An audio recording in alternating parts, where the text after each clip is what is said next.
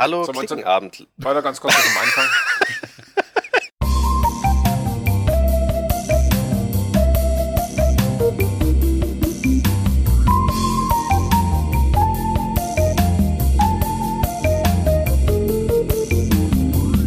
Hallo Klickenabendler, wir sind wieder zurück und zwar mit Teil 2 unseren Podcast im Moment noch über die 80er.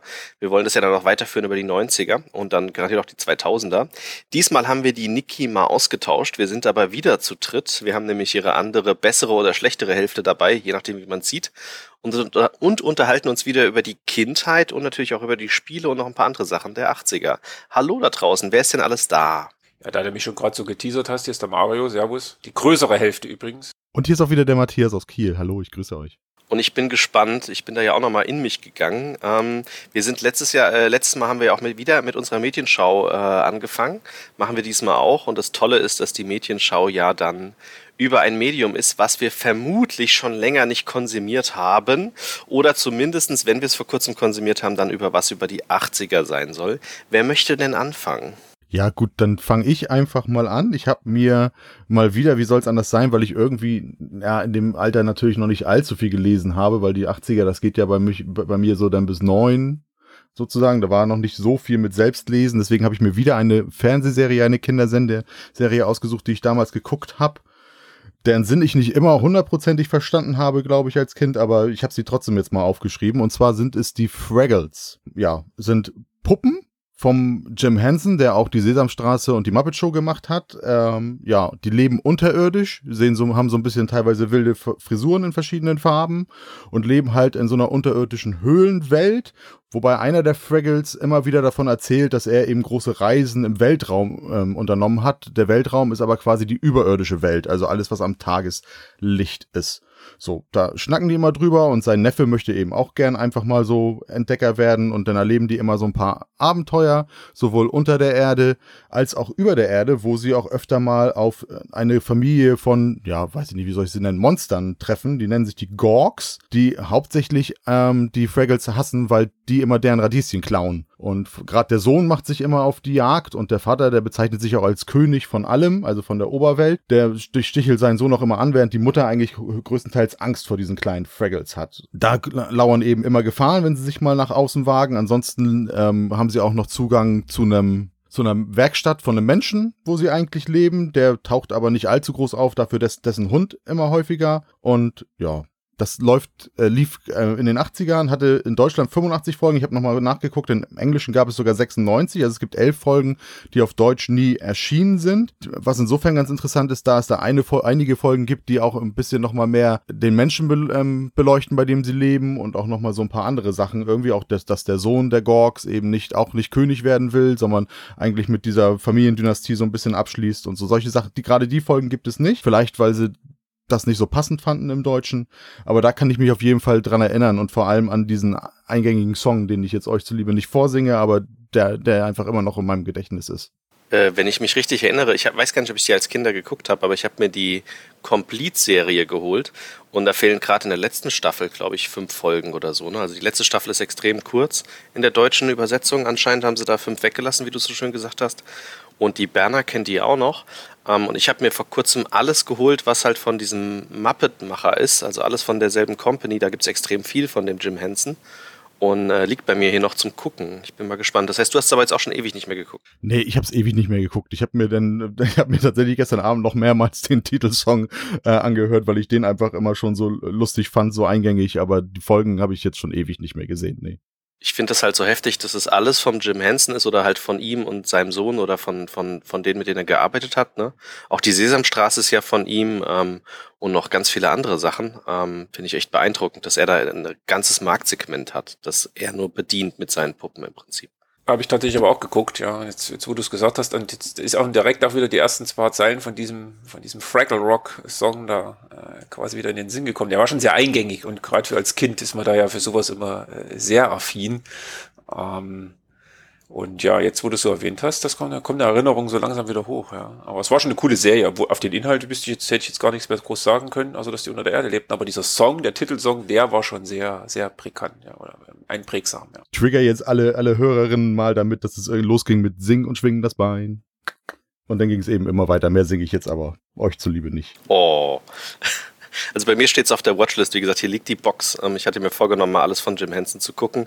Und ich finde es faszinierend, wenn du gewisse Sachen siehst, wie jetzt auch die Muppets, die jetzt demnächst auch die neuen Seasons, endlich Season 5, ähm, bei Disney Plus erscheinen wird, so wie ich es verstanden habe. Ähm, äh, man sieht dann auch, dass viele Gags tatsächlich ja man gar nicht damals hätte verstehen können. Da sind auch viele Gags für Erwachsene drin, zumindest bei den Muppets. Ich weiß nicht, wie es bei den ähm, äh, bei deiner Serie jetzt war. Das wäre dann auch nochmal spannend zu wissen.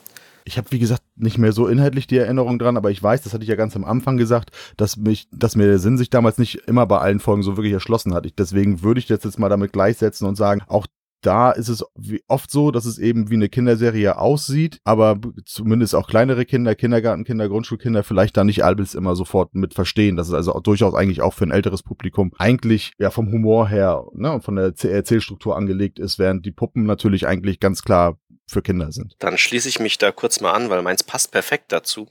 Ähm, ich habe gerade mal geguckt, deine Serie erschien, die du jetzt kurz vorgestellt hast, 1983 bis 87 und es gab 96 äh, Folgen beziehungsweise 85 in der deutschen. Und ich habe äh, tatsächlich vor ein paar Wochen oder Tagen mir eine Serie angeguckt, die ich gerne als Kind geguckt hätte. Ich habe es aber gar nicht mitbekommen, dass es die gab. Ähm, ich weiß nicht, ob die in den 80ern schon in Deutschland available war. Die heißt The Storyteller. Und da gibt's zwei Serien, Staffel 1 und Staffel 2. Die Staffel 1 habe ich jetzt geguckt, wie gesagt, vor vor einer Woche oder so ungefähr mit der Berner zusammen. Und die ist auch vom Jim Henson. Und die Staffel 1 besteht aus neun Folgen. Ähm, kann man auch beides auf DVD holen, sowohl in Englisch als auch in Deutsch. Und ähm, das Lustige ist, sie nehmen Grimm-Märchen oder, oder russische Märchen, auf jeden Fall sehr alte Märchen, die bekannt sind, und ähm, haben die verfilmt in so 20 Minuten Folgen ungefähr, 30 Minuten Folgen. Und natürlich sind dann äh, die Elemente, die da fantastisch sind, sind dann ähm, mit diesen Muppet-Figuren bestückt. Das heißt, es gibt zum Beispiel, ähm, was, was, was, was hat man denn da gelesen, äh, gesehen? Ähm, es gibt eins mit, mit, mit einem großen Riesen, der ist dann natürlich das, oder es gibt was, ähm, wo, wo, wo es darum geht, dass ein Mann ähm, alles verloren hat oder beziehungsweise er muss jede, jeden Tag eine Geschichte erzählen, sonst verliert er alles. Und das ist echt, echt, echt schön aufgemacht. Und die Staffel 2, die habe ich noch nicht geguckt, die gucke ich demnächst. Das, das sind, die besteht nur aus vier Folgen. Das ist dann aus griechischen Sagen. Und äh, warum das wieder bei mir aufgepoppt ist, ist einmal wegen Jim Henson und einmal, weil Netflix anscheinend eine Staffel 3 produzieren möchte mit J.J. Abrams, so wie ich das verstanden habe. Das heißt, das ist wieder komplett en vogue und es wird demnächst eine Staffel 3 wahrscheinlich folgen. Und ich war ziemlich fasziniert. Also ich habe die Staffel 1 geguckt. Ich fand alle Folgen, alle neun Folgen sehr, sehr gut. Äh, nicht jedes Märchen, was darauf basiert, kannte ich tatsächlich. Ähm, sehr, sehr viele sind äh, aus Deutschland, steht dann auch im Intro-Text. Und aufgemacht ist es so wie, ähm, ist jetzt anderes Segment, aber es ist genauso aufgemacht thematisch wie Geschichten aus der Gruft. Das heißt, es gibt einen Storyteller, das ist ein, ein auch ein sehr bekannter Schauspieler. Das ist im ersten, äh, in der ersten Season der John Hurt. Und in der zweiten Season ist es jemand anderes und der hat einen Hund und die sitzen am Lagerfeuer und äh, erzählen irgendwas Witziges. Kommt so ein kleines, ja, so ein die unterhalten sich halt gerade über irgendwas und dann schaut dieser Storyteller in die Kamera und dann schwenkt die Perspektive in die Geschichte rein, wobei es je nach Geschichte vorkommt, dass der Storyteller zwischendurch immer wieder zu sehen ist, irgendwas tut, was gerade mit der Geschichte zu tun hat. Und das hat mich extrem an Geschichten aus der Gruft erinnert, was natürlich ab 18 ist, während der Storyteller halt ja, ich denke, das kann man ab sechs wunderbar gucken oder vorher. Das ist nicht wirklich brutaler als die Märchen und es ist ja auch mit Puppen dargestellt, Puppen und Menschen und hat mich unglaublich geflasht. Also ich finde die Serie extrem gut. Ich finde es schade, dass sie nur neun Folgen hat. Ich bin mal gespannt, wie die Staffel 2 ist und ich freue mich jetzt schon extrem auf die Staffel 3. Als Kind hätte ich die Serie geliebt, bin ich mir ganz sicher. Ging auf jeden Fall damals an mir vorbei. Also sagt mir auch, ich habe jetzt gerade mal ein bisschen gegoogelt nebenbei, mal ein paar Screenshots oder so, oder äh, Dingsbilder, sagt mir gar nichts. Ähm, ich Kann ich dir ausleihen, die Staffel 1. Hab kein Abspielgerät mehr zu Hause. Ja, ich kenne es tatsächlich auch gar nicht. Ich musste eben auch tatsächlich nachgucken. Es auch, muss auch irgendwie komplett an mir vorbeigegangen sein. Also siehst du, es in uns allen dreien vorbeigegangen. War beim selben Zeitraum, ne? Also waren 88 bis 89 und war anscheinend da auch äh, in, in Deutschland. Ähm, lohnt sich nachträglich zu gucken, ist gut gealtert tatsächlich. Außer das natürlich nicht HD und so, das ist klar. Gut, dann mache ich mal weiter. Ähm, ich habe das letzte Mal schon über die über ein paar 80er Jahre Sachen geredet. Ähm, ich mache dann mal weiter mit einer Serie im DDR-Fernsehen, die lief immer sonntags um 10 Uhr. Und zwar war das Mach mit, mach's nach, mach's besser. Das war eine Sportsendung tatsächlich. Ähm, und die habe ich äh, tatsächlich jede Woche, glaube ich, geguckt. Ähm, ging es im Grunde drum, dass der, da gab es eine, der hieß Adi, eigentlich, warte, wie hieß er? Gerhard Adolf. Ähm, dort quasi zwei Klassen oder irgendwie oder Vereine eben Kindermannschaften gegeneinander angetreten haben, um Sportwettkämpfe zu machen. Also irgendwie so in, in so einer Turnhalle aufgezeichnet. Ähm, und dort äh, gab es dann eben irgendwelche Parcours, ähm, wo die Kinder dann äh, oder diese Klassen eben gegeneinander angetreten sind und am Ende gab es dann halt einen Gewinner. Ähm, und da waren dann auch äh, hier und da dann mal äh, Sportgrößen aus der DDR eben mit, mit vor Ort. Katharina Witt sagt euch vielleicht noch was, äh, die Eiskunstläuferin und so weiter. Die sind da auch mal mit, mit dabei gewesen ab und an. Ähm, und eben andere Sportler. Das war ja in der DDR immer sehr, sehr sportaffin alles. Nicht alles mit legalen Mitteln rückblickend betrachtet, aber grundsätzlich alles sehr sportaffin. Das war eben dafür gedacht, dass Kinder äh, eben da auch äh, zum Sport äh, angeregt werden. Ähm, und die lief, die lief auch noch, ich habe es gerade mal geguckt, die lief auch noch bis Anfang der 90er, wurde dann eben eingestellt und dann gab es da irgendwie kein, kein, kein, äh, angeblich kein Publikum mehr für, bis dann irgendwann Kika eingeführt wurde. Aber das, das habe ich immer sehr gern geguckt. Mach's mit, mach's nach, mach's besser. Genau. Um was ging's denn da? Also äh, hat dir ein, ein sportlicher Wettkampf. Also genau. Also du hattest quasi zweimal den gleichen Parcours. Das war eine Halle, so eine ganz normale Turnhalle, ein bisschen größer halt. Ähm, und dann gab es halt zwei Mannschaften und dann gab es halt einen und denselben Parcours quer durch die Halle aufgebaut mit, mit Springbock und, und Turnmatten und was man halt so in der Turnhalle hat für Zeugs. Und die Kinder mussten dann quasi von einem Ende bis zum anderen und dann so staffellaufmäßig äh, ging das dann von links nach rechts, von rechts nach links und zurück. Und, und haben dann die äh, Kinder gegen, gegen einen Extremsportler äh, Nein, die kind, nein, Kinder gegeneinander. Also Kinder gegen Kinder quasi. Die anderen waren nur Paten ah. sozusagen. Oder die haben das auch teilweise dann hinten raus, habe ich jetzt gelesen, auch mitgemacht sozusagen. Oder haben das dann auch versucht. Aber im Grunde ging es darum, dass die Kinder zum Sport animiert werden. Also die Kinder haben den Sport äh, über diesen, mit den Turnhallengeräten sozusagen ähm, ähm, gemacht. Genau. Also schon wie auch neulich diese eine, ich weiß gerade nicht, wie sie heißt, es gibt doch so ein ähnliches Konzept, was manchmal produziert wird von ARD und ZDF war das doch neulich, war doch da auch wieder was, wo dann bekannte Schauspieler und sowas kommen und dann müssen Kinder mit, allerdings spielen da die Kinder gegen die Erwachsenen, was ich irgendwie ein komisches Konzept finde. Ähm, Dieses Groß gegen Klein oder was ist, gab der Hirschhausen genau. das, das läuft auf ARD, meine ich, genau. Im Grunde so ähnlich, aber das war ja dann, das ist ja mehr auf Wissen ab, ausgelegt, also die, die neuere Sendung, das war wirklich nur Sport, also immer nur Sport ähm, in dieser Turnhalle halt. Genau, das war dann so der, der Sportlehrer der Nation sozusagen. Und, und wegen dieser Serie bist du so sportlich geworden? Damals tatsächlich ja. Also das wäre dann aber ein anderes Thema quasi. Äh, Sport bis dann und dann, dann kam der Westen mit seinen Süßigkeiten und dann war es vorbei so ungefähr. Da kommen wir ja später noch drauf. Ne?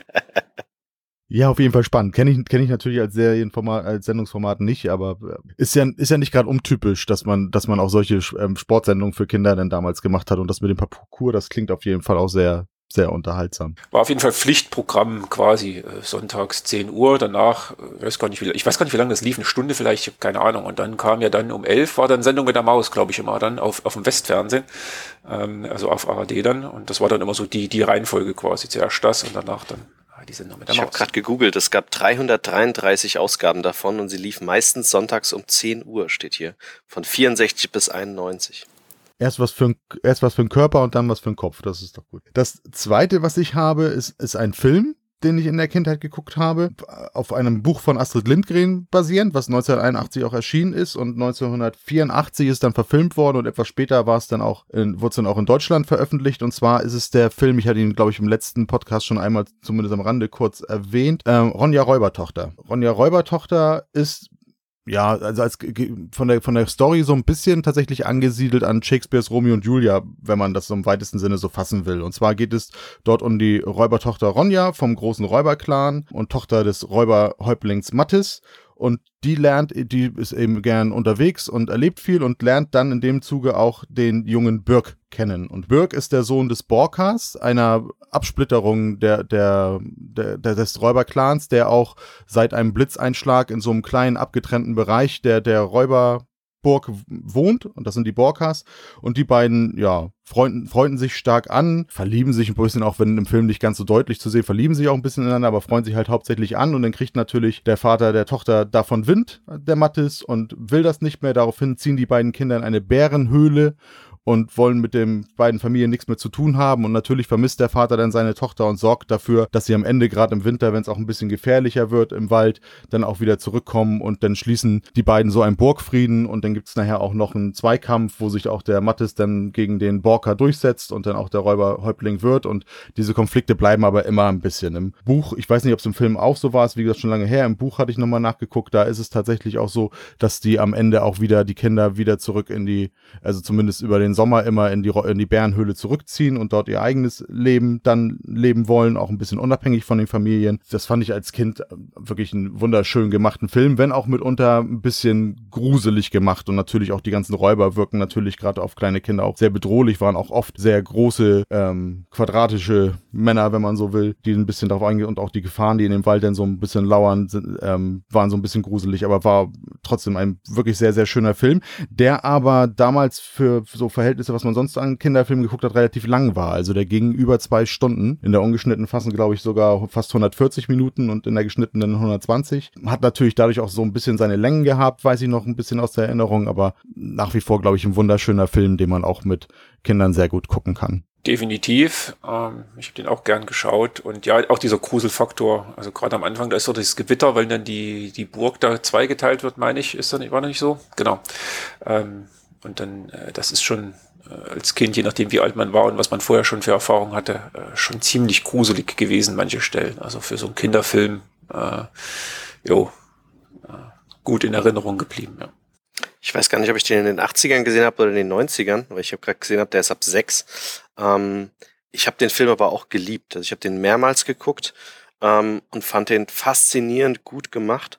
Äh, das Buch habe ich witzigerweise nie gelesen, glaube ich. Da kann ich mich überhaupt nicht dran erinnern.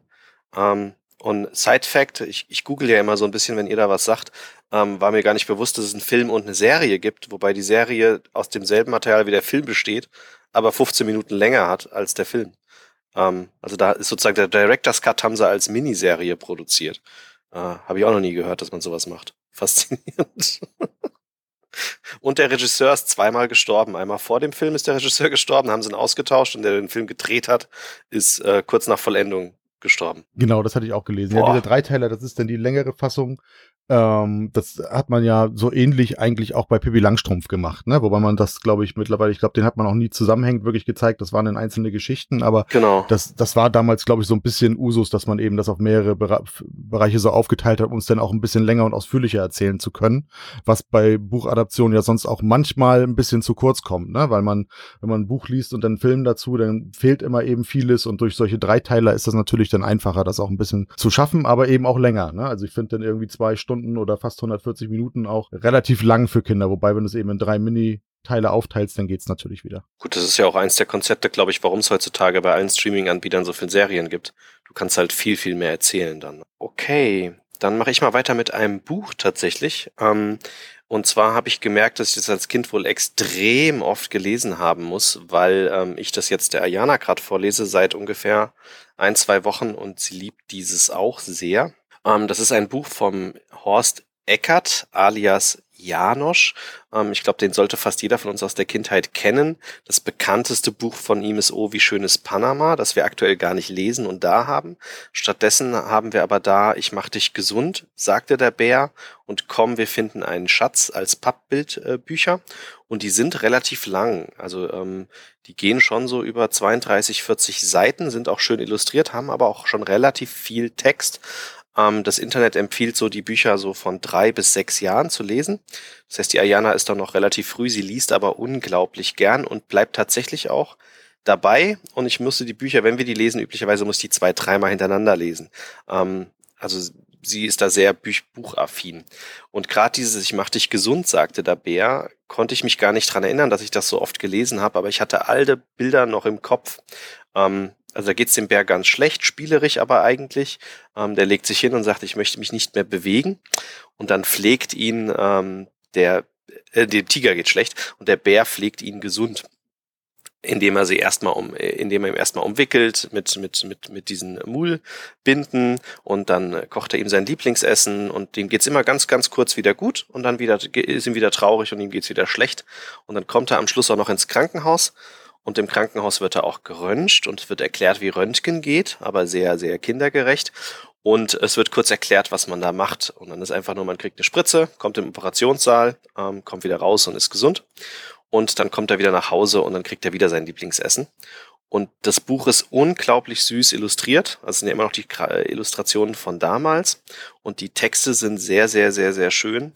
Und mir macht es als Papa unglaublichen Spaß, mit meiner Tochter zu lesen. Aber als Kind habe ich gerade dieses Buch auch geliebt. Ich weiß aber gar nicht, warum mich das als Kind so fasziniert hat. Bei der Ayana jetzt kann ich es mir te teilweise vorstellen. Bei mir, bei mir muss es einen anderen Grund gegeben haben, weil ich war jetzt ja auch ein paar Wochen im Krankenhaus gewesen mit meinem Bein. Und dann sieht sie so ein bisschen, aha, was wurde da mit Papa gemacht? Und sie fragt dann auch immer, ist der Arzt ein Mann oder eine Frau, der dich behandelt? Wenn jetzt einer ins Krankenhaus geht oder zum Arzt geht. Ähm, und jeder, der das nicht kennt, also die, die Bücher sind alt, sehr alt. Ich gucke gerade, wann, wann, wann er die Bücher so gemacht hat, aber ich glaube so aus den 60er, 70er Jahren. Und die sind immer noch tip top. Und es ist, glaube ich, echt gut, wenn man zumindestens ähm, das, das, das Krankbuch hat. Ähm, das Wir suchen einen Schatz ist auch sehr, sehr süß. Ähm, und ich denke, wir werden da demnächst alle vier auch dann da haben, ähm, weil die immer noch sehr viel Spaß machen, sowohl als Erwachsener als auch als Kind. Ja, auf jeden Fall schon mal gut, wenn der Bär, wenn der Arzt kein, kein Bär war bei dir.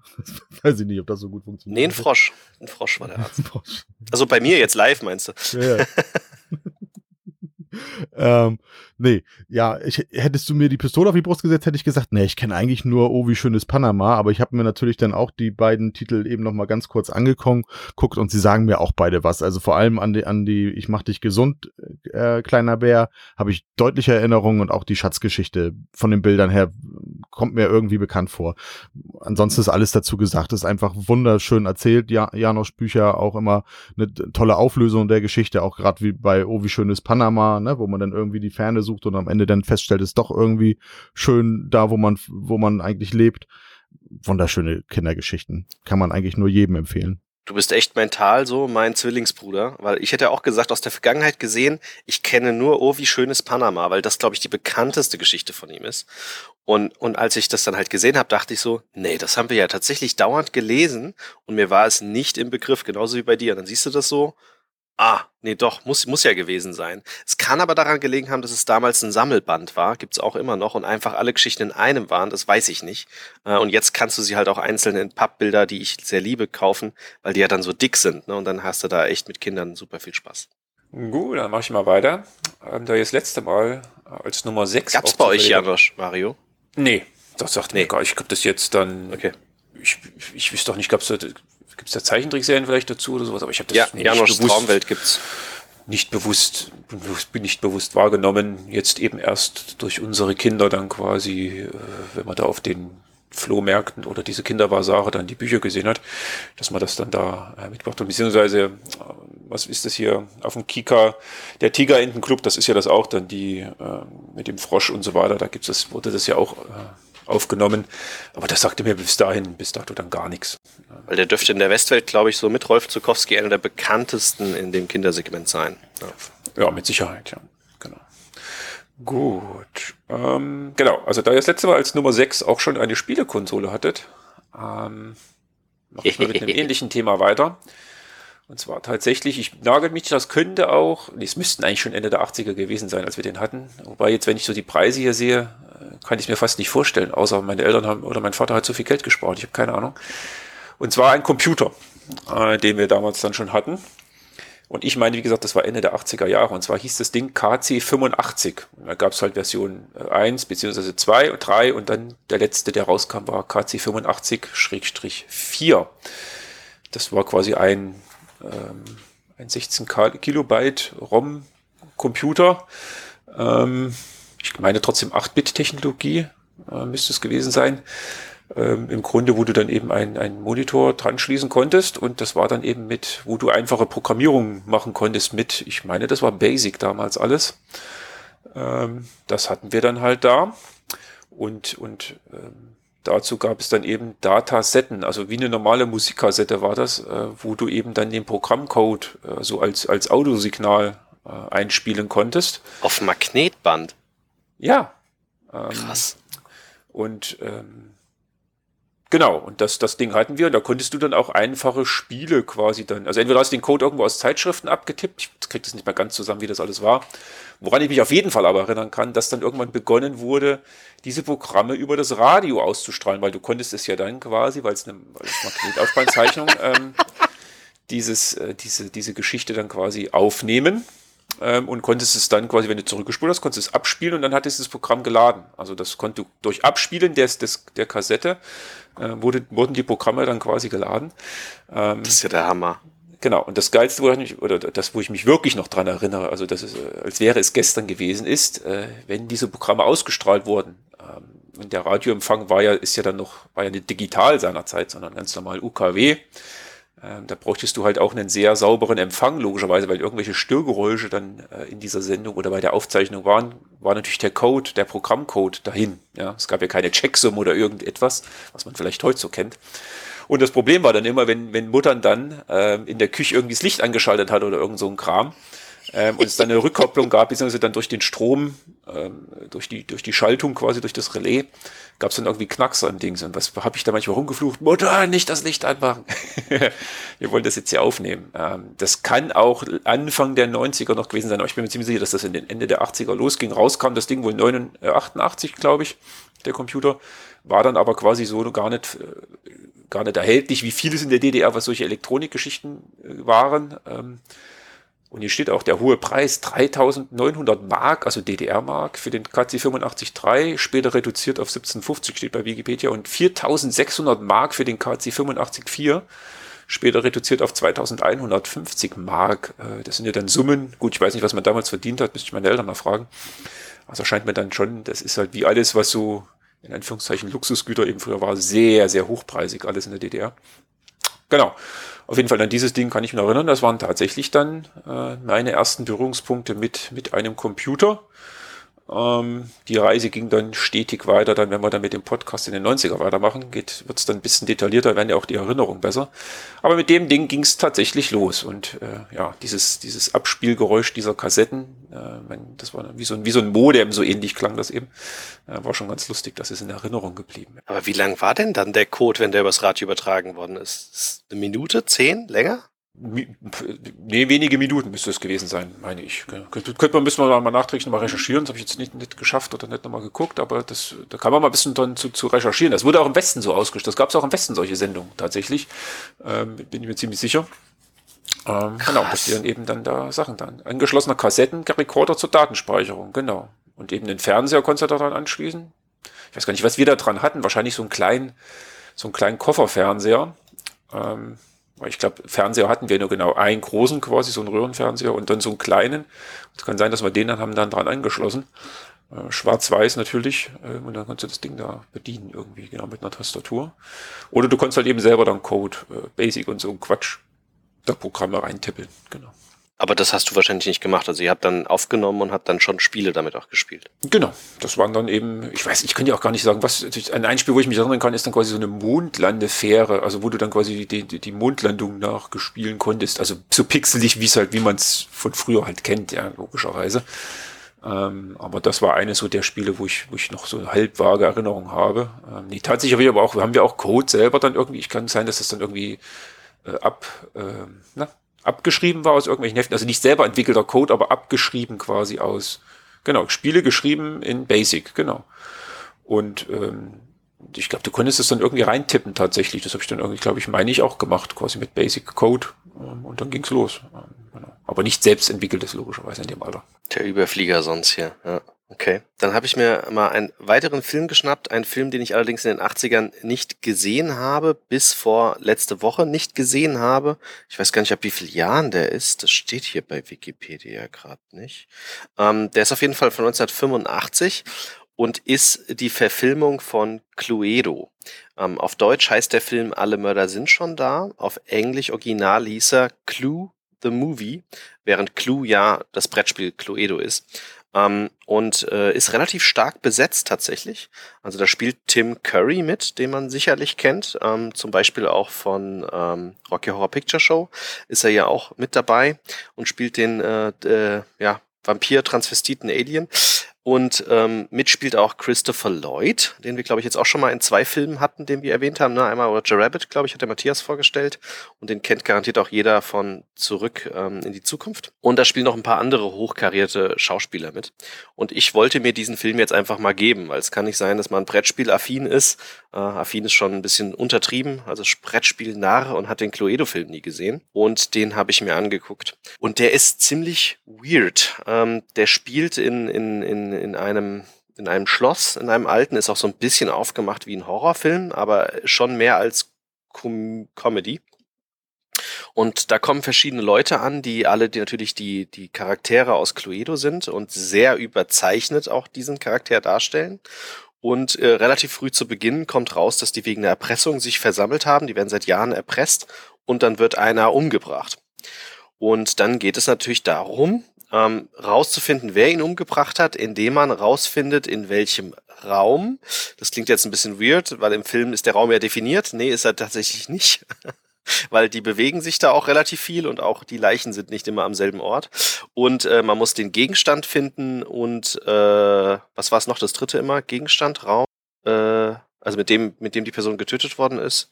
Es waren noch mal drei Sachen, die man bei Kledo braucht. Verdammt. Naja, wer es war. Ach ja, genau, wer es war, genau. Ja klar, natürlich. Also man muss rausfinden, wer es war, den Raum und die Waffe und genau das macht dieser Film. Und ganz am Anfang fand ich den auch echt gut gemacht, ungefähr so bis zur Hälfte und dann wird er extrem verrückt. Ähm, dann laufen die da rum und trennen sich ähm, und versuchen weitere Hinweise zu finden. Dabei sterben meistens noch mehr Leute von denen. Alles sehr comedyhaft dargestellt. Ähm, dann passieren Sachen, die eigentlich nicht passieren dürfen. Dauernd klopft einer an der Tür. Das ist so ein Running Gag und nie, nie weiß man, wer da dran ist. Mal ein Polizist, mal ein, ein Bote, der einfach äh, auch einfach erschossen wird und man weiß erstmal gar nicht warum. Ähm, und noch so ein paar andere Sachen. Ähm, also es passieren einfach Dinge, die nicht normal sind, in einer Geschwindigkeit, die nicht normal sind. Und da die Schauspieler sich auch nicht so bewegen können in dieser Geschwindigkeit, rennen die auch einfach. Ohne Grund dann plötzlich. Alles, wie gesagt, so als Slapstick-Comedy dargestellt. Und wenn der Film fertig ist, gibt es eine Auflösung. Und das war jetzt der Gag. Ich war damals nicht im Kino. Damals im Kino war es wohl immer so, dass der Film, der hat drei Auflösungen, drei Enden. Äh, nee, vier Enden. Vier Enden hat er, sehe ich gerade bei Wikipedia. Und es war wohl im Kino so, dass man immer nur ein Ende gesehen hat. Das weiß ich nicht, ob das wirklich so war. Fakt ist, wenn man den Film jetzt heute guckt über ein Streaming-Portal, ich habe mir einfach mal ein Streaming-Portal angeguckt, kommt erst die eine Auflösung und dann werden die anderen Auflösungen danach auch gezeigt. Und dabei springt der Film immer wieder zurück und zeigt, es könnte aber auch wie folgt gewesen sein. Und äh, der Tim Curry ist dann immer derjenige, der im Prinzip auflöst, wie es denn passieren könnte. Und ich weiß nicht, ob ich diesen Film gut finde oder schlecht. Er ist auf jeden Fall sehr einmalig. Ähm, die Berner ist dabei eingeschlafen. Ich weiß nicht, ob das was zum Film sagt oder ihrem, zu ihrem Müdigkeitsgrad. Ich habe aber auch zu ihr am Schluss gesagt, ist nicht schlimm, du hast nicht allzu viel verpasst. Also ich würde sagen, man muss es mal gesehen haben, weil es gibt ja nicht so viel Brettspielverfilmungen. Er ist aber auch nicht richtig gut. Ähm, er ist so ein okay Film, der sehr künstlerisch ist ähm, und versucht halt lustig zu sein, trifft er manchmal und manchmal denkt man einfach nur, habt ihr einen Knall. Ähm, sehr spezieller Film, auf jeden Fall. Gut, ich glaube, geben muss man sich den irgendwann anscheinend dann mal. Ich habe den bisher auch nicht gesehen. Jetzt ist man natürlich auch auf eine trashige Art und Weise irgendwie neugierig geworden. Und da man das Spiel natürlich rauf und runter gespielt hat, und ich hatte es ja irgendwann schon mal erwähnt, das muss aber tatsächlich in den 90ern gewesen sein, auch wenn wir es gebraucht gekauft haben und das Spiel wahrscheinlich älter ist, aber wir haben als Familie tatsächlich irgendwann auch mal eine Zeit lang Cluedo Video gespielt, wo du also wirklich dann immer Videoschnipsel zeigst, dann musstest du immer hin und her spulen teilweise und musstest dann über mit, mit, Hilfe des Films dann eben den Fall lösen. Ich müsste jetzt nochmal gucken. Ich weiß gar nicht, dass, ob das sogar die Szenen aus dem Film sind. Ich glaube aber nicht. Ich glaube, das ist eine extra Aufzeichnung gewesen. Aber da kann ich mich noch so dunkel dran erinnern, dass es so eine gebrauchte Packung in damaligen Kinderspielzeugladen gab, den wir hier in, in der Stadt hatten. Dann habe ich natürlich noch eine dritte Sache. Um, ähm, das ist jetzt wieder eine Serie und zwar eine Anime-Serie und ich habe es so gemacht wie beim letzten Mal auch. Also anders als der Andi mir jetzt etwas aus den 80ern angeguckt, was er früher aber nicht gesehen hat, sondern ich habe mir wieder etwas genommen, was, das wusste ich aber auch gar nicht, was eigentlich aus den 70ern ist, was ich aber in den 80ern gesehen habe.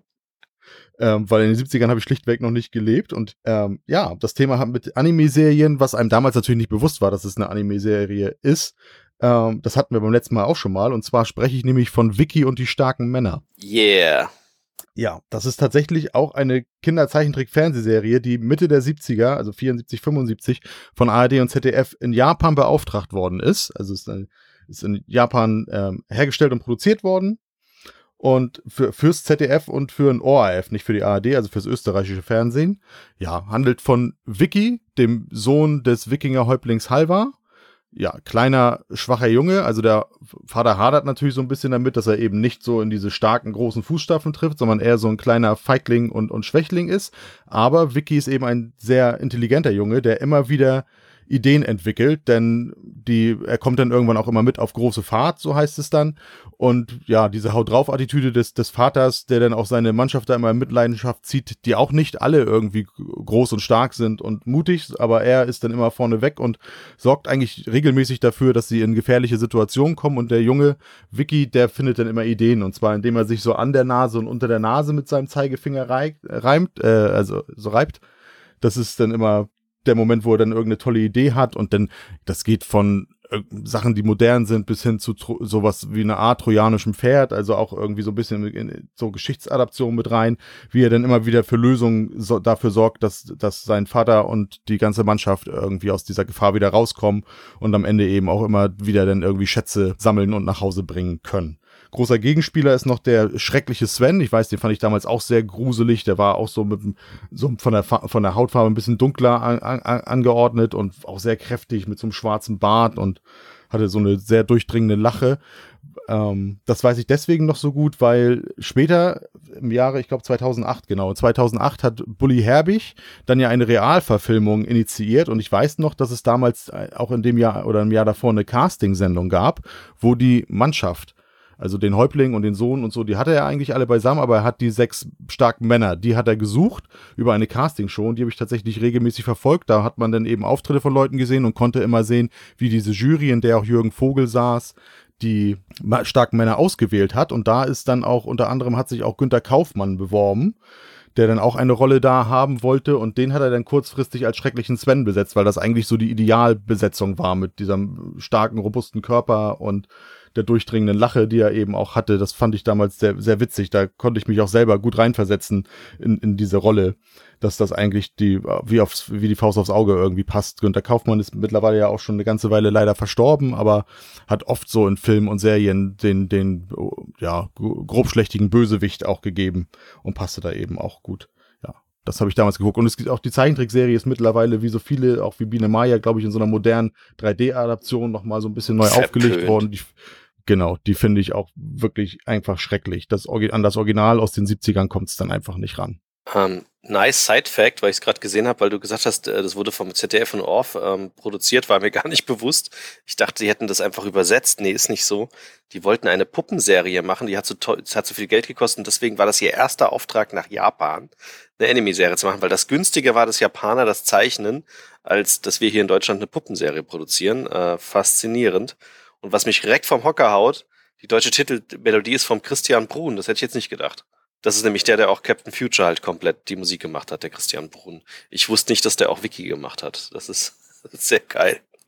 Auf jeden Fall eine, eine der Serien zusammen mit, äh, mit Heidi, was ja auch äh, als Anime dann äh, gilt, was man damals aber nicht so wahrgenommen hat, war eine Zeichentrickserie. Gell? Aber die beiden äh, mit zusammen eben mit Biene Maya, beziehungsweise die drei dann eben Biene Maya, Heidi und äh, eben Vicky und die starken Männer, das waren so die, die ersten sehr prägenden äh, Trickserien, äh, die, die auch ich gesehen habe, ja. Pinocchio und Sindbad vielleicht noch. Also Sindbad vielleicht noch, der kleine Sindbad war ja auch Anime.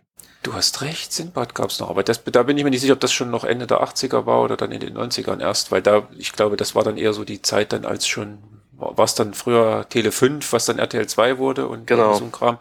Die Richtung. Ich meine, das dann eher, das, das würde ich jetzt eher in die 90er, also die Serie nicht, aber die, das, das, das Schauen selbiger würde ich eher in die 90er ansiedeln wollen, aber ich, das, was so auf ZDF lief, ähm, eben Vicky, Heidi und ähm, was war das dritte? Ich habe schon vergessen gerade. Biene Meier, genau.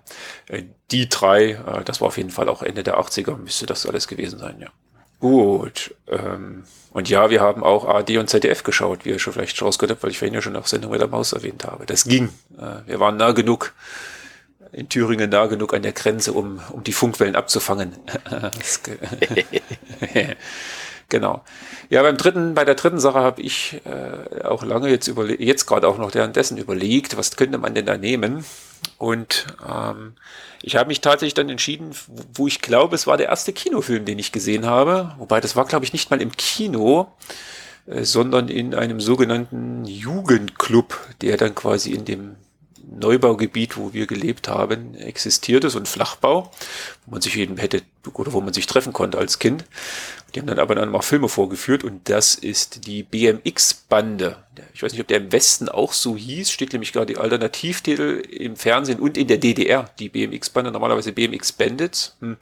Also ich kenne ihn als die BMX-Bande, ein, ein australischer Film, mit dem Nicole Kidman, äh, meine ich, äh, ihr erstes Debüt, oder ihr Debüt gab.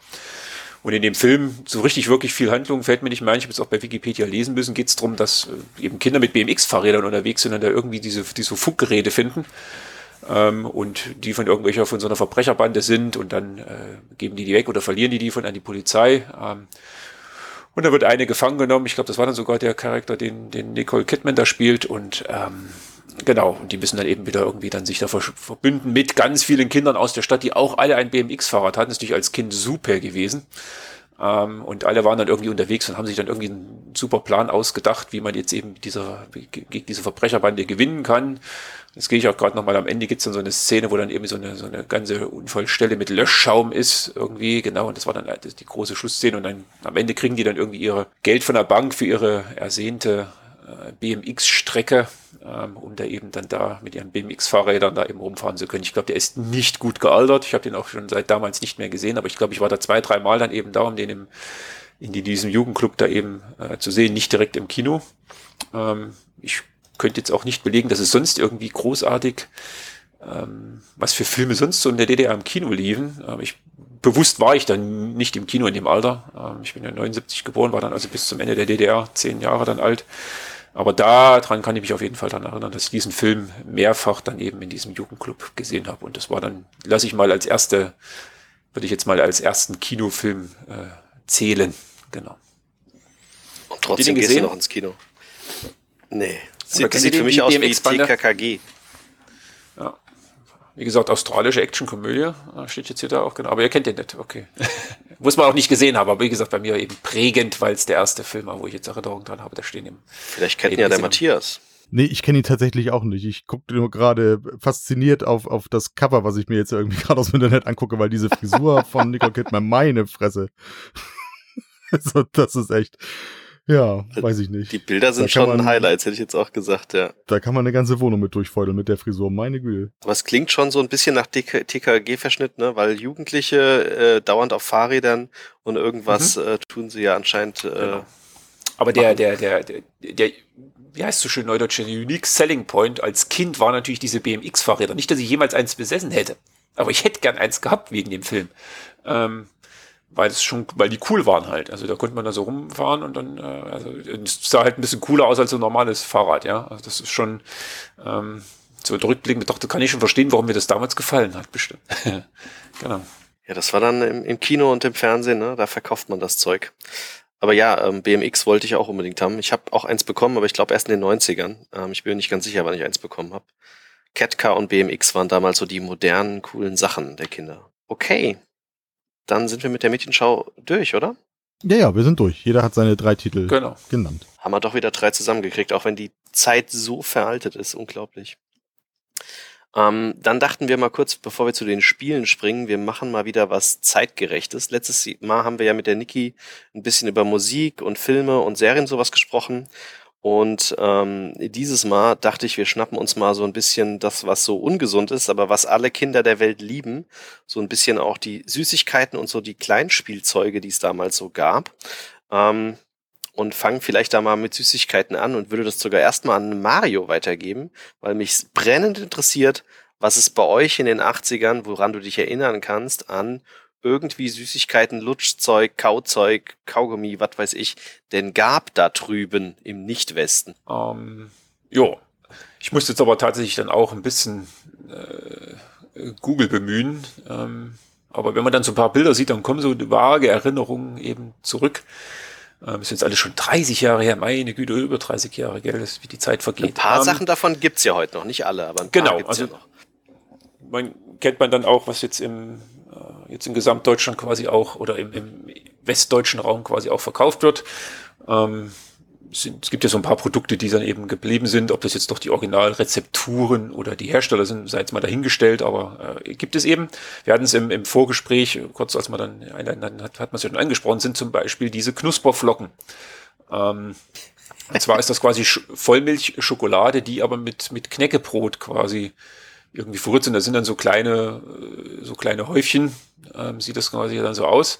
Die gab es definitiv früher auch schon. Das ist halt weich, weil das eben das Knäckebrot ja also nicht mehr fest ist. Also im Gegensatz zu, äh, weiß nicht, ob es die damals eben schon gab, kennt man jetzt auch ja von äh, die, diese Schokokrossis, ähm, die ein bisschen größer sind, aber ja knusprig sind. Ähm, die auch deutlich besser schmecken, aber ich esse die tatsächlich immer ab und an noch, diese Knusperflocken, äh, meistens dann, wenn es äh, darum geht, ähm, wenn meine Eltern äh, dann quasi die Oster- und Geburtstag- und Weihnachtspakete dann äh, eben schicken, wenn wir dann nicht hinfahren, jetzt gerade im letzten Jahr eben nicht, äh, dank Corona, äh, sind die dann immer noch mit dabei. Also das ist tatsächlich eine, eine Süßigkeit, an die ich mich auch eben damals dran erinnern kann.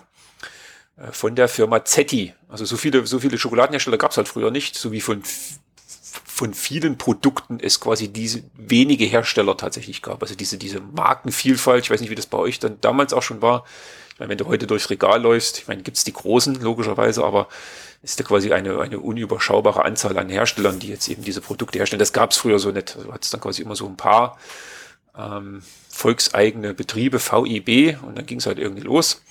Genau, und diese, diese, diese Firma hat unter anderem die Knusperform gemacht. Jetzt habe ich nämlich auch gesehen, da gab es dann, das, das, das war, äh, das waren dann so Pappschachteln, wo äh, so Milchschokolade Tropse drin waren, also so, so das hat halt geraschelt. Also kein Schokolade am Stück, sondern eben ähm, Zeugs, wo man sich die Hände mit einsaut, wie man so schön sagt. Ähm, so, so kleine Schokoladen, Trachés oder sowas, äh, die dann quasi in so einer, so einer Pappschachtel äh, mit in Folie dann nochmal einzeln, äh, nicht einzeln drin, sondern mit Folie drin und da waren dann diese, diese Schokoladentropse drin, die man sich dann so eben in den Mund äh, kippen konnte. Ähm, da kann ich mich auf jeden Fall noch dran erinnern. Und ähm, tatsächlich dann auch ähm, diese so eine Puffreis-Schokolade. Kriegt man, glaube ich, heute auch noch. Das ist dann äh, einmal von, als Nippon. Das ist quasi äh, normaler Puffreis mit Schokolade ummantelt. Und auch das, äh, das gab es damals schon äh, bei uns. Und das sind so die drei, wo ich mich tatsächlich aktiv dran, noch dran erinnern kann. Und ansonsten, ja, äh, ja Kaugummi wird es auch gegeben haben, schätze ich mal. Äh, ich kann mich eher so an Brausepulver erinnern. Ähm, aber das war es dann im Grunde. Ähm, ich glaube, bei meinen Eltern dann immer irgendwie noch so Weinbrandbohnen, äh, müsste es, dürfte es gegeben haben. Äh, aber ansonsten war es das, glaube ich. Also mal jetzt wie, unabhängig wie von Wie kamst du denn da dran ran? Also bei uns war es so. Das gab es ja zu kaufen. Also es war dann tatsächlich. Ach so, Taschen, ich weiß, das, das, da bin ich mir tatsächlich nicht sicher, ob ich Taschengeld bekommen habe. Es kann sein, dass meine Eltern das dann einfach mal so mitgebracht haben, dann wurde eingekauft haben. Ähm, oder ich mit dabei war und habe es dann eben mit in den, in den Korb getan. Also ich weiß noch ganz stolz, dass wir Taschengeld, Taschengeld bekommen haben und, und auch gespart haben, wie man es kennt in diesen Sparschweinen. Und wir haben ja auch zu Fasching uns verkleidet und dann sind wir auf die Straße und haben dann mit Klobändern, äh, also mit Klopapier, so, weißt du, die, die Straße abgeblockt, dass da einfach so ein Streifen Klopapier von über die Straße geht und haben Faschingszoll gekriegt. Ich glaube damals, ich weiß es nicht, eine Mark oder 50 Cent. Und mit dem Ergatterten, wir waren dann so vier, fünf Leute von, ne, die Kinder von draußen, sind wir dann äh, zum Kio gegangen. Die gibt's ja heutzutage auch kaum noch, diese Kiosks und haben dann halt das, das, das ergatterte Faschingsgeld dann genommen und haben uns dafür ganz viel verschiedene Süßigkeiten geholt. Das weiß ich noch. Das war bei euch aber dann nicht so. Wahrscheinlich gab es doch sowas wie Faschingszoll oder sowas wahrscheinlich gar, gar nicht. Nee, das gab's. Nee, nein, nein, nee. Ähm, Da hatte man den normalen, also Weihnachten, Ostern und Geburtstag sozusagen. Das waren immer so die drei, die drei Dinger. Und dadurch, dass ich im August Geburtstag habe, hat sich das auch immer ganz gut aufs Jahr verteilt. Also mit Wein also De De Dezember, April, August. Also hatte ich quasi so im, im vier Monats Abstand quasi gab es immer irgendwas. Ähm, ich, vermutlich hatte ich auch irgendwie Taschengeld bekommen und habe dann selber da war da einkaufen, aber das jetzt da aktiv Nee, wüsste ich jetzt tatsächlich nicht, äh, dass man da groß irgendwie noch was gemacht hat. Das gab es dann, wenn dann von den Großeltern, auch wenn man dort eben war. Ähm, aber eben alles nicht so äh, wie in dem Überfluss, wie man es wie man's jetzt heute kennt. Ähm, aber ist ja auch vielleicht auch gar nicht so gesund gewesen äh, oder besser gewesen. Schließt sich der Kreis zum, zu der ersten Medienschau-Eintrag da hier von vorhin mit, äh, mit der Sportsendung. Äh, äh, war vielleicht auch ganz gut, dass es eben äh, bei solchen Produkten ähm, eben nicht dieses Überflussangebot gab. Aber wir hatten immer, also zu den, zu den, wie gesagt, zu den großen Anlässen, die drei genannten, äh, gab es immer irgendetwas. Ähm, entsprechend auch Schokoladen, Weihnachtsmänner, Schokoladen, Osterhasen. Das wird schon alles gegeben haben, vermute ich jetzt einfach mal. Ähm, aber wie gesagt, an die, an die normalen Sachen so zwischendurch sind dann so die Erinnerungen dann an, an die genannten. Ja. Also ich kann mich noch daran erinnern, wie gesagt, dass wir zu diesem Kio gegangen sind und da war es halt gang und gäbe. Mal gucken, ob es bei Matthias auch so war. Da war einer hinter der Theke und dann waren vor der Theke halt so durchsichtige Plastikbehälter in verschiedenen Arten, manchmal auch mit einer Kelle drin. Und dann hat man so eine Papiertüte bekommen und konnte die halt verschieden füllen. Also ne, ähm, wie man es auch manchmal aus dem Kino vielleicht noch kannt, ähm, dass man dann halt da reingetan hat, keine Ahnung, ähm, die und die Gummibärchen, die und die ähm, Glippertiere ähm, und hat dann halt diese Tüte bezahlt und die wurde gewogen und die haben alle fast immer das gleiche gekostet. Und dann gab es noch separat noch so äh, Dinger, wo man was nehmen konnte und die haben dann einen anderen Preis gehabt. Und das war dann immer unsere Ergatterung aus dem Kio. War das bei euch auch so, Matthias? Ja klar, die, die weltberühmte gemischte Tüte. Also die gemischte Tüte mit genau. den verschiedenen Gläsern, genau. Äh, vor allem das Weingummi, ne? Also so Schnuller, Frösche, Erdbeeren, was es da nicht alles Mögliche für Zeugs gab irgendwie. Ich glaube, das meist, das, wie du sagst, manche Sachen waren auch vielleicht nochmal ein bisschen günstiger oder wenn man dann natürlich so andere Sachen wie Kaugummis oder sowas, dann waren sie auch teurer, aber ich glaube, diese, die, also in der Breite diese Weingummis, ich meine, dass die damals so 10 Cent das Stück gekostet haben und dann hat man eben so ein, zwei Mark gehabt und konnte sich dann da eben so irgendwas zwischen 10 und 20 Teilen dann irgendwie in die Tüte packen lassen, klar. Das, wie du sagst, diese Kioske, die gibt's so ja gar nicht mehr. Also ich, ich und ich weiß auch, dass damals auch so andere, so wie Zeitungsläden, Lottoläden, die hatten halt sowas dann teilweise auch. Aber das ist gar nicht mehr so verbreitet mittlerweile leider. Ab und zu sieht man sowas nochmal in kleineren Geschäften, aber ganz, ganz selten eben. Also ich weiß noch, hier bei uns in der Zeil gab es mal so ein Geschäft, das fast sowas hatte. Aber das letzte Mal, ich sowas gesehen habe, war tatsächlich im Kino. Ähm, und da war natürlich nicht die super Auswahl. Und ähm, da ich jetzt manchmal zwischendurch in den letzten Jahren mal so Bock auf sowas hatte, ich habe dann halt im Internet recherchiert. Da gibt's tatsächlich spezielle Internet-Shops, wo man 80 Prozent gefühlt von dem, was man damals bekommen hat, in diesen Kiosk halt auch noch bekommt. Das heißt, produziert wird es noch, aber es gibt anscheinend diese, diese diese Marktlücke für die Kinder auf der Straße nicht, dass die ihr Taschengeld dann im Kio ausgeben für so einen Kram. Das kann schon sein, dass das nicht mehr so funktioniert. Da gab es auch dieses Wassereis, ich weiß nicht, äh, wenn du dich daran erinnerst, das war auch relativ günstig, ich glaube 10 Cent, 5 Cent. Und da war das in so eine Plastik extra verpackt, ne? Einfach so Sirup in so, in so Stangen, sah so aus wie ein kleines Laserschwert und gab es in verschiedenen Farben. Cola äh, habe ich immer gemocht und blau, weiß ich gar nicht mehr, was es geschmeckt hat. Und weiß war Zitrone und sowas.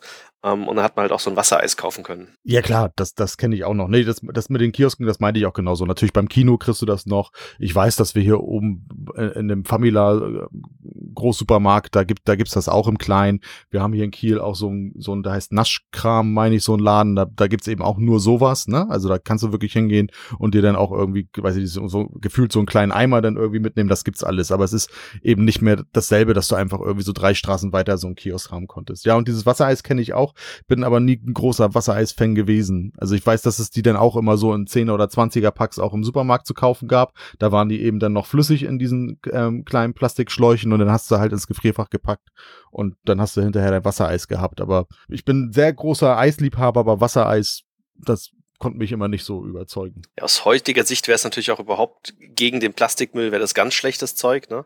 Ähm, was wir haben, Mario hat das auch, das weiß ich, weil wir haben uns mal ein Set geteilt, ähm, ist so, so selbstgemachtes Wassereis, was es heutzutage gibt. Das gab es aber früher auch schon tatsächlich. Also so Behälter aus, aus Hartplastik, da kannst du reinfüllen, was du möchtest, tust den Deckel drauf und der Deckel hat einen Stift drin, der in die Flüssigkeit geht, tust ins Gefrierfach und hast dein eigenes Wassereis. Das hatte ich damals als Kind schon ähm, und habe ich mir halt auch dann irgendwann mal geholt und haben wir uns mit Mario Niki geteilt, dass jeder so ein Set hat. Ähm, das mache ich immer noch gerne im Sommer ab und an. Und das ist tatsächlich die Alternative für deine Kinder. So haben wir es damals nicht gesehen und meine Kinder sehen es so auch nicht mit. Das ist Eis, wo halt nicht wirklich viel Zucker drin ist und trotzdem gut schmeckt. Und keine Laktose. Und genau. keine Laktose, es sei denn, du machst Milch rein. Ja, richtig, aber wir nutzen das quasi, um, um äh, ähm, Fruchtsäfte einzufrieren aktuell, genau. Aber sowas, auch da habe ich, hab, hab, ich keine Erinnerung, dass wir damals Wassereis hatten oder sowas. Also wahrscheinlich gab es es schon, habe ich keine Erinnerung dran. Also wenn dann, wenn ich, wenn ich in Erinnerung an Eis habe, dann tatsächlich von der Eisdiele äh, für 10 Pfennige die Kugel. Also DDR-Pfennige, ja, wohlgemerkt. Was ist das heute? Das war früher billig, Cent das war bei uns aber auch. Ist, das war ja. bei uns auch nicht so teuer wie heutzutage. Was kostet okay. heute eine Kugel? 1,20 Euro. Ja, das war genau. Nicht, ja. genau, da kann ich mich noch dran erinnern. Also das war dann tatsächlich und äh, eben dran erinnern, dass wir dann, wenn dann zur Eisdiele sind und wir hatten tatsächlich dann, also entweder sind wir hingefahren oder eben gelaufen, wobei gelaufen wäre ein bisschen weit. So viele Eisdielen gab es damals nicht bei uns im Ort. ich meine, es waren, gut, wir waren damals, ich lass mich lügen, 60.000 Einwohner da, äh, in Gotha in Thüringen. Ähm, es gab schon ein paar Eisdielen, aber da, wo wir hin sind, äh, gab es dann einmal die eine, das waren, da gab es Softeis, ist ja auch nicht jedermanns Sache. Äh, da kann ich mich immer noch dran erinnern, dass man mit dem Fahrrad immer hingefahren ist. Das, was du auch bei McDonalds da kriegst, da, diese, diese McFlurry Softeis meinst du, oder? Ja, oder beziehungsweise jetzt mittlerweile ist es ja wieder ein bisschen verbreiterter, äh, Softeis quasi aus einer Maschine, wo du eben sagen konntest, es gab auch nur Vanille und Schoko oder eben ja, ja, dieser, entweder dieser gemischt Breiter. oder das eine oder das andere, das und das quasi dann eben keine Kugel, sondern eben so als, genau, ähm, auf eine Waffel drauf, dann so als Turm, einmal Softeis drauf. Oder eben Kugeleis, äh, tatsächlich, aber da gab es auch nicht diese, diese acht Millionen Sorten, die man heute an den Eisdielen sieht, sondern eben, äh, weiß nicht, drei Stück vielleicht, Vanille, Schoko, Erdbeer. Ich hab, wüsste jetzt nicht, dass es da das mehr stimmt. gegeben hätte. Ja. Ähm, Woran ich mich aber da wieder erinnern kann, wenn wir nicht, wenn wir es nicht dort haben, gegessen oder auf die Waffel gekauft, dass wir so eine Eisbombe hatten. Ich weiß nicht, ob ihr das kennt. Das ist quasi wie ein, also eigentlich ist es ein Thermobecher, logischerweise, also ja, also wo man jetzt auch Essen warm halten kann oder im Umkehrschluss, man kann auch Sachen kalt halten, weil sie da drin sind. Äh, dass dann Vater mit dem Auto hingefahren ist und hat dann quasi Eis nach Hause geholt aus dieser Eisdiele eben in so einem, äh, in so einem Behälter, der eben neben warm auch Sachen kalt halten kann, dass wir das Eis dann haben zu Hause gegessen tatsächlich, ja. Also Weil bei uns war es derselbe Dealer. Bei uns war es der Kio, da konntest du diese ganze gemischte Tüte und sowas. Der hatte einfach alles. Der hatte auch das Mickey Mouse und das Ips-Heft.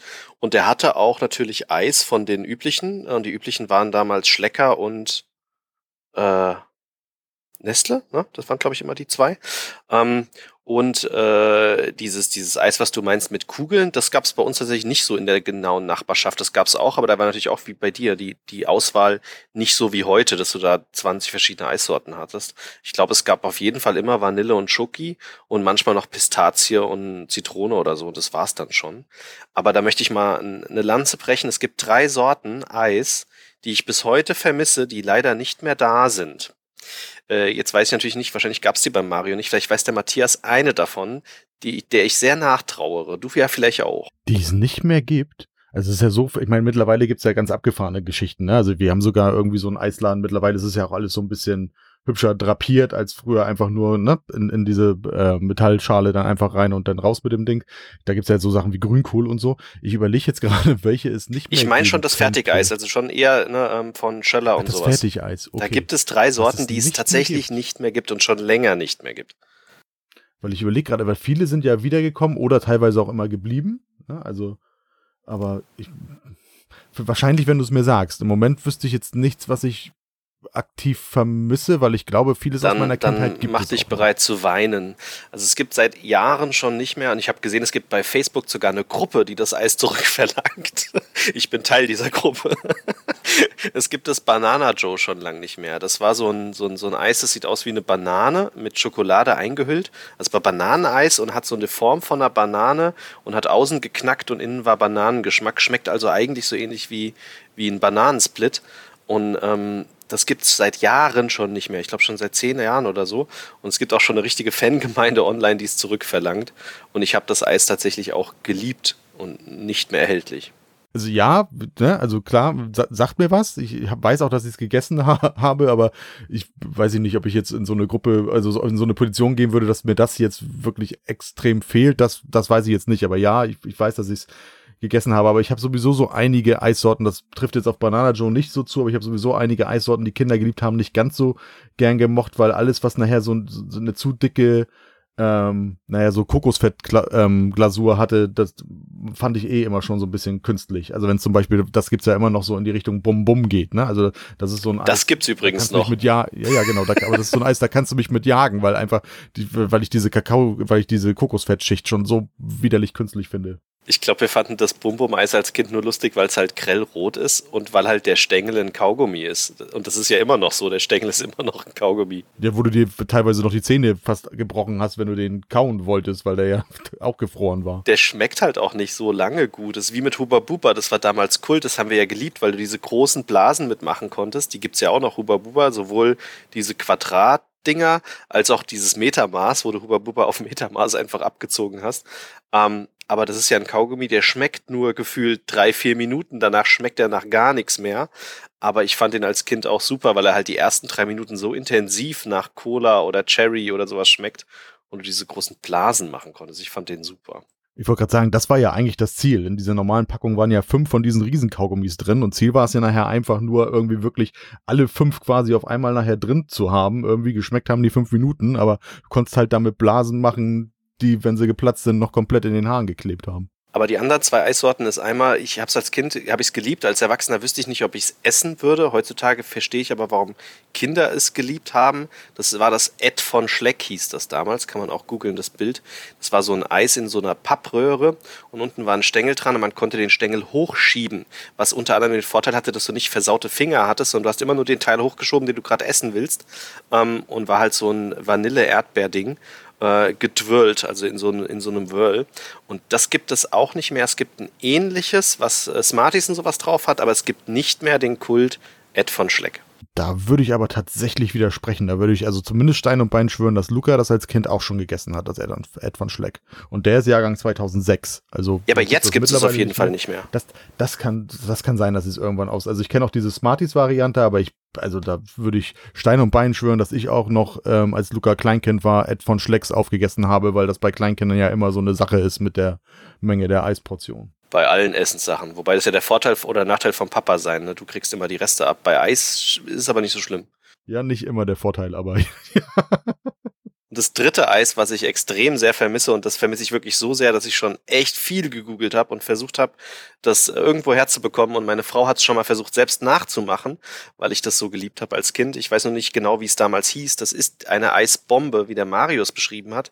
Nur bei uns war eine Eisbombe was anderes. Das gab es damals auch von von ähm, Schöller. Das war so eine, so eine, so, so, so ein, ein, ein, na, wie beschreibt man das? Unten, unten eine Art Waffel ähm, eine Runde, also einfach nur eine runde Scheibe Waffel. Auf diese Waffel haben sie dann eine Vanillekugel gegeben. In die Vanillekugel haben sie hochkonzentriertes Kirsch irgendwas reingespritzt, so dass in der Mitte so ein Kirschkern war, der gefrostet ist mit dem Eis. Und außenrum war dann noch Schokolade einmal drüber gegeben. Und dann, wenn du da mit dem, mit dem, äh, das konntest du kaufen, das war im Vierer-Pack, waren also vier von solchen Eisklumpen, Eisbomben. Und wenn du da mit dem Löffel reingegangen bist, hat ein bisschen gedauert, weil am Anfang war es tierisch hart, also musstest ein bisschen warten.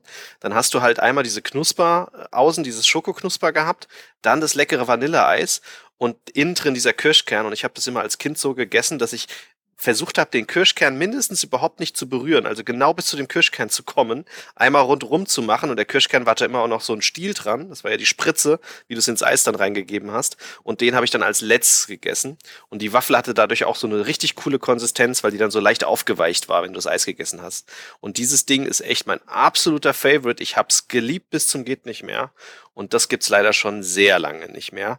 Und das gab's mal eine ganze Zeit lang dann von der Ja-Marke von Lidl und selbst die haben's leider abgeschafft. Und bis heute ärgert mich das, dass es das nicht mehr gibt. Das sagt mir tatsächlich so, also als Eis so von Schöller oder so gar nichts. Also ich weiß, dass, dass es sowas ähnliches, so ein abgepackter Version, so in Tiefkühlschränken früher gab, so vier Stück oder so, da war es aber nicht am Stiel, ne? Also da war das so ein bisschen wie so ein, wie so ein Schokokuss quasi, ne? Also auch mit so Zartbitterschokolade drin, Vanilleeis in drin, dann so, so ein Fruchtkern und unten auch eine kleine Waffel, aber halt so als Dessert, nicht als, ähm, ja. Meine ich auch als Dessert, so. also war kein Stieleis, war, so, das war was, was du auf den Teller bekommen hast. Ja, genau, also da, da, also da das kenne ich, dass es das mal abgepackt so im Laden gab, so in, in, in Vierer-Paketen. Aber sonst, wie gesagt, Eisbombe sagt mir tatsächlich eher sowas ähm, wie bei Mario, dass das dann so eine große Familienportion letzten Endes ist, die in so einem Behältnis kam, wo dann die ganze Familie von essen konnte. Mario, hast du in der Kindheit denn diese anderen Eissorten auch irgendwie gehabt oder sag ich mal irgendwie Abwandlungen davon, vielleicht mit anderen lustigen Titeln? Also ich habe jetzt mal nebenbei wieder Google Bildersuche. Ich habe tatsächlich auch unter Wikimedia quasi gibt es ein Bild, das ist genau diese Thermos DDR DDR in Orange für Eis, genau die, die wir hatten, ist da abgebildet. Ist schon geil, was man da so alles findet, ja. Ähm, habe ich mal geguckt, also ich, ich, hätte mich jetzt jemand gefragt, wir hätten kein Eis am Stiel gehabt. Tatsächlich gab es aber offensichtlich welches. Woran ich mich aber erinnern kann, jetzt wo ich die Bilder wieder gesehen habe, ist erstmal, also erstmal diese viel, wie gesagt, grundsätzlich egal, was ihr über was wir hier reden die Produktvielfalt, die seinerzeit schon bei euch im Westen herrschte, die gab es bei uns so nicht. Da bin ich mir ziemlich sicher. Also das, das, das liegt der Lage in der Natur der Sache, ja. Ähm, Mangelwirtschaft ähm, und, und Zurückhaltung. Aber was es gab, waren, ähm, was ich jetzt hier auf Bildern gesehen habe, war eben ein, ein, ein Vanilleeis, wo oben und unten einfach nur so als Block eine Waffel, das gibt's glaube ich auch immer noch so. Also dass du quasi oben eine Waffel hast, unten eine Waffel und dazwischen abgepackt, aber ist Vanilleeis und das Ganze abgepackt gewesen sozusagen, so als Block. Sandwich. So ein Sand ja, genau. Sandwich heißt es mittlerweile, oder heißt es jetzt. Ne? Also keine Knusperwaffel, sondern so eine etwas weichere Waffel, was dann auch immer eine Riesensauerei war. Ähm, genau, das gab es. Und äh, so kleine Becher, äh, da gibt es jetzt ja auch Bilder äh, mit, mit Schoko, äh, Schoko, Erdbeer, Vanille. Also je, einzeln in so Plastikbechern mit so, wo so ein kleiner Löffelchen dabei war. Das ist dann so groß wie, wie, wie so ein Senfbecher vielleicht gewesen, ein bisschen kleiner vielleicht. Die gab es auch. Also das konnte man dann quasi aus dem aus der Kaufhalle, hieß es ja bei uns, aus der Kaufhalle mitnehmen und dann eben auf dem Weg essen oder sowas, wenn man jetzt nicht in die Eisdiele gegangen ist. Ähm, genau, diese Sachen gab's und was ich jetzt auch nochmal gesehen habe, tatsächlich, äh, dieses, dieses Softeis, was ich vorhin habe angesprochen, das gab es entweder in so einer normalen, das gab es gar nicht, da kann ich mich nicht das gab es gar nicht in einer normalen Waffel, sondern in einer Waffel, die so als Muschelform war. Also fest, aber sah aus wie eine Muschel. Dann hast du das Softeis da reingemacht. Ah, nee. Nee, jein, also eine Waffel, eine ganz normale Knusperwaffel sozusagen, wie man es von normalen Eistüte kennt, aber als so Halbkreis, wie so eine Muschel sah das eben aus. Ähm, also eine, eine halbe Seite. Dann war das Softeis drauf und dann hat man die andere Hälfte sozusagen dann oben drauf gesetzt. Und dann sah das eben aus wie so eine geöffnete Muschel, wo das Softeis eben drin war. Äh, müsst einfach mal DDR Softeis suchen, bei Google, dann seht ihr, was ich meine.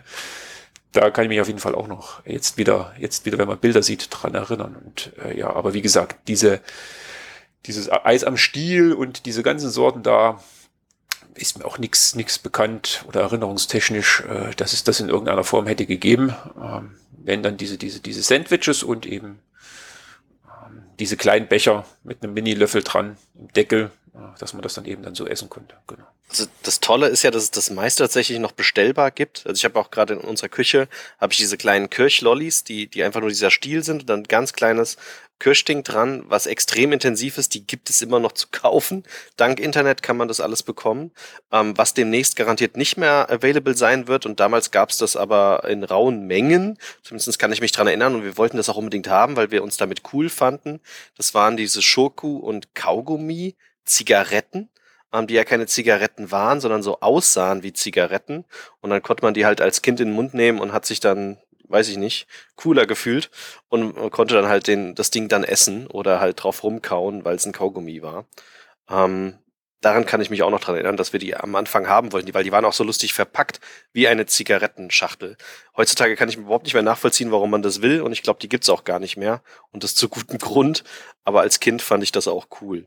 Ja, die, die kenne ich tatsächlich auch noch irgendwie. Und das hat damals auch keiner problematisiert. Also meine Eltern haben damals auch geraucht und so. Ich kann mich also als Kind nicht dran erinnern, dass das da irgendwie mal zu Streit oder so geführt hat, wenn wir dann damals irgendwie diese Kaugummi- oder Schokoladenzigaretten dann hatten Nö, und dann auch so normal, cool ne? lässig in, in, in den Mund gesteckt haben irgendwie. Ich weiß, diese Schokolade hat nicht wirklich gut geschmeckt. Nee. Aber es war halt nee. irgendwie cool und zumindest ich kann alle, alle Eltern irgendwie beruhigen. Irgendwie, ich habe in meinem Leben einfach, äh, weil ich es dann doch irgendwann probieren wollte, eine einzige Zigarette geraucht. Also ich bin aufgrund von Schokoladenzigaretten jetzt nicht zum, zum Raucher geworden. Da kann ich alle beruhigen. Also ich war mal Raucher für eine ganze Zeit lang, aber ich rauche jetzt auch nicht mehr.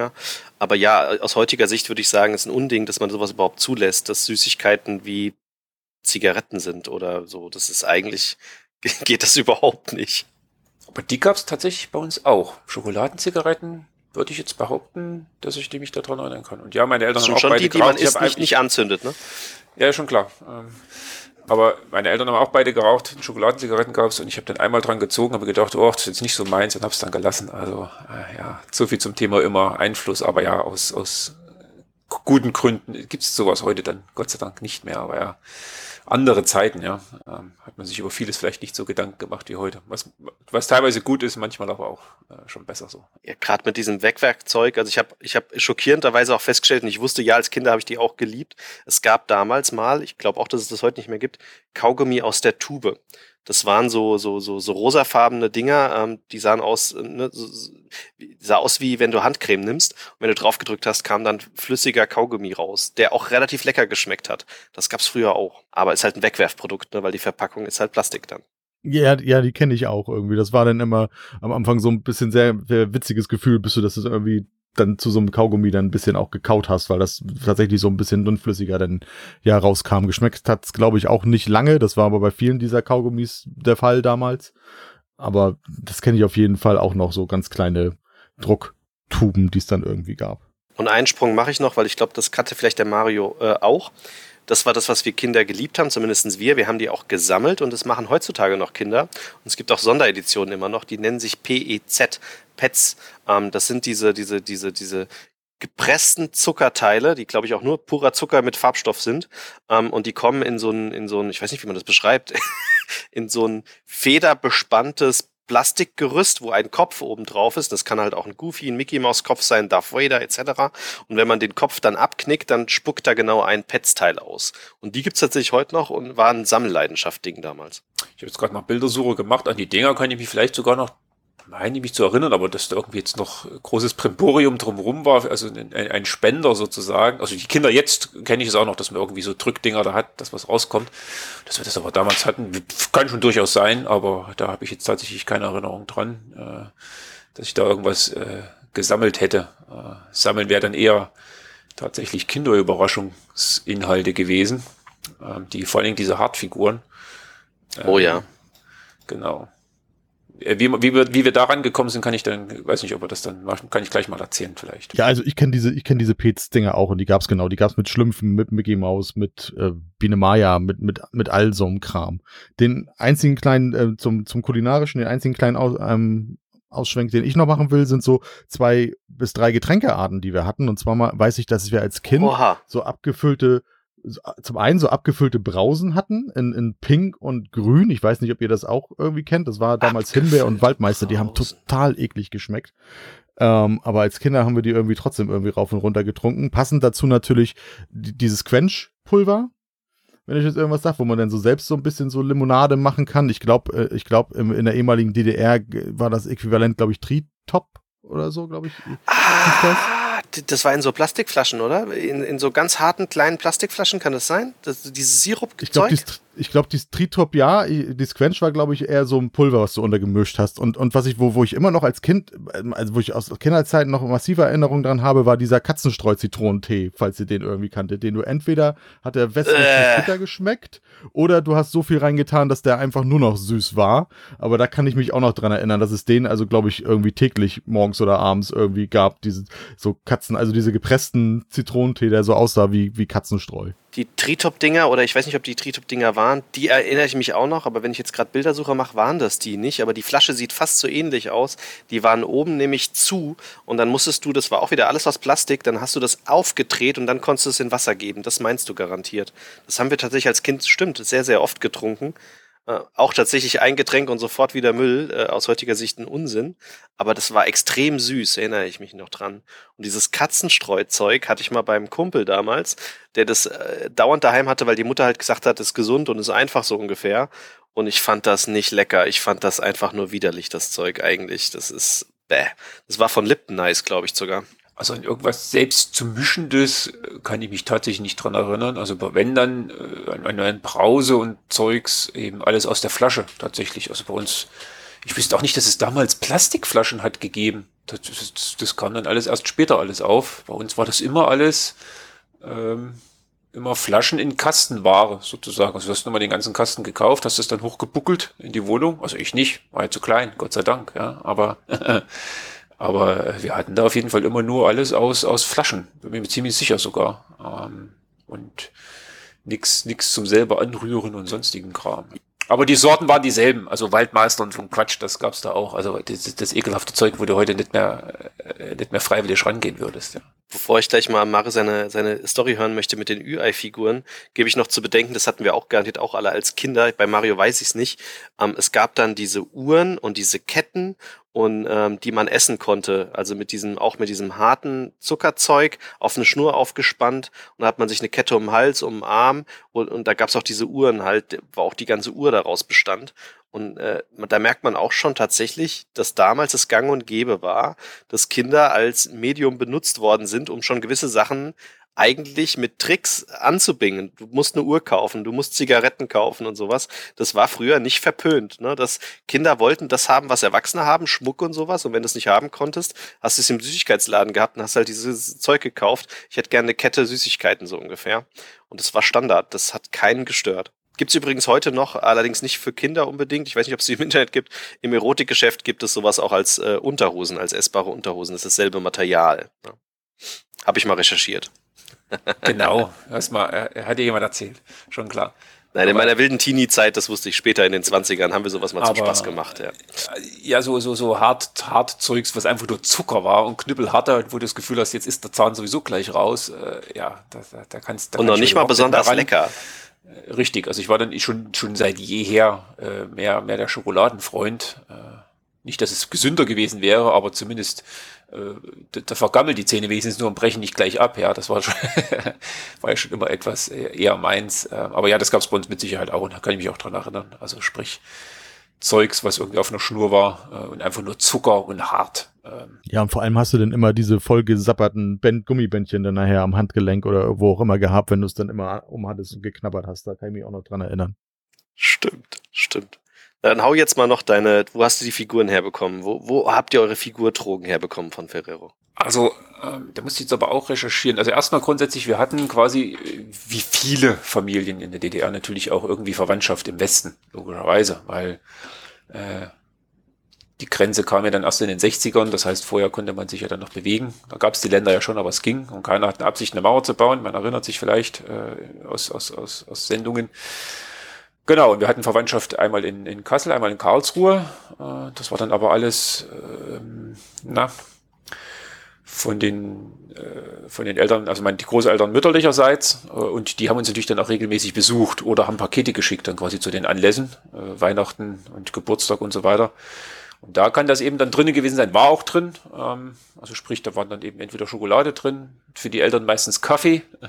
Wer hätte es gedacht, weil das auch äh, mitunter dann, oder der bessere Kaffee war, weiß nicht, ob das dann schon Jakobs oder irgend sowas war.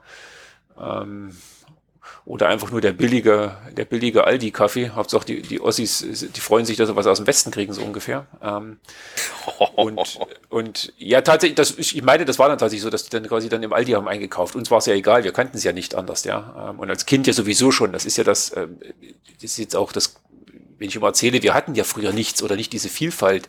Wenn du sie nicht kennst, es gab ja in der Form damals auch gar keine Werbung. Ja, also dann vermisst wir hatten dann, nicht. Wir hatten ARD, ZDF und wahrscheinlich noch irgendwie den, weiß nicht, die ganzen Dritten, äh, nur bedingt, wahrscheinlich den hessischen Rundfunk wird es noch gegeben haben, bei uns über Antenne empfangen. Aber da gab es ja in der Form nicht diese massenhafte Werbung, die dann erst mit dem Privatfernsehen Einzug gehalten hat. Das war dann alles erst 90er Jahre.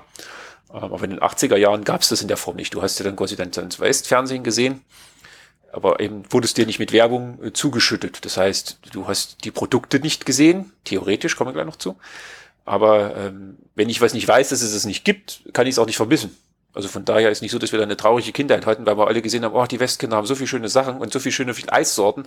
Du, du kanntest halt das, was, was es gab und das war's, ja. Ähm, und, und es wurde dir nicht so vorgelebt wie heute, ähm, dass du quasi immer dann äh, nach, nach mehr streben musst oder und so weiter, ja.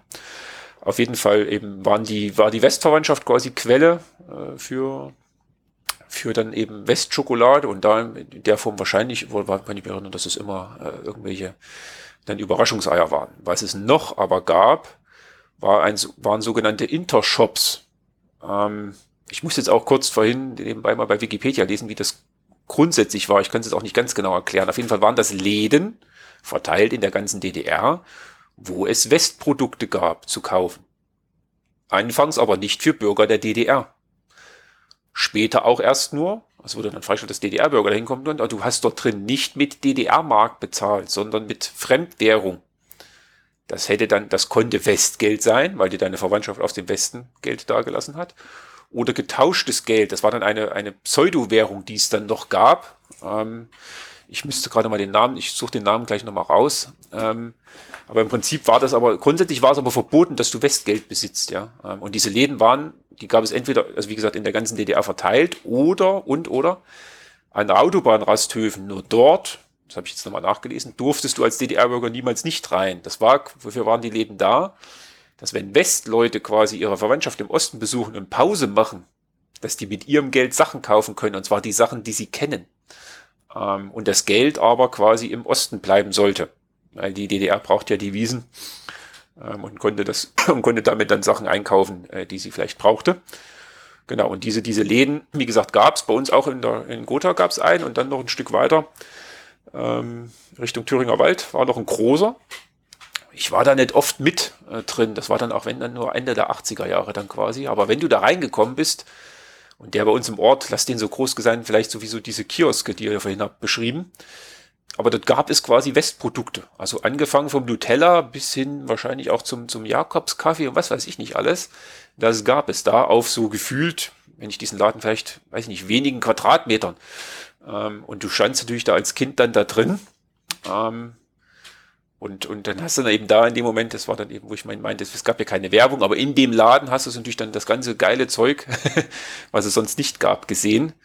Ähm, und äh, ja, wenn man da mal was bekommen hatte oder man hatte dann irgendwie fünf, fünf von diesen Devisenmark, nenne ich sie jetzt mal, ähm, oder hattest irgendwie sogar fünf Westmark, dann konntest, konntest du dir da drin was kaufen, zu völlig überzogenen Preisen, äh, vermute ich mal. Ähm, ähm, die, die, die jenseits von Gut und Böse waren, was man im Westen hätte für bezahlt. Aber es gab dann eben da Produkte und äh, in Richtung Thüringer Wald, das war ein deutlich größerer Laden, da gab es dann auch Spielsachen und unter anderem auch, meine ich, sogar Lego. Und das konntest du da eben dann entsprechend äh, dort in diesen Läden dann äh, dein, dein eigentlich, was du nicht besessen durftest, Westgeld oder diese Devisengelde äh, oder Tauschgeld, ähm, eben dort Sachen kaufen, ja. Und das war der Weg, wie man eben unter anderem dann auch mal an so ein Überraschungsei äh, in den 80er Jahren, ich zumindest dann noch rankam. Das finde ich in drei Sachen faszinierend. Also das erste ist, von diesen Läden habe ich natürlich noch nie was erfahren, außer jetzt neulich, weil ich mir, ähm, weil wir letztes Mal den Podcast mit Niki gemacht haben und da haben wir das ja auch in Bibel geshared und da hat einer das Buch nachgemacht, Spielkopien aus der DDR, was auch von der Jury ähm, mitproduziert worden ist und ähm, das habe ich mir gekauft und habe jetzt schon mal die Hälfte gelesen. Da sind nämlich auch sehr bekannte ähm, Spiele. Ähm, äh, Autoren drin, die halt in der DDR gewohnt haben und die erzählen auch in einem einen Artikel von diesen Shops und haben gesagt, da konnte man wohl auch die Spiele aus dem Westen kaufen, hat man aber meistens nicht getan, weil man halt sinnvolleres, das Geld sinnvoller ausgegeben hat in den Läden für andere Sachen, die man halt gebraucht hat, hat aber halt die Spiele ja dann nachgebaut. Das macht dieses Buch. Ähm, und äh, das lese ich gerade, bin sehr fasziniert zu lesen, auch die Bilder zu sehen mit diesen nachgemachten Spielfeldern und den Figuren aus, nicht aus Fimo, sondern aus dieser Knete, die es nur bei euch gab, ähm, wo ich gerade äh, Suralin oder wie sie heißt. Und äh, was ich faszinierend finde, ich war ja mit der Berner mal vor Jahren in Kuba. Und Kuba ist ja genauso so ein ne, abgeschlossener Raum und, und, und ähm, im Prinzip hat so ein Feeling wie anscheinend von der DDR. Und die haben auch zwei getrennte Währungen, nämlich eine Währung, die du nur als Tourist bekommst und als Tourist ausgeben kannst. Und die Einwohner haben ihre normale Währung. Und in gewissen Läden darfst du aber nur mit der Touristenwährung ähm, Sachen einkaufen und die dürfen offiziell gar nicht diese Touristenwährung besitzen. Wenn die sie aber bekommen, weil sie irgend, weil du denen einfach das Geld in die Hand gibst, Trinkgeld, was weiß ich was, ähm, dann können die das verwenden und ist das zehnfache Wert im Verhältnis zu ihrer Währung wiederum. Ähm, was total weird ist aus meinen Augen, aber so in der Art müsste das ja bei euch dann auch gewesen sein. Das ist dann exakt dasselbe, selbe Prinzip. Das Kuba war ja dann auch dann eben sozialistischer Staat. Ähm man kann ja noch die Kuba-Krise und so weiter mit den Russen zusammen. Ähm, genau, das ist dasselbe Prinzip. Dann vermutlich gehe ich davon aus, dass man quasi dann Produkte anbietet, äh, die eben nicht für die, für die Einheimischen oder Läden, wo nicht Einheimische, Einheimische normalerweise einkaufen durften. Ähm, genau. Ich will auch gar nicht wissen, äh, wie solche Läden dann überwacht wurden tatsächlich, was da so abging. Also durch die, durch, durch die, durch die, durch die Stasi ähm, und die Polizei auch, äh, weil das natürlich dann ähm, äh, konträr der ganzen sozialistischen Grundhaltungen natürlich war so ein Laden, dass der überhaupt existierte, ja. Also ich will auch über die Anzahl, dass es hier steht 1989 in Wikipedia zumindest, äh, gehen wir von aus, es passt halbwege, 1989 waren das 470 Läden in der ganzen DDR, was ja schon relativ viel ist. Ähm, dass es dort eben, äh, dass das dort mit, mit ziemlicher Sicherheit sehr stark überwacht wurde und in Dunstkreis um diese Läden, äh, was das so abging, äh, bin mir ziemlich sicher. Ähm, ja. Genau. Aber ja, das, also du hast recht, aber ähm, ähm, Spielsachen, äh, Spielsachen haben wir dort nicht gekauft. Dafür hat das die, das bisschen Kohle, was du dann hattest, also von diesen, diesen, diese Forumsmark, habe ich jetzt gerade mal gelesen, Forum-Check ähm, oder eben Westgeld, da hattest du ja keine, keine x Euro und da ja schon die normalen Lebensmittel, die du dort kannst kaufen, die dann wichtiger waren, zum Beispiel ein Kaffee und, und, und vielleicht mal eine Schokolade oder sowas, die schon so teuer waren, dann, ich will gar nicht wissen, was dann hätte denn ein Spiel des Jahres oder irgend sowas gekostet, äh, was es da so eben gab. Das war wahrscheinlich dann jenseits von Gut und Böse. In den größeren Läden wird es die aber mit Sicherheit gegeben haben, kann man davon ausgehen, ja. Gut, dann würde ich vielleicht auch jetzt das Thema äh, überspringen, dann rutschen wir jetzt mal in die Spiele rein. Wir haben noch ein paar Sachen aus den 80er, 90ern, die nichts mit Spielen zu tun haben, aber wir wollen ja sowieso nochmal 90er Podcast auch aufnehmen ähm, wenn wir hoffentlich heute auch durchkommen mit den 80ern. und springen mal zu Spielen rüber, die wir so in unserer Kindheit gespielt haben. Da hat der Mario ja garantiert einen anderen Hintergrund als die Niki. Ich bin mal dann gespannt. Ähm, was ich ergänzen kann zu letztes Mal, ähm, wir haben letztes Mal schon vorgestellt, kurz gehabt, äh, das Buffalo und ähm, das Spiel der Spiele habe ich, glaube ich, beide letztes Mal genannt. Ich habe die mir inzwischen wieder besorgt und zwar genau in der Edition, die ich damals hatte. Ich wollte die unbedingt so haben. Ich habe die jetzt hier daheim und ich habe sie gespielt. Ähm, das Spiel der Spiele ist immer noch gut. Kann man also ohne Probleme bei eBay kaufen und spielen und hat damit eine Menge Spaß. Ähm, es hat einen 80er Flair, ja, aber es ist immer noch modern und macht immer noch vollkommen so, wie ich es kenne, Spaß. Ähm, und das Buffalo ähm, habe ich auch gespielt. Übrigens beide Spiele verloren gegen meine Frau, wie alle 80er-Spiele, die ich bisher mit ihr gespielt habe. Ähm, ich bin da nicht besonders gut drin, stelle ich fest. Ähm, ist auch noch wunderbar und kann man äh, als Zwei-Personen-Spiel spielen. Da passiert halt nur nicht sehr viel. Es ist wirklich nur so ein Spiel, du läufst, der andere läuft und irgendwann hat einer gewonnen. Wobei ich rausgefunden habe, es gibt Spielvarianten, die ich damals gar nicht kannte, dass man, wenn man einmal gewonnen hat, ähm, es dem anderen schwerer macht. Das stand auch gar nicht in der Anleitung drin, aber gibt's wohl. Ähm, kann man also alles noch bei eBay kriegen und ist auch heutiger Sicht immer noch gut. Und ich bin froh, dass ich wieder die Editionen habe, die ich damals hatte. Genau, aber ansonsten würde ich dann mal zu den normalen Spielen von damals übergehen. Ähm, Matthias, weißt du noch ein schönes, was du in den 80ern gespielt hast? Weiß, dass ich, also eins, was ich auf jeden Fall in der Kindheit gespielt habe, wo ich, wo ich Erinnerungen habe, äh, ist das Spiel Reversi. Ich glaube, ich habe eben nochmal nachgeguckt, du hattest es ja auch auf deiner Liste stehen, das, das gibt es irgendwie auch unter dem Namen Othello. Ich kenne es aber ähm, von, ich glaube, es ist sogar von Ravensburger gewesen. Auf jeden Fall kenne ich es als Spiel Reversi.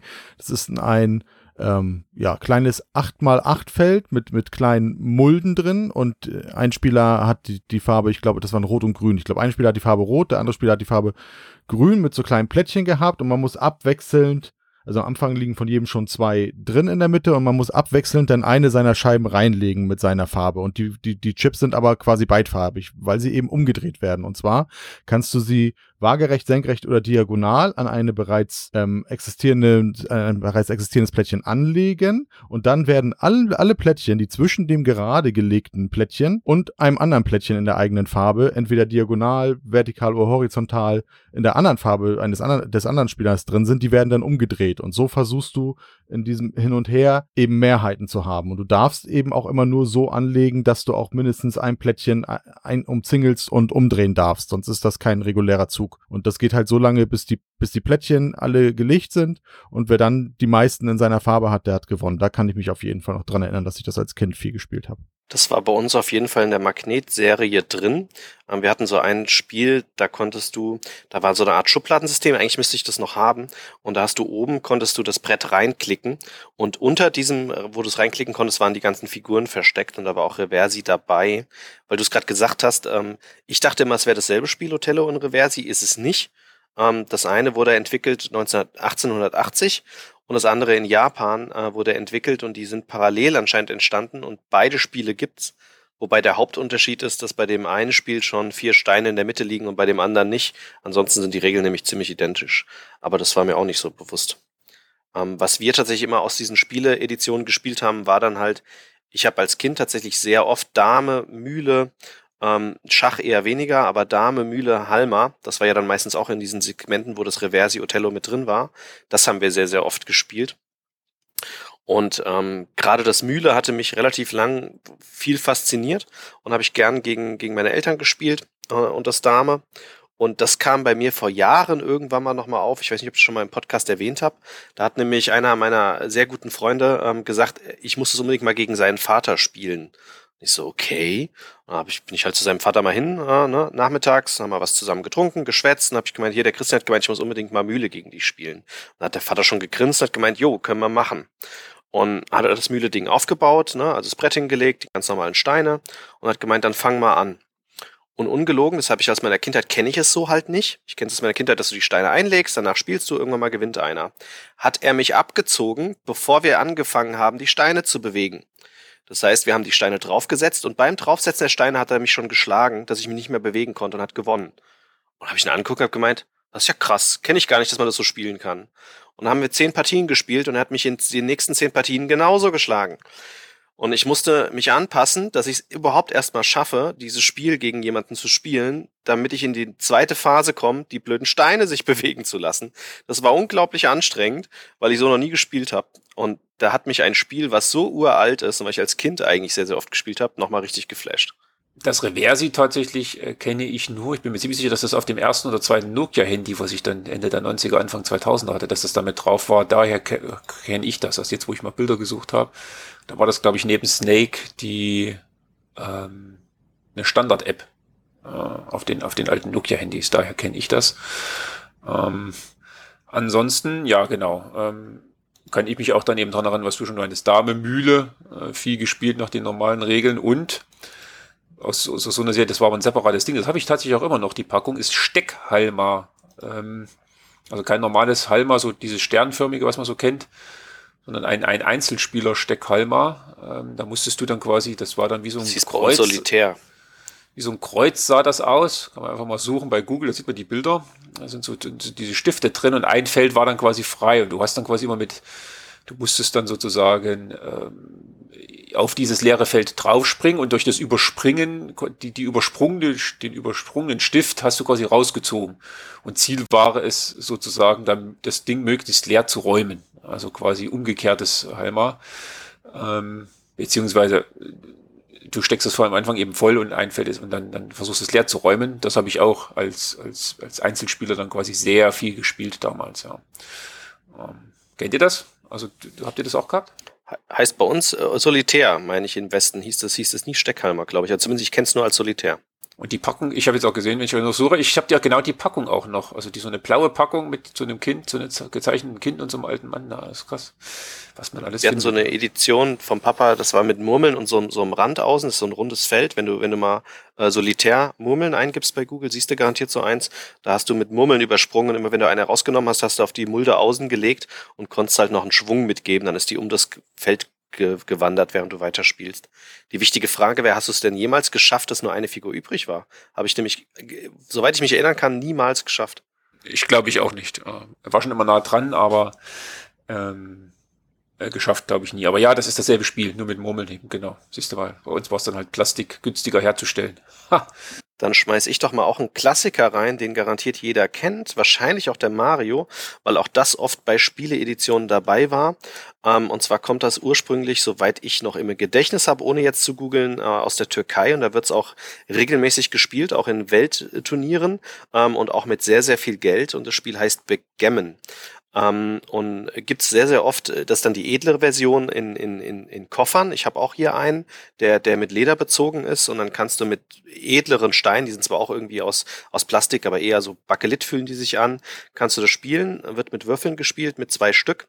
Und Ziel ist es, äh, in den meisten, in den klassischen Backgammon-Varianten, ähm, seine Figuren von einem, hat man, hat man eine Startposition, die ist definiert in, in einem Viertel, der Koffer ist in vier Viertel unterteilt und muss dann im Uhrzeigersinn in das gegnerische Startviertel reinkommen und die Steine rauswürfeln und kann dabei den Gegner auch schlagen, wenn er nicht zwei Steine übereinander hat. Und der Gegner kommt mir genau entgegen. Und dabei ist es immer taktisch, dass man möglichst immer zwei Steine übereinander legen möchte, kann auch irgendwann mal die ganzen Kombinationen auswendig, ähm, dass man die Steine immer so automatisch an eine Stelle trifft und muss gar nicht nachzählen. Und dann gibt's noch Varianten davon, dass man die Steine auch reinspielen muss. Das macht es ein bisschen länger und ein bisschen schwieriger. Und es gibt dann halt diese ähm, Geldvariante oder diese Turniervariante, dann kommt noch der rote Würfel ins Spiel, den die meisten gar nicht kennen oder ignorieren, weil der führt dann dazu, dass je nachdem, wie du die Partie gewinnst, die Partie doppelt, vierfach, sechsfach, sechzehnfach zählt. Und wenn du das halt um Centbeträge spielst, dann äh, macht das Sinn und nimmt den Glücksfaktor ein bisschen raus, weil es darum geht, dass der Spieler, der gerade führt, der kann dann sagen, ich möchte gerade den Gewinn verdoppeln, egal jetzt ob es um Geld oder um Punkte geht. Und der andere kann nur einmal dagegen Nein sagen. Und beim zweiten Mal muss er es akzeptieren, dass es verdoppelt wird. Und dann wandert der Würfel zu ihm rüber. Und jetzt hat nur dieser Spieler noch die, die Möglichkeit, das nächste Mal wieder zu verdoppeln. Das macht er natürlich erst, wenn er denkt, dass wieder das Blatt in seine Richtung fällt. Und wenn man das clever spielt, dann kann man auch bei schlechten Partien, wo man schlecht würfelt, ähm, gute Punkte machen. Beziehungsweise dann auf über mehrere Partien dann gute Punkte machen. Und das Spiel habe ich unglaublich lang gegen meine Mama gespielt und habe das Spiel mit ihr echt abgefeiert und auch mit der Berner jahrelang vor Klickenabend, als wir noch nicht so viele Spiele kannten, war das Begemmen in, in so einer Reisedition mit Magnetdingern immer mit dabei. Das hatten wir in jedem Urlaub mit dabei.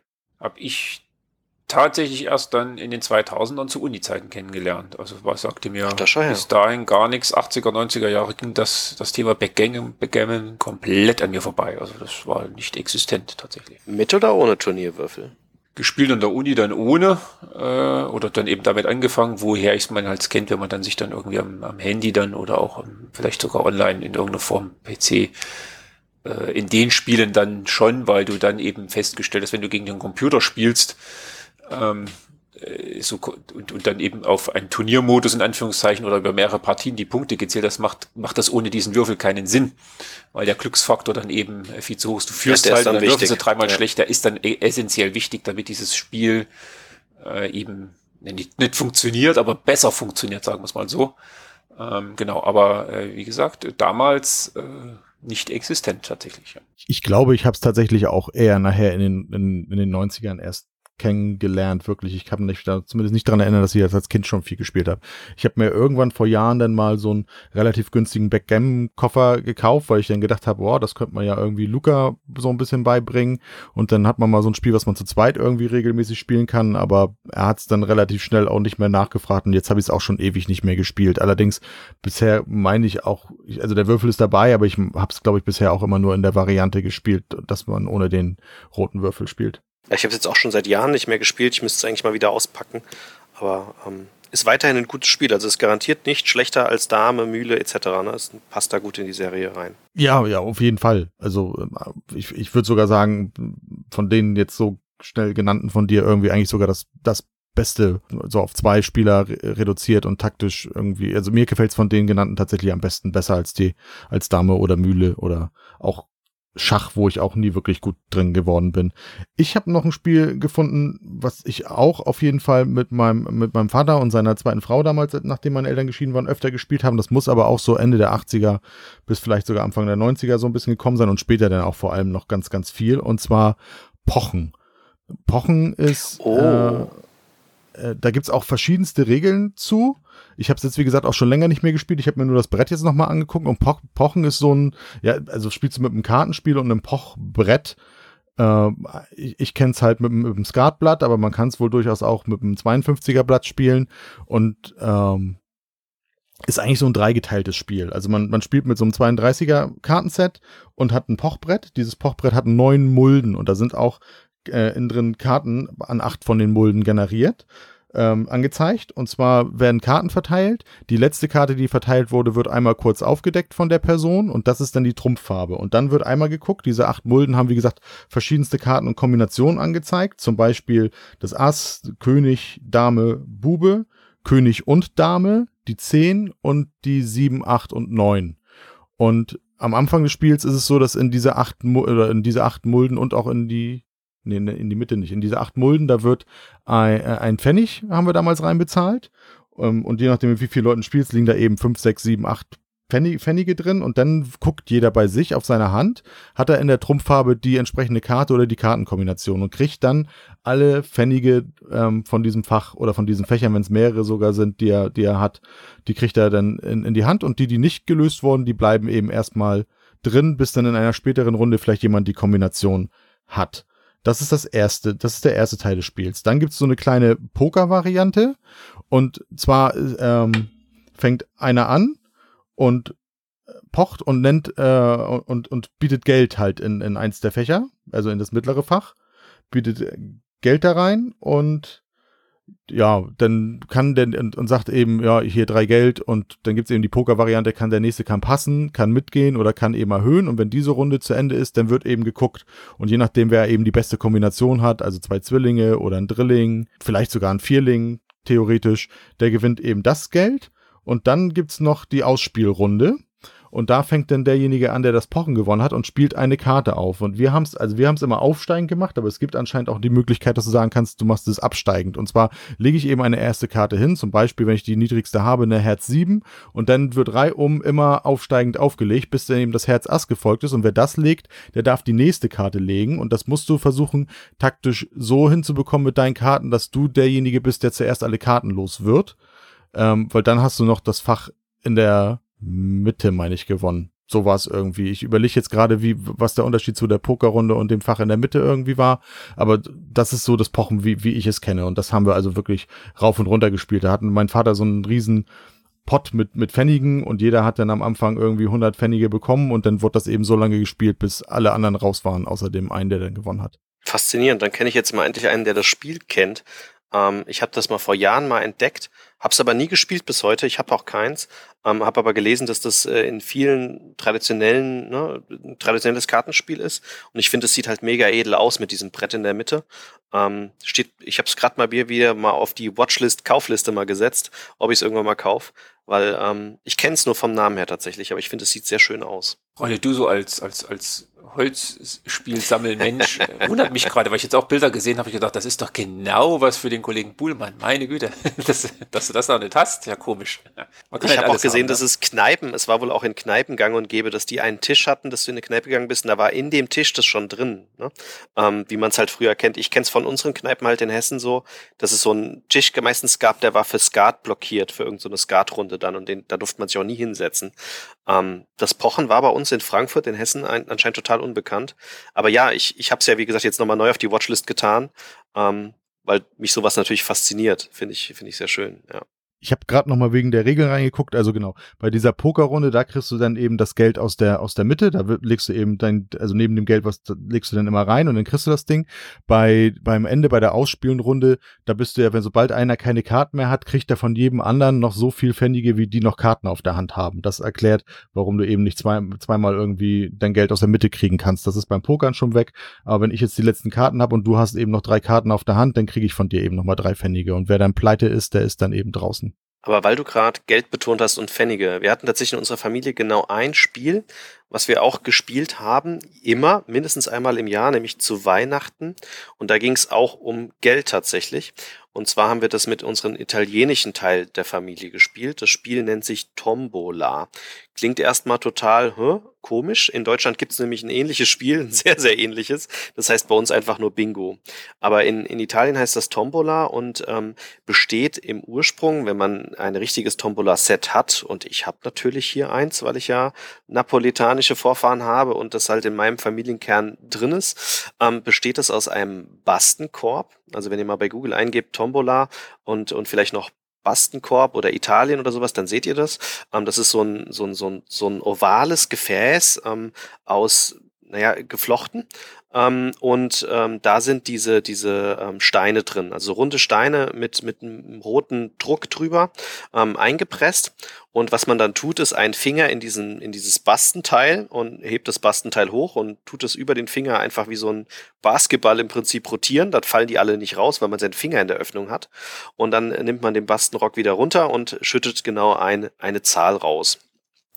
Und ich habe das unglaublich äh, gerne in Erinnerung, dass wir das halt immer bei meinen italienischen Opa und Oma gespielt haben. Äh, Nonna und Nonno.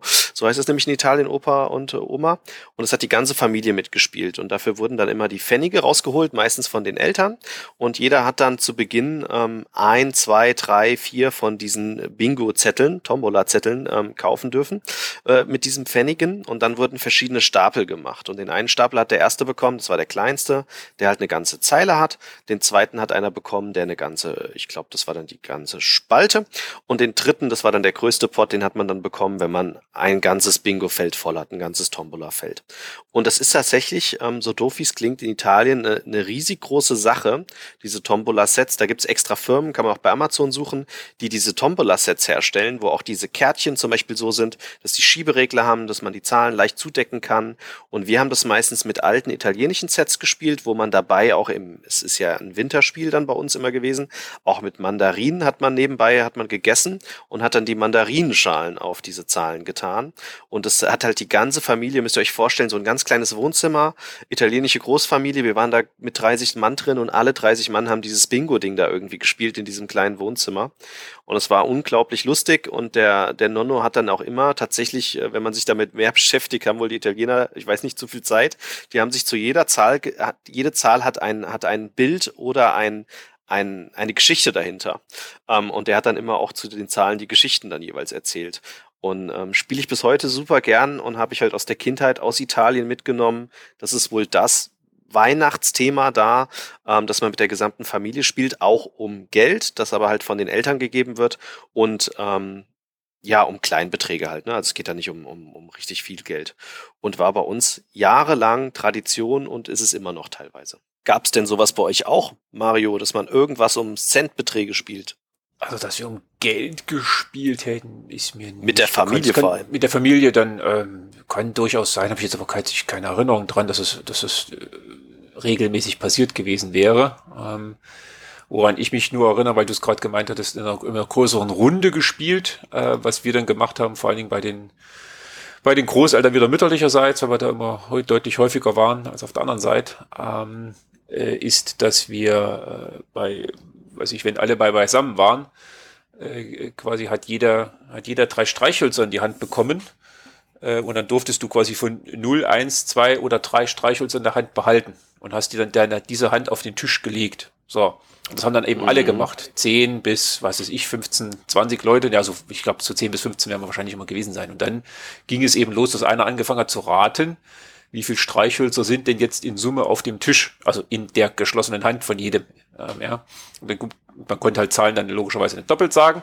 Und da fing der erste eben an, hat gesagt, ja gut, wenn wir jetzt zehn Leute sind, können es ja maximal dann 30 sein oder eben null. Und dann hat man gesagt, ich schätze mal so elf. So.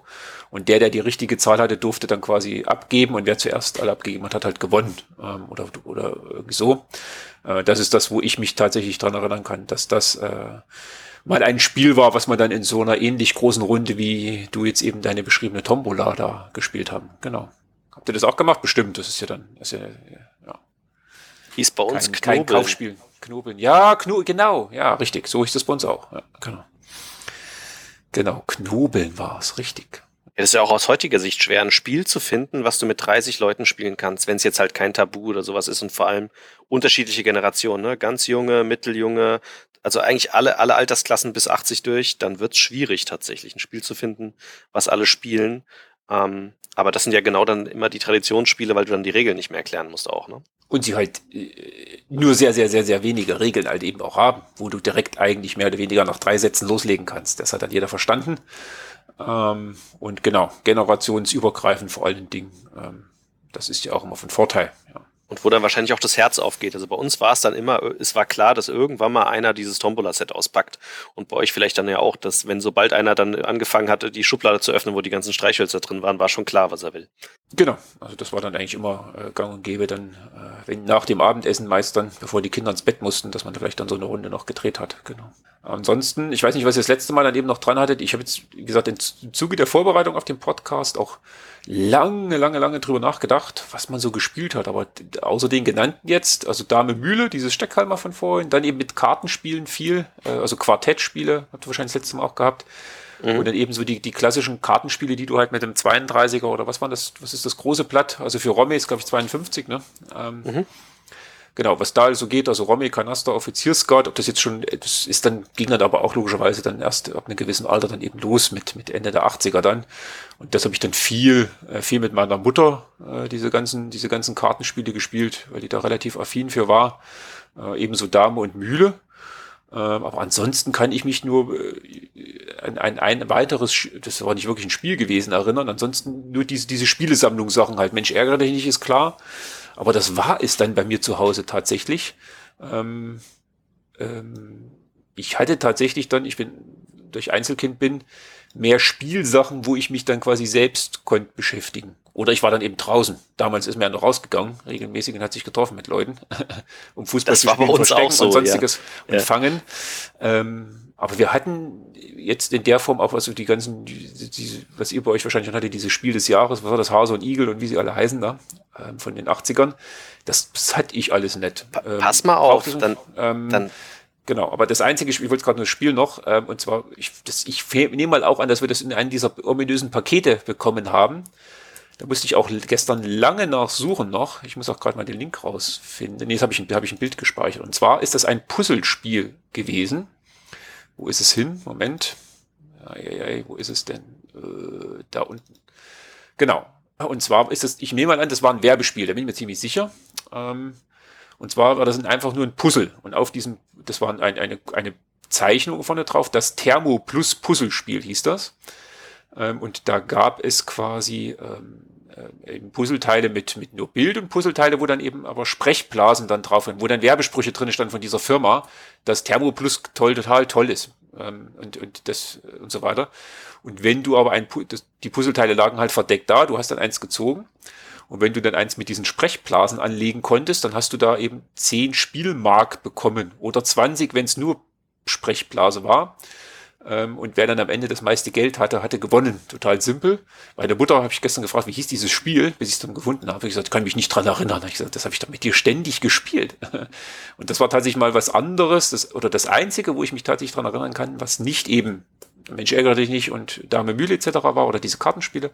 Das einzige, was, wo ich mich dran erinnern, dass das was anderes mal war, ähm, das Thermo Plus Puzzlespiel. Das kennt ihr bestimmt aber nicht. Das war bestimmt irgendein Werbe, Werbespiel von, das von der Firma da. Gar nichts. Ich versuche gerade Bilder ja. zu finden. Das Thermo Plus, genau. Ähm, das ist das Einzige, wo ich noch, wo ich wirklich Erinnerungen habe. In den 90er Jahren, wie gesagt, dann hat sich das ja ein bisschen geändert, weil wir dann die Produkte direkt beziehen konnten, theoretisch praktisch. Ähm, aber davor äh, ist das mit, äh, das tatsächlich bei mir das Einzige. Ja. Hast du das denn noch zu Hause, Mario? Also hier jetzt nicht, wo wir wohnen. Ich, die, die, die latente Chance besteht natürlich, dass es in den Keller der Eltern zu Hause irgendwo noch in irgendeiner Kiste existiert. Im Gegensatz zu meinem Lego, was meine Mutter weggegeben hat irgendwann mal. Das nehme ich auch immer noch übel. Ähm, das kann sein, dass das noch da ist.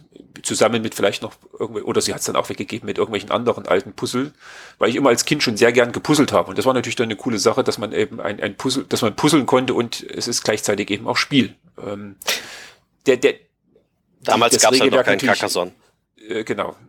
Das, das Regelwerk natürlich maximal simpel, ja. Also leg ein Puzzleteil ein, wo Sprechblase drauf ist, du kriegst Geld. Toll. Aber als Kind äh, fand ich das schon toll. Aber Challenge accepted. Letztes Mal hat die Niki auch gemeint, sie kannte außer Skat nichts anderes und sie musste mehrmals einklicken und sagen, ja stimmt, doch, haben wir doch auch gespielt. Und jetzt äh, grätsche ich da mal rein in ein Segment, wo ich mir relativ sicher bin, mich würde es zumindest sehr wundern, wenn du davon nichts kennst, weil das keine Kaufspiele sind. Das sind Spiele, die man mit einfach nur einem Bleistift, beziehungsweise wir haben es mit Kugelschreibern gespielt und ähm, ähm, Mathepapier machen kann, also Karo-Papier. Und das habe ich relativ oft mit meinem Bruder gespielt im Auto, aber auch einfach, wenn wir irgendwo unterwegs waren und nichts hatten außer ein Blatt Papier. Und da bin ich jetzt mal gespannt, ob tatsächlich du recht hast oder ob das dann wie bei Niki läuft. Ah, stimmt, da war ja was. Äh, das erste Spiel, was man nämlich mit sowas spielen kann, ist, einer macht eine komplette Umrandung äh, irgendwie, ähm, muss aber in diesen Linien sein. Und danach ähm, macht man verschiedene Linien rein. Und dann, wenn man dran ist, darf man nur eine Linie setzen. Und wenn da ein Quadrat draus entsteht, macht man ein Kreuz rein. Und dadurch können Kettenreaktionen entstehen. Und das Ding nennt man Käse Käsekästchen. Das haben wir fast überall gespielt, sogar später noch in der Schule dann, ähm, äh, im Pausenhof oder einfach im Unterricht. Das war so ein Klassiker und äh, haben wir auch überall immer wieder mal gespielt. Lass mich erstmal lass mich mal äh, Bilder suchen. Währenddessen kann der Matthias drauf eingehen. Ich gehe davon aus, er kennt das auch. Ja, ja, Käse, Käsekästchen kenne ich auch. Und auch ähm, einige andere. Ich habe deine Liste ja auch in der WhatsApp-Gruppe gesehen. Ähm, auch andere Spiele mit Bleistift, die ich dann irgendwie kenne. Aber lassen wir Mario noch mal eine Weile suchen. Aber Käsekästchen kenne ich auch, dass wir das in der, in der Schule dann in den Pausen gespielt haben. Und vielleicht manchmal auch nicht nur in den Pausen. ich gebe es zu, wir haben es auch im Unterricht gespielt, aber es gab Ärger, wenn der Lehrer das mitbekommen hat. Ähm, der Gag ist bei diesen, ich habe mir drei Spiele mal aufgeschrieben, also es sind eigentlich vier, aber ich habe mir drei Spiele aufgeschrieben, wo ich weiß, das habe ich relativ oft gespielt. Dafür Regeln zu finden, ist richtig, richtig, richtig schwer. Ich weiß die immer noch aus dem Kopf und man kann die auch in verschiedenen Foren googeln, aber ich habe jetzt keine Sammlung oder sowas gefunden, wo die eigentlich vorgestellt werden. Das war anscheinend so ein Thema, was dir dein Bruder oder ein Freund gezeigt hat und dann waren dir die Regeln bewusst. Das muss so ein, so, ein, so ein mündliches Ding gewesen sein. Also Bilder jetzt gefunden, das triggert bei mir tatsächlich nichts gerade. Tatsächlich nicht. Also, okay. dass ich da irgendwie Erinnerung dran habe. Ähm, Tic-Tac-Toe, klar, ähm, das kennt man. Klar. Ähm, das mit, mit aufgemalter Weise dann. Aber dass ich das hier gespielt habe, wenn das das ist, mit diesen Umranden und dann X reinmachen. Ähm, ja, genau. Genau. Nee, tatsächlich, da, da macht es jetzt nicht Klick. So nach dem Motto, hui, habe ich schon mal da, ach ja, stimmt, da habe ich meine halbe Kindheit mit verbracht. Nee, da bin okay, dann, dann bringe ich in dem Segment, ich bleibe ja, im selben Segment. Jetzt, ob du eins findest dann, aber ja, ja, ich, ja. kann schon sein, dass du was, dass, dass was findest. Das ist ja meistens dann so, wie die, wie du ja schon meinst, dann auch bei der Niki wir kennen, wir kennen nichts, wir haben nur das eine da gemacht und dann kommt so, ach ja, stimmt, jetzt wo du sagst, aber. Also wenn du das, das vierte in das dieser Reihe nicht kennst, dann, dann, dann weiß ich Hatte ich eine traurige Kindheit, was, wie ich es immer betone, genau. Ja, mal sehen. Also das zweite, was ich mit meinem Bruder gespielt habe, wieder genau dieselben Elemente. Ähm, es, aber da war es wichtig eigentlich, also man konnte es auch mit Bleistift spielen, aber wir haben es eigentlich mehr mit, mit, mit, ähm, na, ach, verdammt, ähm, äh, nicht Bleistift, sondern Kugelschreiber gemacht, ist ähm, Panzerschlacht. Und Panzerschlacht war auch, ähm, man, man baut irgendwie ein Gelände, man malt das erstmal die Umrandung, das, damit das Spielbrett definiert ist auf diesem, auf diesem, auf diesem Brett. Ähm, für dieses Spiel war es auch nicht zwangsläufig vonnöten, dass es ein, ein Karo-Muster hatte. Dann hat man da auch ähm, einen See eingezeichnet oder Ölflecken oder halt sonst irgendwelche Gegenstände, wo definiert worden ist vorher, da kann man drüber schießen, da kann man drüber fahren, wenn du drüber fährst, gibt's Schaden oder irgend sowas. Und dann war es wie folgt, man konnte sich entweder bewegen oder man konnte schießen und ich glaube sogar später, da bin ich mir nicht ganz sicher, man konnte sogar noch Minen legen. Aber auf jeden Fall bewegen und schießen war Standard. Und man hat beides mit derselben Art gemacht. Und zwar, man nimmt den Stift und legt den, also man hat so einen Panzer gemacht, so einen Kreis und einen Strich, das war, war der Panzer. Und wenn man schießen wollte, muss man das vorher sagen. Und wenn man laufen wollte, muss man das vorher sagen. Und für das Schießen hat man angefangen beim Rohr, wo, wo natürlich die, wie nennt sich das, Panzerkugel rauskommt, also ja, die Granate, oder man geht in die Mitte von dem Panzer und dann hat man den Stift gehalten mit einem Finger ähm, mit Druck. Und dann durfte man den Finger in eine sozusagen beliebig ziehen und dann mit Kraft, äh, ich weiß nicht, wie man das beschreiben soll, hast du diesen Stift gekippt und dadurch lässt der Stift ja, weil es ein Kugelschreiber ist oder auch ein Bleistift, eine kleine Linie auf dem Brett. Je nachdem, wie du das geübt hast, sogar eine relativ lange Linie. Und am Ende dieser Linie hast du dann deinen neuen Panzer eingezeichnet oder aber, wenn du halt mit dieser Linie den anderen Panzer getroffen hast, dann hat er ein Leben verloren. Das war bei uns Panzerschlacht. Ich weiß nicht, ob es so wirklich hieß oder Kriegsspiel, ich weiß nicht, wie wir das genannt haben, ah, aber das haben wir auch relativ oft gespielt. Da musst du natürlich immer ein neues Blatt nehmen, das ist sowieso klar, und nach einer Zeit wird das relativ unübersichtlich, weil da halt überall so, die sind ja nicht fest, aber da sind so ganz leichte Striche dann natürlich drin, weil du ja diesen Druck ausübst, um dich zu bewegen und zu schießen. Klingt nach einem Spiel, was man mit seinem großen oder kleinen Bruder spielt. Da ich ein Einzelkind war, tatsächlich auch hier äh, kein Treffer.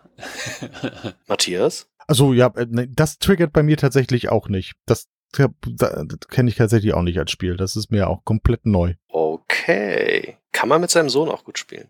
Okay. Drittes Spiel der Reihe war das Autorennen. Da hat man eine, eine Rennbahn gebaut, auch wieder einfach, äh, da war wieder Karo-Papier wichtig. Ähm, man, man zeichnet den Innenrand der, der, der, des Rennparcours und den Außenrand. Und man wählt eine Startposition, ein, ein, ein, ein, eine Ziellinie und muss halt einmal rundrum und muss wieder ankommen. Da war es beliebig auch der Fantasie der Kinder ausgelassen, ob die Strecke mal enger wird, mal dicker, die Kurve mal enger, mal weiter, ob auch mal ein Wasser oder ein Ölfleck drin ist etc. Und da war die Regel, wie man es kennt, tatsächlich, früher kannte ich das Spiel aber davor nicht, wie bei Formula D. Das heißt, ähm, du konntest Gas geben und Gas geben heißt, du gehst ein Feld nach vorne und ein Feld nach rechts oder links. Ähm, und wenn du dann mehr Gas gegeben hast, durftest du nächste Runde, durftest und musstest du zwei Felder nach vorne und zwei Felder nach rechts oder links. Ähm, also du hattest immer, du warst so einge, du konntest immer mehr Speed geben und dann musstest du immer mehr, mehr Strecke machen. Aber wenn du dich halt mehr nach geradeaus bewegst, ähm, ich habe es gerade falsch erklärt, sehe ich auch gerade. Also Speed 1 war ein Feld, entweder eins nach rechts oder eins nach vorne. Speed 2 war dann ein Feld nach vorne, eins nach rechts oder zwei Felder nach vorne. Und dann merkt man schon, man ist eingeschränkt bei den Kurven. Das heißt, wenn du die Kurven erwischen musstest, musst du ja viel, viel mehr zur Seite. Und wenn du zu schnell geworden bist, dann bist du halt gegen den Rand gekracht. Das heißt, du musstest auch wieder zwischendurch immer wieder abbremsen und sagen, statt dass du Speed zunimmst, nimmst du jetzt Speed ab oder bleibst auf demselben Speed ähm, damit du die Kurven schaffst. Und wenn du halt in eine Kurve reinkrachst, musstest du, glaube ich, eine Runde aussetzen und durftest dann da wieder weiterfahren. Das war so das auch das Standardspiel. Die drei hatten wir auf jeden Fall immer mit dabei, wenn wir ein Blatt Papier hatten. Klingt wie der geistige Urvater tatsächlich von Formula D, was man mal wieder mal spielen könnte. Muss ich mal gucken, weil da immer so schöne Würfel dabei sind. Aber auch das ähm, sagt mir nichts sozusagen, weil ähm, ich wenn dann ja mit meinen Eltern habe hab gespielt. Ähm, und da war das tatsächlich hier nicht Thema. Nee, da bin ich auch wieder, äh, auch wieder raus. Ja. Was sagt hier unsere Nordfront? Da bin ich, da steige ich wieder ein. Das, das, das, das kenne ich, das kenne ich tatsächlich auch. Das habe ich auch äh, mit Freunden öfter mal gespielt. Okay, dann der vierte Trigger, der, den ich tatsächlich selten auf Papier gespielt habe, aber man kann ihn auf Papier spielen. Wir hatten aber die Edition von MB daheim, das heißt die, die man kaufen konnte mit schönen Plastiknupsis und 3D-Aufbau und schön durchsichtigen Feldern. Ähm, aber im Prinzip ist das ja auch ein klassisches äh, Malspiel mit Papier. Das ganz normale Schiffe versenken, ähm, dass man auch auf Papier spielen konnte. Wir haben es halt nur immer mit diesen blauen Plastikeditionen von MB gespielt. Der eine hatte blaue, der andere so einen roten Koffer, konnte man aufklappen, konnte dann in so ein durchsichtiges Feld diese ähm, Plastik, ich nenne sowas immer Nupsis, Stifte einstecken und ähm, hatte auch so schöne dreidimensionale richtige Schiffe, die halt verschiedene Größen hatten, die man platzieren konnte. Und dann sagt man halt das klassische A3, habe ich getroffen oder nicht. Wie sieht's da denn aus bei dir, Mario? Schiffe versenken? Treffer und versenkt, genau. yes! Tatsächlich, ja, gut. Genau, das war äh, was, was ich viel mit meinem Vater gespielt habe. Äh, mit dem habe ich eben keine, sonst keine, keine solchen Spiele gespielt, äh, außer mal Offiziersguard und so ein Kram. Das war mehr mit meiner Mutter dann immer, aber das war eines der wenigen, äh, was ich mit meinem Vater habe gespielt, aber ähm, eben nicht mit einer aufzubauenden Variante, sondern tatsächlich dann eben, jeder hat ein Blatt Papier bekommen, in der Mitte haben wir was aufgestellt, dass man nicht spicken konnte. Und dann hat man halt eben äh, das, das Raster äh, eben gemalt, seine Schiffe rein und dann ging es halt los, dass man eben angesagt hatte, B7 und so weiter, wie man es halt kennt. Ähm, genau, das, äh, das auf jeden Fall äh, bekannt und auch sehr viel gespielt mit dem Vater. Ja, da kenne ich tatsächlich auch beide Varianten. Ne? Also in der Schule den Zettel mit, mit, mit dem Ranzen oder irgendwas anderem oder ein Buch irgendwie dazwischen und zu Hause dann die, die Plastik-MB-Variante mit dem, mit dem Zweier, den beiden Dreiern, den Vierern und dem Flugzeugträger als Fünfer-Schiff. Also hast du ja nicht alles verpasst, Mario, obwohl du dann keinen Geschwister hattest. Aber ja klar, vieles davon natürlich ist dann entstanden, glaube ich, oder hat man gespielt bei uns wenn du einen Bruder oder eine Schwester hast, weil du dich gelangweilt hast. Also vieles ist dann, glaube ich, durch verschiedene Fantasie oder sowas durch die Kinderaugen gegangen. Ähm, da gehört nämlich noch ein Spiel dazu, was wir gespielt haben, wenn wir nichts dabei hatten. Dann ist mal kurz zu Mama und Papa gerannt und hat gemeint, kann ich mir mal ein, eine Mark und, und zwei, äh, zwei Pfennigstücke ausleihen. Ähm, das war bei uns auch so ein Klassiker. Ähm, nee, drei Pfennigstücke, Entschuldigung, waren es meistens. Ähm, und äh, da hat man ein Haus gebaut, meistens äh, ein Tor, äh, meistens aus, aus Streichhölzern auf beiden Seiten. Und dann hat man diese drei Münzen gehabt. Und mit diesen Münzen bist du über ein Fußballfeld, ein virtuelles sozusagen, gerannt und hast versucht, in das gegnerische Tor zu schießen. Ähm, und dabei musstest du immer mit einer von diesen drei Münzen durch die Mitte der anderen zwei Münzen schießen. Also es ist ein Schnickspiel ähm, wo du immer eine Münze durch die anderen zwei durch, in die Mitte durchschnicken musst und solange du das schaffst, bist du weiterhin am Zug. Und ab einem gewissen Grad durftest du auch auf das Tor schießen und hast dann ein Tor gemacht. Das haben wir auch überall mal gespielt. Das Einzige, was du brauchst, ist eine glatte Fläche. Das hätte ich tatsächlich auch noch erwähnt, ähm, das war dann eines der Haha.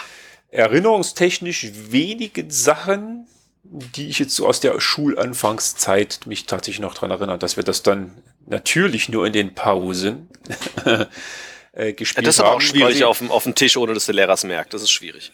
Ja, auch das, Wille ist, ist ein Weg. Ähm, genau, wir hatten dann immer quasi zwei Finger genommen, äh, an die Tischkante gehalten äh, und dann eben dann mit diesen Münzen darum geschnickt. Da kann mich tatsächlich auch noch daran erinnern, dass das, was in der, zumindest in der Grundschule und dann in den ersten Klassen dann äh, in, der, in der weiterführenden im Gymnasium dann eben, als der Schulwechsel stattfand, äh, dass wir das da auch gespielt haben, genau, am, am, am Schultisch. Das ging mal relativ, relativ einfach äh, zu bewerkstelligen. Ja, das sind die Spiele, wo man nichts nicht viel braucht. Ist immer von Vorteil, genau. Ja, ähm, zum Thema aber ähm, nur wir brauchen nur ein Blatt Papier und ein, und einen Stift.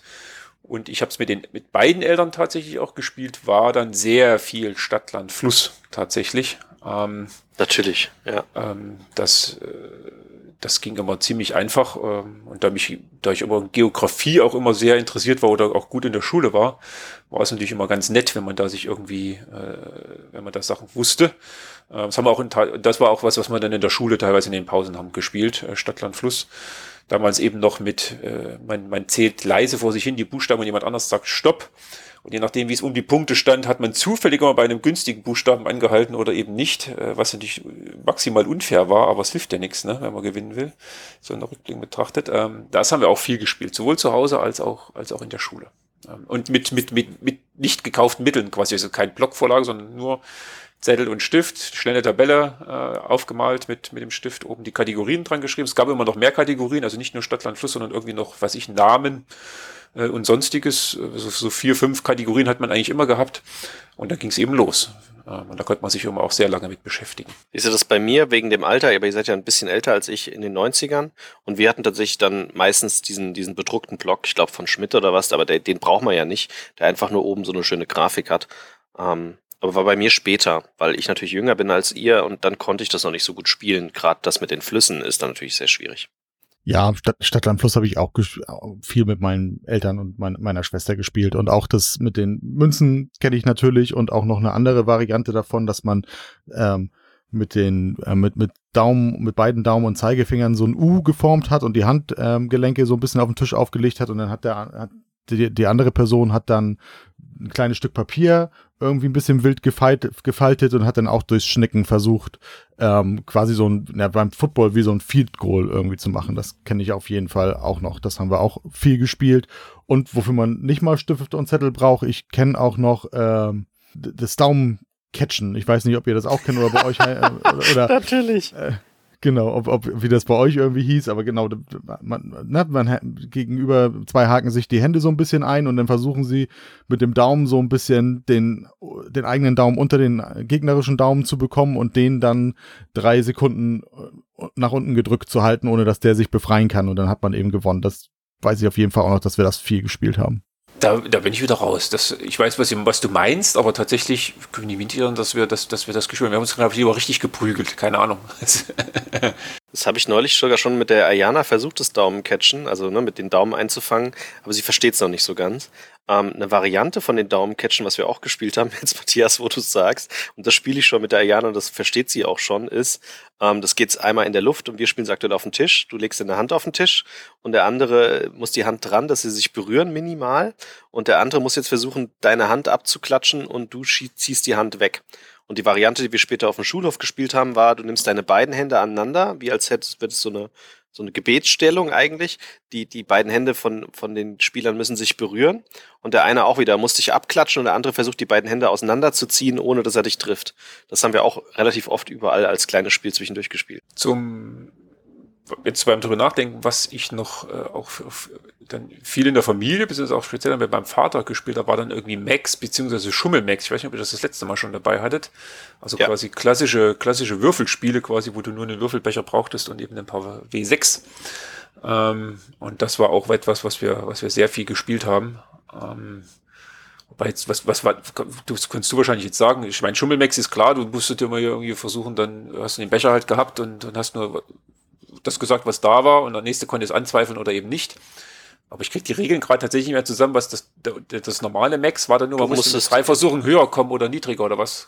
Kriegst du es noch zusammen? Mit einem Versuch, äh, du würfelst einmal und musst dann höher sagen. Ähm, da gab es auch paar Schlauf und sowas, aber du musst immer höher machen als der vorherige und wenn du es nicht geschafft hast, musst du halt blöffen.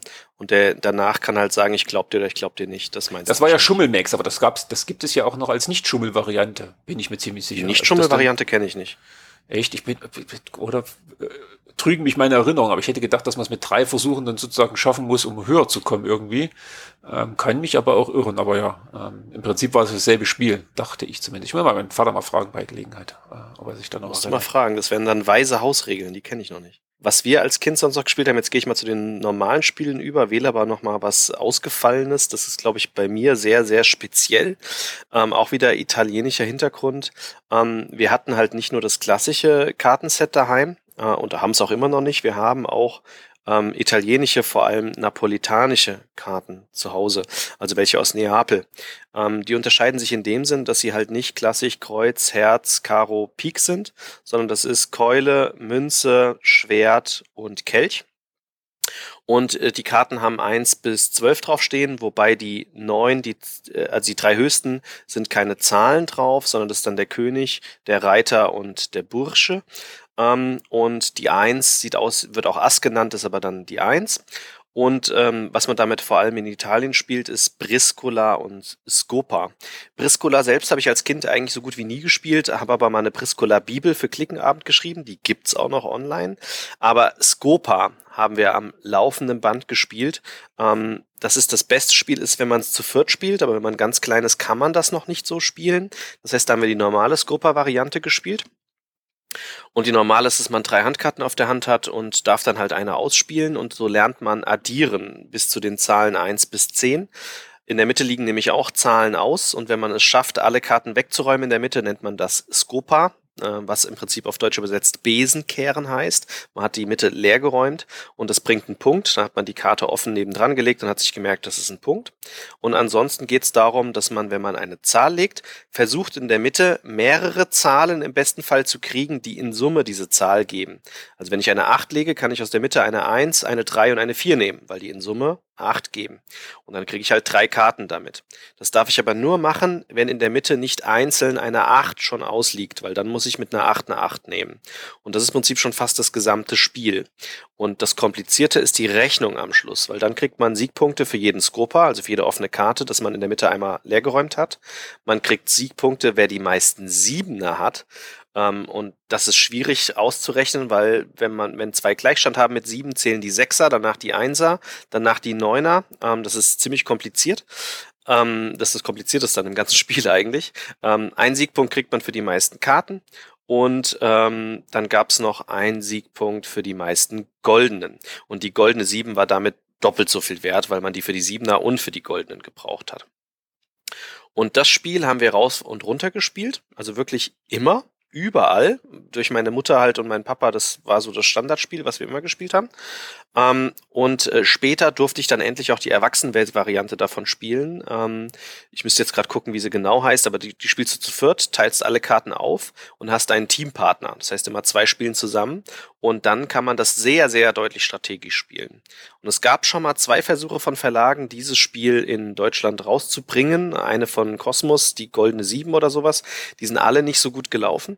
Ähm, und ich habe dann halt auch mal für Klickenabend eine riesige Scopa-Bibel geschrieben mit allen Varianten, die es gibt, so wie wir es gespielt haben, mit Tipps und Tricks, wie man die Siebener-Vergleich genau macht, etc. Und daraufhin hat mich ein Autor ähm, kontaktiert, ähm, mit dem wir neulich den Prototypen spielen durften, ähm, noch in Corona, letztes Jahr. Und dieses Jahr kommt eine neue Variante raus bei Abacus Spiele, die genau darauf aufsetzt, wiederum auf diesem Scopa.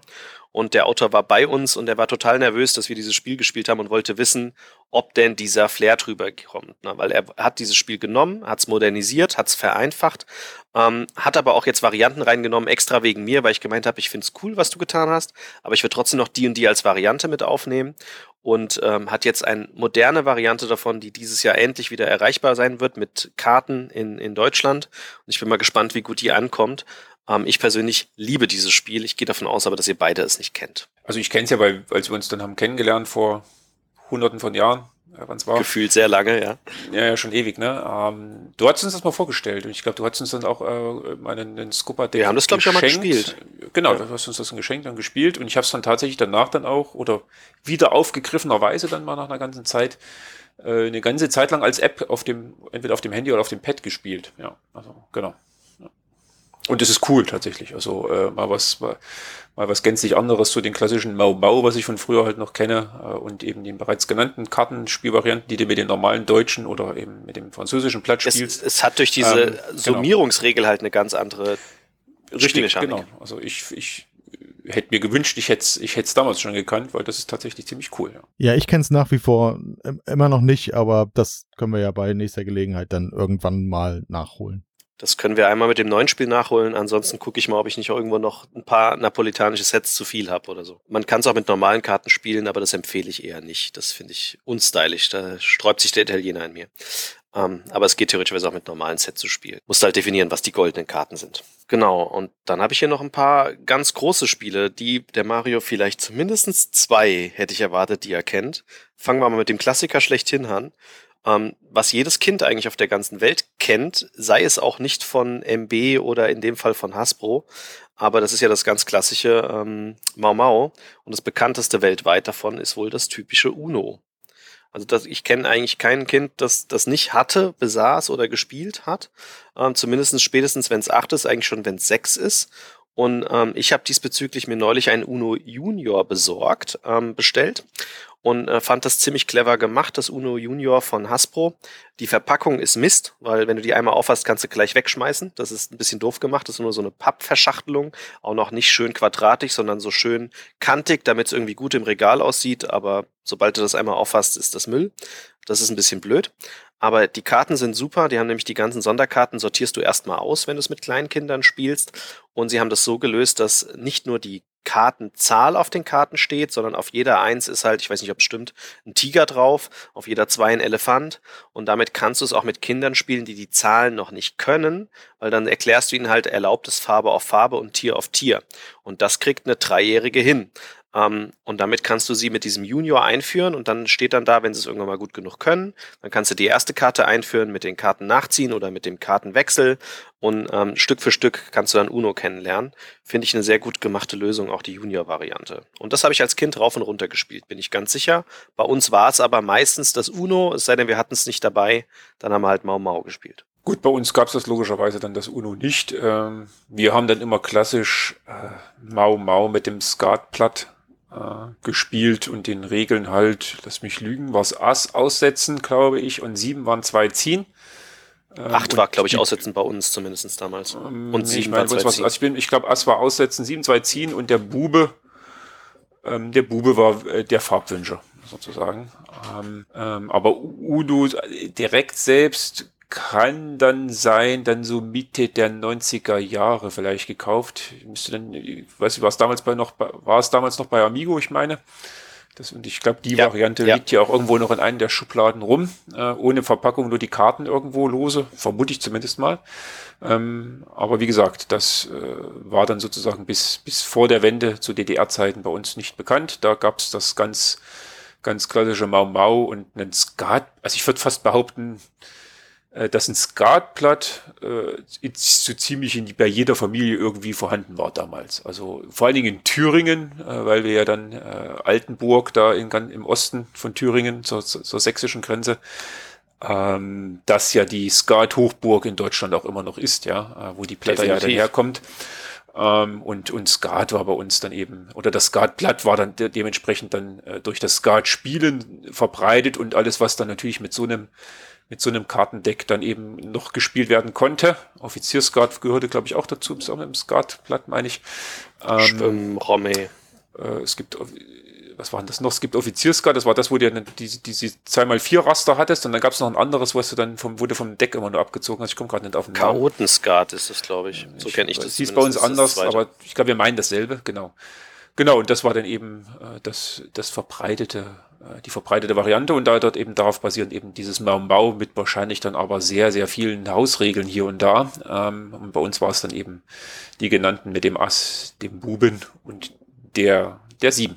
Genau. Ja, ich bin als Kind auch klassischer Mau-Mau-Spieler gewesen. Also bei mir war es die 8 statt des Asses, aber ansonsten sind die Regeln identisch gewesen und ich, also ich würde nicht mal ausschließen, dass ich Uno tatsächlich auch erst in den 90ern kennengelernt habe. Also in meiner Kindheit war ich klassischer Mau-Mau-Spieler mit dem Skat-Deck. Bei uns war es auch die 8, ähm, äh, wenn wir Mau Mau gespielt haben. Ähm, ich bin mir ziemlich sicher, dass wir ein Uno halt hatten, aber auch da wahrscheinlich wieder wegen meinem Bruder, der es halt schon hatte. Ne? Und dann haben wir natürlich mit den Karten gespielt. Ähm, und ich kann mich auch nicht daran erinnern, dass mein Bruder da gnadenlos war und mir am Anfang mich einfach eingeführt hat in das Spiel. Ähm, ich glaube, wir haben gleich mit allen Regeln gespielt, soweit ich das noch weiß. Ähm, und habe halt dann dauernd verloren, bis ich irgendwann mal den Ehrgeiz hatte äh, und habe dann irgendwann mal vielleicht, äh, war ansatzweise dann, hab's verstanden. Ähm, heutzutage gibt's ja echt verschiedene. Ne? Abacus hat, hat seine Variante, Amigo, es gibt das Stop. Ähm, jeder Verlag hat im Prinzip ein Mau Mau. Aber ich würde trotzdem tippen, das, was sich durchgesetzt hat, ist wahrscheinlich das UNO, wahrscheinlich wegen der TV-Werbung und sowas ne, von MB. Würde ich jetzt einfach mal davon ausgehen. Dann haben wir hier ein Spiel, das hat Niki letztes Mal gesagt, Mario. Das war der erste Gegenstand, den sie gekauft hat, als äh, sie in den Westen gekommen ist. Ähm, und das haben wir in den 80ern auch sehr, sehr oft gespielt mit Mama und Papa, weil die meinten, das ist lehrreich, weil wir dann zählen lernen.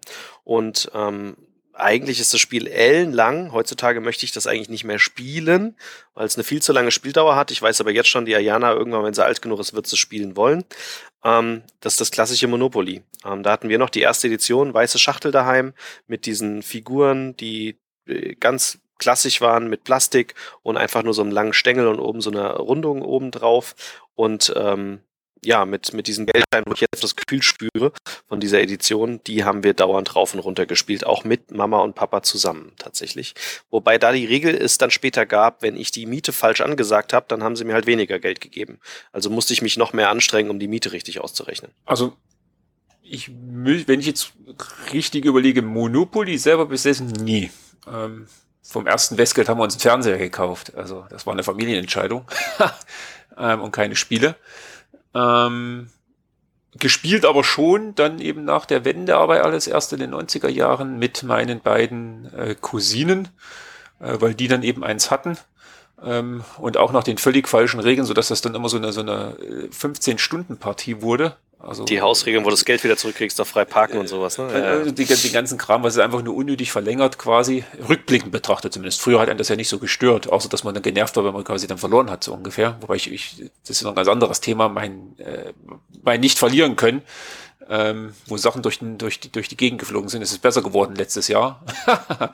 ähm, aber Monopoly tatsächlich dann nie selber besessen, auch zu Hause nicht gespielt, sondern äh, wenn dann mit meinen beiden Cousinen, ähm, die das neben hatten. Genau. Das ist übrigens ein, ein totales Ding. Ne? Die Regeln hat, glaube ich, nie einer gelesen von Monopoly. Ich kann mich früher auch nicht daran erinnern, dass ich sie gelesen habe, weil diese, diese ganzen Regeln, nach denen die meisten spielen, stehen gar nicht in den Regeln drin. Das sind Hausregeln, die in den neuen Auflagen auch als Hausregeln drinstehen, aber die standen nie in den originalen Regeln drin. Das ist also das Kernbeispiel für ist so, weil durch das mündliche Übertragen haben sich die Regeln geändert. Und das Schlimme ist, genau wie du sagst, alle Hausregeln verlängern das Spiel, was man als Kind natürlich nicht checkt. Und dadurch wird es vielleicht dann auch dann deutlich frustiger. Ja. Wobei es mich gerade daran erinnert, ähm, weiß gar nicht, ob das dann früher gang und gäbe war. Ich kann mich aber, ich meine, das war bei der Monopoly-Variante zumindest, die, die meine Cousine eben hatten, dass die Regeln im Schachteldeckel gedruckt waren. War das das war gesagt, ich hatte so jetzt ich, Usus. Das ja. war das früher gang und gäbe tatsächlich. Ich meine, wie gesagt, ich habe ja schon erwähnt, dass bei, bei unserem Monopoly war es nicht so, aber bei dem Spiel ja. der Spieler auch generell so bei Spielen, bei, was ich hier habe so. Ja, ja, ja. Bei MB war das okay. so, bei Slotter, was ich hier habe, ist auch so. Ja. Schon also gut hat man sich halt, ich meine, das ist ja eigentlich aufwendiger als einen Zettel zu drucken, hätte ich jetzt gedacht, aber der kommt dann wenigstens nicht weg, ja. Also du verlegst die Spielregeln halt nicht, wenn der Vorteil. Genau, aber ja. Das war dann also gang und gäbe, ja. Schon, schon rückblickend betrachtet auch merkwürdig, dann so ein, so ein, so ein Phänomen, ne? Ich glaube auch, dass es produktionstechnisch billiger ist wahrscheinlich. Einen Zettel zu drucken, das auf jeden Fall. Also zumindest kannst du ja was, kannst du ja mit Farben und, und Bildchen viel mehr machen. Das ist ja nur bedingt möglich dann äh, in so einem, in so einem Papp. Nee, nee, ich glaube, der Deckel, den sie bedrucken zu lassen, kostet gar nichts. Auf der Rückseite nochmal. Das kostet nichts. Ach so, meinst Aber, du tatsächlich? Ja, okay. Die haben halt Platz natürlich massiv agiert. eingeschränkt, ne? Also äh, kannst du jetzt nicht da, äh, also so ein Agricola wird schwer. das ist richtig. Die Spiele waren ja auch nicht so komplex meistens. Das ist richtig. Ja, das wird sicherlich nur marginal gekostet haben. Und äh, wie ihr beide auch schon sagte, das ist irgendwie ein Spiel, oder wie vor allem Andi sagte, man hat es dann später erst kennengelernt, das ist ein Spiel, da ist man als Kind irgendwie nicht dran vorbeigekommen und irgendwie fand man es als Kind teilweise auch cool. Auch ich fand es als Kind super, ja. Auch wenn es diese Hausregeln halt massiv verlängert haben. Ne? Also allein die Tatsache, dass wenn du auf einer Straße bist und du sie selber nicht kaufen willst, dass es dann eben versteigert wird und dass es eben nicht 20.000 Runden dauert, bis irgendwann mal alle Straßen gekauft sind oder irgendwie nicht. Und man selber hat dann schon die Straße in der Farbe gar nicht mehr gekauft, weil der andere hatte ja schon eine andere Straße in der Farbe. Das läuft ja eigentlich, wie gesagt, deutlich anders und schneller. Aber das ist halt etwas, was, glaube ich, immer noch zieht. Luca ist da auch lange Fan von gewesen, von Monopoly-Varianten. Und Hasbro ist ja auch nicht doof. Also selbst jetzt zu Zeiten, wo das vielleicht nicht mehr so modern ist, wenn du nachher als Kind irgendwie Brettspiele spielst. Jetzt gibt's da halt zigtausend andere Varianten, ne? Mogel-Varianten, Mario Kart-Varianten, Fortnite-Varianten. Also Hasbro ist ja wie gesagt nicht doof. Dann holen sie die Kinder halt durch diese Lizenzen einfach dann wieder dann doch irgendwann dazu. Der ganze Winning Move Verlag lebt ja von diesen ganzen Städte-Varianten unter anderem auch und von diesem ganzen Lizenzgeschäft. Das macht ja in Deutschland Winning Moves für unter anderem Monopoly. Ja, und auch für andere Spiele von denen. Aber faszinierend, ja. Ich finde auch lustig, dass kaum einer, den ich kenne, die normale Variante, wenn du die Straße nicht kaufst, ist, dass sie versteigert wird, wie sie auch im Computerspiel, dass du in allen möglichen Computer Monopoly gibt es eigentlich immer als erstes für jede Plattform, ähm, wird immer versteigert. Aber ich kenne keinen, der es so spielt. Nee, man musste halt dann quasi die genaue Würfelzahl haben, dann da drauf kommen und wenn da jetzt eben dann 15.000 Runden keiner auf dieser einen Straße da eben war, dann war das eben so. Und dann wurde, nee, das meine ich nicht, aber wenn du die Straße nicht kaufst, also wenn du sie nicht wolltest, dann Ach wird so. sie immer versteigert. Das ist so, das ist die Standardregel. Nee, hat nie jemand so gespielt, glaube ich, tatsächlich. Oder wenige, tatsächlich. Hätte man ja die Regeln lesen, lesen müssen. Und das ist ja auch so ein Phänomen, ein bisschen, jetzt bei uns vielleicht nicht, weil mit unseren Kindern ja, weil wir jetzt ja deutlich spieleraffiner sind und, äh, und, und auch Regeln lesen, äh, ja. Aber in der Regel, früher war es ja dann eben so, äh, wer lesen konnte, durfte sich dann quasi die Regeln selbst erarbeiten. Äh, und dann wird es wieder Hörensagen draußen, dann ist ja eben sowas dann durch entstanden. Also ähm, das, das liegt dann in der Natur der Sache. Dann nehme ich mal noch einen Klassiker, aber da ist der Mario wahrscheinlich raus, weil das war bei mir auch das Standardspiel gegen den Bruder. Ich habe es jahrelang verloren gegen ihn, aber auch immer wieder angefixt. Ich fand das Material so schön und äh, irgendwann mal waren wir dann even, glaube ich. Ähm, das war das Stratego und in meinem Fall die blaue Schachtel äh, von Stratego. An die kann ich mich noch wunderbar erinnern. Von außen komplett blau. Das Spielfeld noch sehr oldschool gemalt. In der Mitte halt diesen, diesen Bereich, wo man nicht drüber laufen darf. Und das haben wir am laufenden Band gespielt. Und ich fand das so toll, dass das diese dreidimensionalen Plastiktürme, die bedruckt sind, hat ähm, und hat mich sehr, sehr lange geflasht. Das haben wir rauf und runter gespielt. Ja, das war auch mein Spiel, anstatt jetzt eben nachher auch sowas wie, wie, wie Schach irgendwie, ne? Was man als Kind, was ich als Kind eh zu trocken fand und später eben auch einfach nicht gut drin war, aber die Stratego, das hat einen einfach mehr abgeholt. Ich, welche Farbe die Schachtel hatte, weiß ich tatsächlich nicht, aber ich weiß, diese Türme, die, der eine hatte blau, der andere hatte rot, sind halt so Plastik-Burgzinn-Türme und die, die eine Seite zu einem zugewandte Seite ist eben so ein bisschen abgeflacht und da sind dann eben die verschiedenen Rollen drauf gedruckt, ne? Also von Soldaten bis zur Fahne, die du dann ja irgendwie vom Gegner kriegen musst und Bomben und Kanonen und was du da nicht alles hattest. Das habe ich tatsächlich auch viel ähm, rauf und runter gespielt mit meiner Schwester später und vorher auch mit, mit meiner Mutter dann. Ich hab's dir mal in den WhatsApp-Channel gerade geschmissen. Guck doch mal, ob das auch die Edition war, die du auch hattest. Würde mich mal interessieren. Weil das ist das, wo ich ja auf der Jagd bin. Ne? Wenn ich jetzt ein Spiel haben will, weil ich als Kind gespielt haben will, will ich es genau in der Edition haben, wie ich es hatte. Und nicht anders. Ja, das müsste die Edition sein, sind genau, also diese blauen und roten Figuren, das muss genau die Edition gewesen sein, die ich auch gehabt habe. Und faszinierend ist immer noch derselbe Verlag, ne? Damals wie heute ist immer noch Jumbo und ich glaube, das ist auch mit eins ihrer Bestseller ever. Und pflegen ja auch noch weiterhin dauernd. Ja, genau. Und es gibt ja auch ähnliche Ableger. Also wir haben ja letztes Jahr äh, gegeneinander, ja, so eine, naja, deut schon deutliche Variation, aber diese Spice und Lies gegeneinander gespielt, wo ich tatsächlich dann ja auch mal relativ deutlich gewonnen habe, was nicht allzu oft vorkommt. Ja, genau, pflegt der Verlag nach wie vor sowohl das Spiel als solches in verschiedenen Varianten als auch so ein bisschen angelehnte äh, Ableger davon. Wir hatten das als Kind auch mal als Reisespiel, das war aber doof, weil das war so ein Steckspiel, ganz, ganz klein und wir haben relativ schnell die äh, einige verloren und damit war das eher nicht so unser Liebling. Aber das Ding hat man dauernd, ja. Ich weiß nicht, wenn du jetzt noch was, ich hätte, ich hätte noch was, zwei, zwei Spiele, die mir gerade so während diesen letzten zwei Stunden äh, eingefallen sind. Ähm, Oha. Mit, mit äh, tatsächlich Geschicklichkeitsspiele, äh, falls, ich das mal, falls wir das mal einstreuen wollen, oder hast du jetzt noch oh, irgendwie äh, klassische ja, Pet-Spiele dran rein? Okay. Und zwar zum einen, ihr könnt jetzt mal nebenbei dann quasi Google anwerfen. Äh, sucht man nach DDR Mini-Kegelspiel. Ähm, da hast du quasi aus so gelben, ist es gelb, äh, äh, Plastik, Plastikteilen so eine, so eine Kegelbahn äh, aufgebaut. Dann standen quasi hinten, also nicht tatsächlich Kegeln dann in dieser Form. Äh, das Zielfeld war dann modular. äh, wo du dann eben die, wo die, wo das Aufstellen der Kegel variiert werden konnte und dann hast du quasi vorne mit so einem Klöppel, der dann aufgehangen war, so eine Metallkugel da nach hinten äh, geschossen. Ähm, das hatten wir tatsächlich zu Hause und das habe ich auch sehr viel äh, äh, mit meinen Eltern gespielt. Ich weiß nicht, ob es bei euch dann äh, im Westen wahrscheinlich irgendwie Geschicklichkeitsspiele mäßig, gab es da was, was, was ähnlich war, so ein Minigolf ähm, oder irgendwas in die Richtung zumindest? Jetzt siehst du gerade den puren Neid als Kind äh, bei mir. Nee, sowas hatten ja. wir nicht. Inzwischen haben wir sowas ja, aber auch nicht in dieser Edition. Ähm, was wir hatten, war eigentlich immer, das hatten wir, glaube ich, letztes Mal schon besprochen, dass dieses Kugellabyrinth ne, aus Holz. Ähm, das hatten wir eigentlich immer als Geschicklichkeitsspiel da.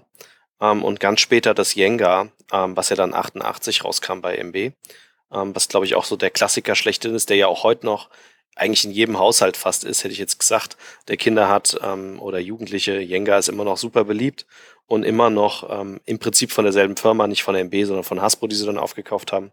Das war unser Klassiker. Aber wenn ich das Ding da so sehe, das ist natürlich sehr cool. Ja, das war dann halt, äh, und da konnte ich auch meine, meine Mutter für begeistern, weil die auch im Verein gekegelt hat.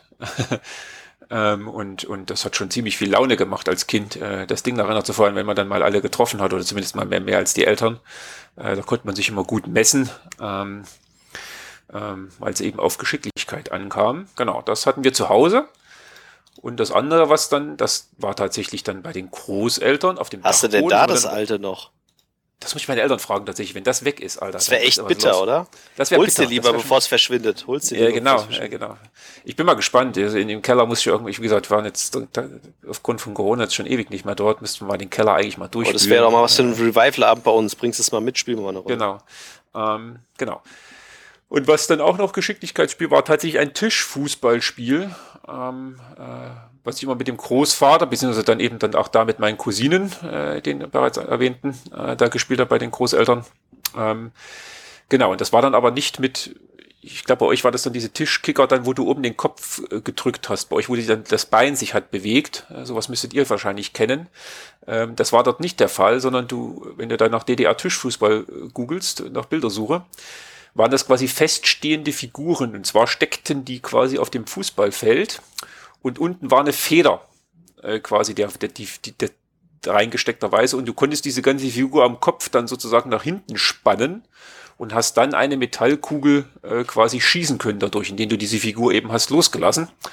Ähm, und das war dann irgendwann auch schon so abgenutzt in den, in den Ende der 80er, dass diese Federn dann teilweise nicht gehalten haben. Je nachdem, wenn du dann zu doll gemacht hast, sind dann diese, diese, diese Fußballer äh, dann eben rausgeschnippt und durch die ganze, durchs ganze Wohnzimmer dann geflogen von den Großeltern. Und man musste die dann erstmal wieder suchen. Ähm, ich, ich befürchte leider, dass das nicht mehr da ist, nachdem dann äh, der, der Opa dann leider dann vor ein paar Jahren ins Heim musste, ähm, haben sie dann die Bude leer geräumt. Ich befürchte, das hat es dann irgendwann, oder bei dem Umzug vielleicht sogar davor schon, hat es das leider nicht überlebt. Aber das haben wir auch, als, als ich bei den Großeltern immer regelmäßig war, dann in den Ferien vor allen Dingen, sehr, sehr, sehr viel gespielt. Dieses Tischfußball-Geschicklichkeitsthema da. Ja. Danke dir. Das haben wir letztes Mal angesprochen gehabt. Da hat der Matthias nämlich gesagt, nee, kennt er nicht. Ich habe das auch gegen meinen Cousin und meinen Bruder dauernd gespielt. Unseres ging irgendwann mal kaputt. Ähm, ich habe mir gerade ein neues bestellt vor wenigen Tagen für 15 Euro bei eBay. Ähm, da ist eine Figur tatsächlich kaputt. Die kann man aber mit Heißkleber kleben und dann kann man das wieder benutzen. Ähm, steht hier, muss ich noch flicken, damit ich es dann benutzen kann. Da muss ich die eine Figur halt da drauf kleben. Aber das passt schon. Und das Geilste ist, das erste, was ich gemacht habe, ist, ähm, eine Figur zurückgespannt und losgelassen. Da macht es dieses Drrr ne, von diesem Metall und das hatte ich immer noch genau in diesem Tonklang in meinem Kopf. So oft haben wir das gespielt. Ich habe es geliebt. Ah, ihr hattet das dann aber also quasi auch mit diesen Federn schon. Also auch früher so gehabt. Auch gedacht, genau die Edition, die ich dir gerade in WhatsApp reingepasst habe. Ich glaube sogar, okay. das war aus der DDR oder aus Tschechien oder so.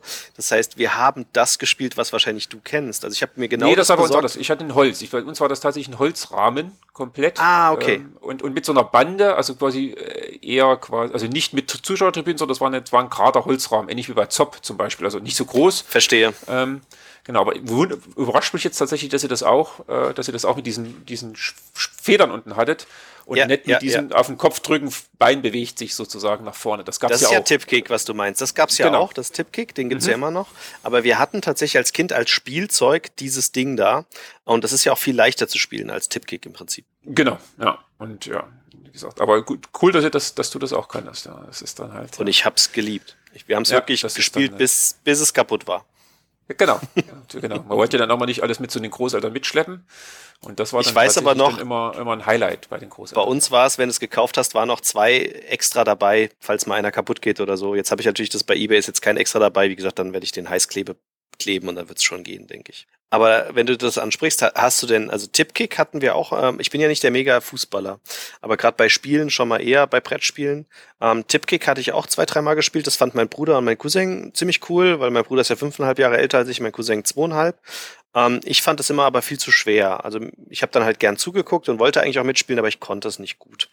Ähm, und es hat sich bis heute so durchgezogen. Tipkick finde ich okay, hat sich aber noch nie bei mir so richtig durchgesetzt.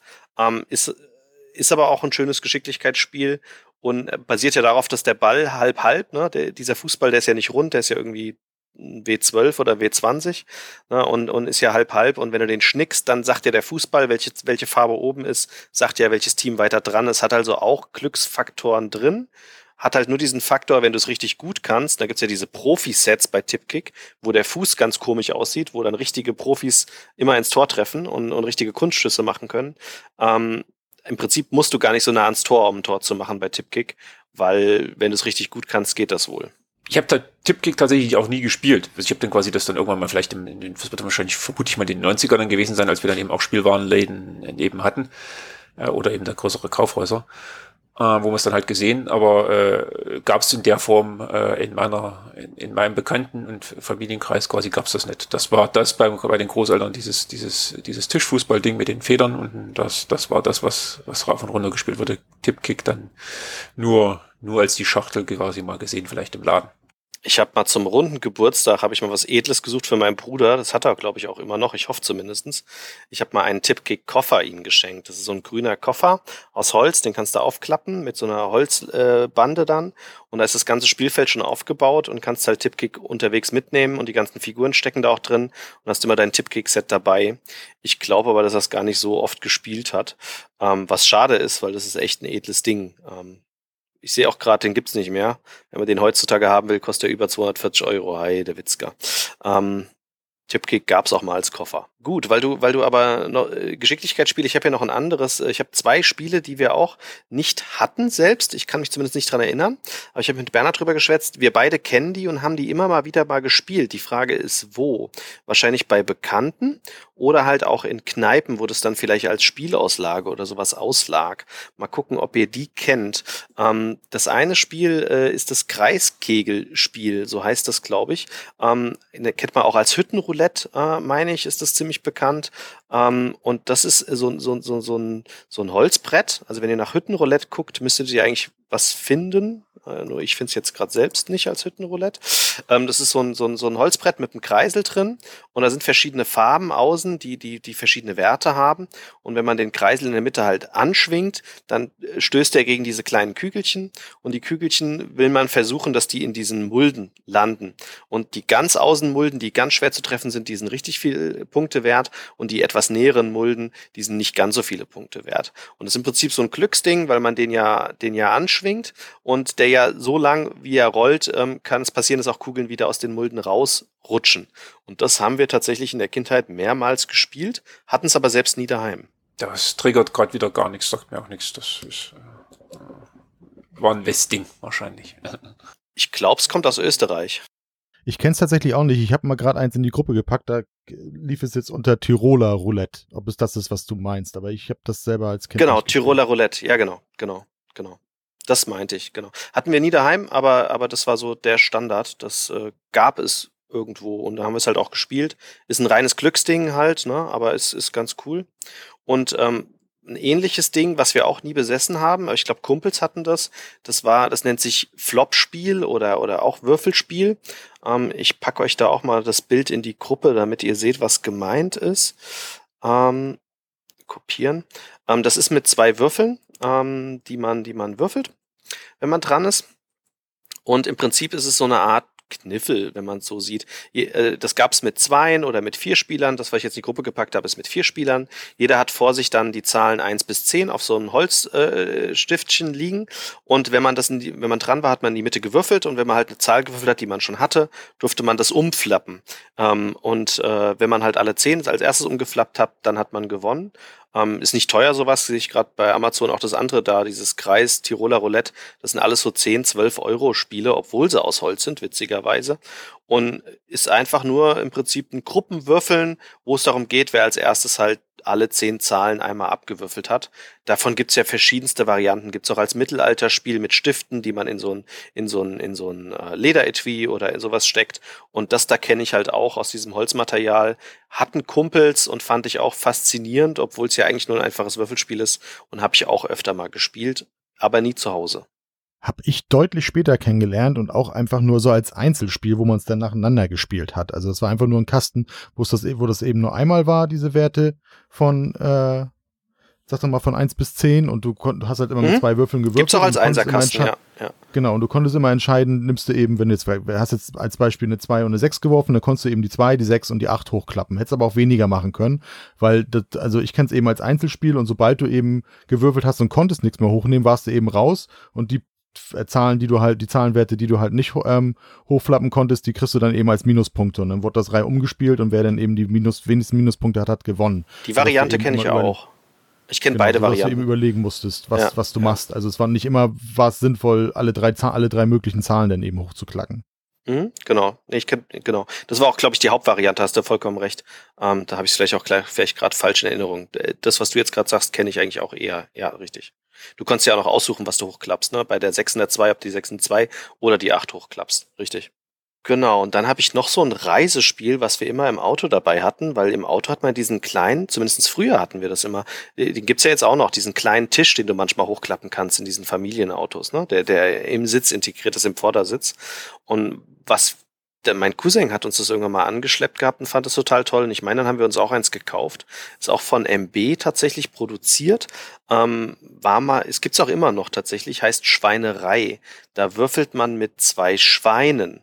Also nicht mit Würfeln, sondern mit Schweinen. Die waren aus so einem Plastikgummigemisch. Ähm, und ähm, ja, eher so ein Gummigemisch, ehrlich gesagt. Und es gab einen speziellen Block dazu.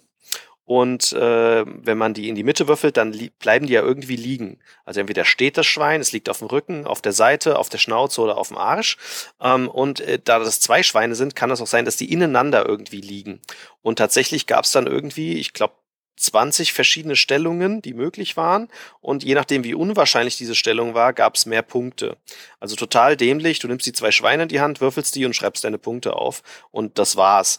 Ähm, war aber trotzdem als Kind irgendwie ein Jux- und Gaudi-Spiel, was wir öfter mal dabei hatten. Was habe ich dieses Spiel als Kind geliebt? Ich habe tatsächlich auch diese MB-Variante gehabt mit diesem äh, Wikinger, der da irgendwie noch in so einer Sprechblase saublödes Spiel drin hat. Und dann war das so ein schwarzes Plastik-Etui. Genau, das man überall mitnehmen konnte. Schweine drin und so ein kleiner Block und oben auf dem Block war eben der Zettel und dann sind da irgendwie die acht oder also hier sind jetzt gerade sieben abgebildet. Ich weiß nicht, ob es noch mehr gibt, eben die möglichen Stellungen, die du haben kannst, ne? Weil entweder stehen beide Schweine oder eins liegt, eins steht oder sie liegen auf dem Haufen zueinander. Ich meine, eins hat sogar noch irgendwie einen schwarzen Punkt gehabt oder so.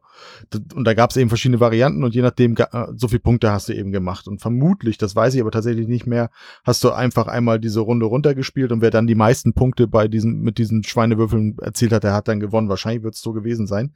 Aber vor allem die, eben dieses schwarze Plastik-Etui mit diesen beiden Plastikschweinen und dem kleinen Block drin. Das habe ich wirklich noch deutlich vor Augen. Ich glaube, das war auch der Klassiker. Ich habe es neulich mal gegoogelt, weil auch das habe ich mir mal auf die Watchlist gepackt, dass ich es irgendwann für die Ayana mal kaufe, aber da sind noch zu jung für. Und da gibt's jetzt auch eine Party-Edition mit acht Schweinen und da war das Hauptkommentar drunter, ja, aber die ist nicht so schön, bringt doch wieder die alte Plastikbox raus, weil die konnte man überall hin mitnehmen. Und wenn man sich die Punkte anguckt, ich habe gerade mal die Spielregeln runtergeladen, die Punkte, also die Kombinationen heißen hier Sau, Haxe, Doppelhaxe, volle Schnauze, halbe Schnauze, Gulasch, Doppelbacke. Ähm, ich fand's, wie gesagt, auch lustig, aber eigentlich ist es ein dämliches Spiel. Aber ja.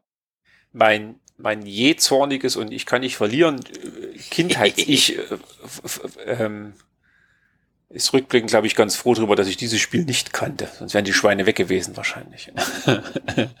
da kannst du ja noch mal was zu sagen. Also ich habe den Mario kennengelernt. Äh, so lange kennen wir uns eigentlich noch gar nicht, aber es fühlt sich so lang an, weil wir uns so gut verstehen. Aber ich habe den Mario tatsächlich kennengelernt. Ich weiß es noch durch, durch eine News bei Klickenabend, dass wir Mitspieler gesucht haben und da haben sich auch Mario und Niki gemeldet. Ich glaube vor allem die Niki.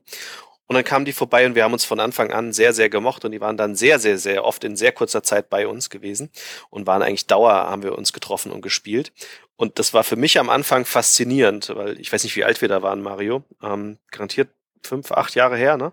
Ähm, ich weiß noch, wir haben was gespielt, du hast verloren und hast dich tierisch drüber aufgeregt, dann bist du erstmal auf die Couch von uns gegangen und wolltest mit keinem mehr reden.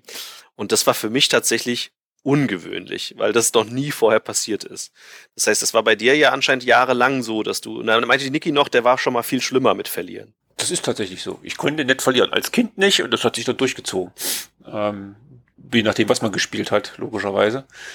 Ähm, Genau. Und das ist dann erst im Laufe der Zeit besser geworden. Aber ja, tatsächlich, als wir uns kennengelernt haben, das ist zehn Jahre bestimmt jetzt schon her oder neun vielleicht, ähm, war das auch noch so tatsächlich. Und als Kind war das noch viel, viel schlimmer. Also ähm, ja, Tisch umgehauen.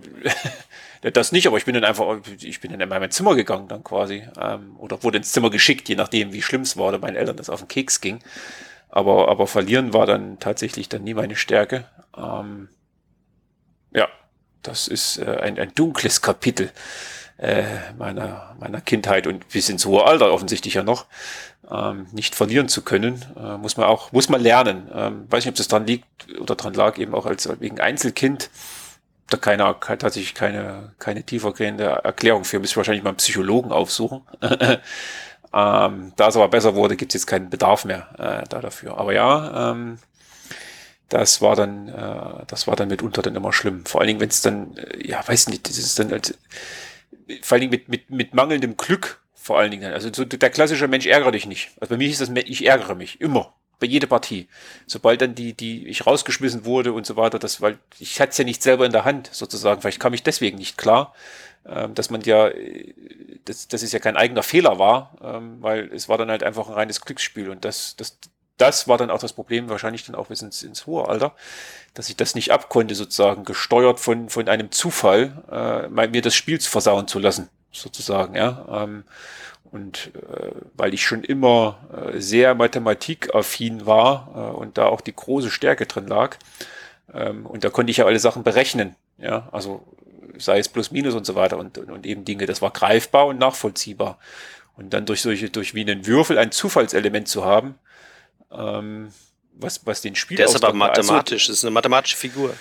ja, vielleicht, aber der, der, dem Zufall so äh, ausgeliefert zu sein, äh, ich glaube, das ist so, das ist einer der, vielleicht einer der vielen oder der, einer der Hauptgründe und einer von vielen Gründen, weswegen ich dann so war, ähm, dass ich damit nicht klarkam quasi. Ähm, dass mich was anderes so dermaßen beeinflusst äh, in, meinem, in dem Ausgang des Spiels, dass ich das nicht, dass deswegen dann so, so ausgerast bin mitunter. Es war schon, war schlimm, richtig schlimm.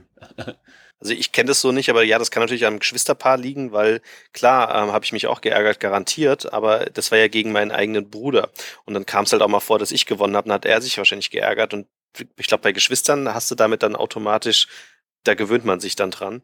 Bei der Ayana achte ich jetzt aber, äh, gut, sie hat auch einen Bruder, aber der spielt ja noch nicht, ähm, achte ich tatsächlich drauf. Ganz am Anfang, wenn wir was Neues spielen, erkläre ich ihr das und lass sie auch eigentlich eher gewinnen, ganz am Anfang, wenn sie das Spiel noch nicht kennt. Ähm, achte aber eigentlich auch drauf, dass sie inzwischen beim Verlieren sofort halt einsieht, dass es nichts Schlimmes ist. Ne? Wenn der Papa verliert, sagt er ja auch, ist nicht schlimm, siehst du, ne? Und etc. Und ich glaube, das führt natürlich auch dazu, wenn du schon von klein auf jemanden hast, der darauf achtet und dir beibringt, dass es normal ist. Und das möchte ich ja, damit wir mit ihr auf Dauer alle Spiele spielen können. Dann geht das. Aber ich glaube, das hat früher auch keinen interessiert. Ne? Da wird ein Spiel hingespielt, hingestellt bei uns und dann habt viel Spaß damit. Und vielleicht hat noch einer mal die Regeln erklärt und das war's dann. Danach haben die Eltern bei diesen Stratego-Sachen und sowas ja gar nicht mitgespielt. Das habe ich nur gegen meinen Bruder gespielt. Ich will auch gar nicht wissen, wie oft mich haben meine Eltern bei irgendwelchen Sachen gewinnen lassen, damit ich nicht ausraste oder so, damit sie ihre Ruhe haben oder ihren Frieden haben. Weißt Und dann, wenn ich, das, vielleicht habe ich deswegen auch zu oft gewonnen und wenn ich dann wieder doch mal verloren habe, sowas, dann wird es gleich noch richtig schlimmer oder sowas. Das kann ja nicht sein. Ähm, aber ich glaube, da ist dann halt, wie das machst, dann auch falsch. Ähm, das, da musst du einfach durch und, und das eben dann einfach mal lernen können zu verlieren. Ähm, hat ja meinen Eltern auch keinen Vorwurf, um Gottes Willen, aber ähm, ähm, es ist, wie es ist, ja. Das dunkle Kapitel meiner Geschichte. Ja. Ich kann mich da als Kind aber auch lange dran erinnern. Also ich, ich, ich habe auch Erlebnisse vom Mensch ärger dich nicht Partien, wo ich dann von meiner Oma oder irgendwie so dann rausgeworfen wurde und das Spielbrett dann umgeschmissen habe und gesagt habe, ich spiele nicht mehr mit. Also das, da kann ich mich tatsächlich auch dran erinnern. Selbst auch als Erwachsener noch, dass da manchmal, also so Malefiz-Partien, wenn du dann irgendwie mit einer Figur, dass da oben bist und dann wirst du so dicht gebaut, dass du keine Chance hast mehr weiterzukommen, da kann ich mich schon dran erinnern, dass ich mich da lange auch als Erwachsener noch oft aufgeregt habe also vielleicht nicht ganz so extrem, dass ich gesagt habe, so ich spreche jetzt mit keinem, aber schon so, dass ich einfach gesagt habe, brauchen wir nicht weiterspielen an der Stelle, das ist doch totaler Schwachsinn. Und lange auch bei Partyspielen, die ich deswegen nach wie vor auch nicht so gerne spiele, weil ich da echt manchmal ein Problem mit habe, na, weiß ich nicht, also ich, ich bin keiner, der jetzt Regeln immer ganz genau nimmt bei Spielen. Und ich habe auch gerne mal Regelfehler drin, gerade bei komplexeren Titeln, aber bei Partyspielen ist das für mich irgendwie so, das spielst du ja nicht wirklich nach Regeln und dann und dann ich kann das ich kann das schwer in Worte fassen, aber dann dann hast du irgendwie Begriffe, die du nennen musst, ich keine Ahnung bei bei Outburst zum Beispiel und dann ist es nicht der exakte Begriff, sondern ähnlichen und bei der einen Gruppe dann ja ja das zählt dann so und bei der anderen dann nicht und da habe ich auch lange lange Probleme mit gehabt und gesagt so ein Schwachsinn, dann muss man sowas nicht spielen, wenn das irgendwie einfach nur so jeder kriegt einen Punkt, nachdem wie er lustig ist. Finde ich, finde ich lustig, weil ich ja da gar nicht so der Typ bin. Ähm, klar gewinne ich gern, ne? aber also haben wir drei verschiedene Kategorien bei uns tatsächlich. ich habe dann noch ein, eine, eine Anekdote noch zu, das war jetzt nicht wegen verlieren können, aber was ein, was, also was ein Spiel ist, was ich nie wieder spielen würde nach den, nach den Originalregeln. Oh, ich weiß welches. Jetzt kommt, äh, ist tatsächlich Phase 10. Ähm, Natürlich. Weil das, das regte mich auch so dermaßen auf, äh, dieses Spiel.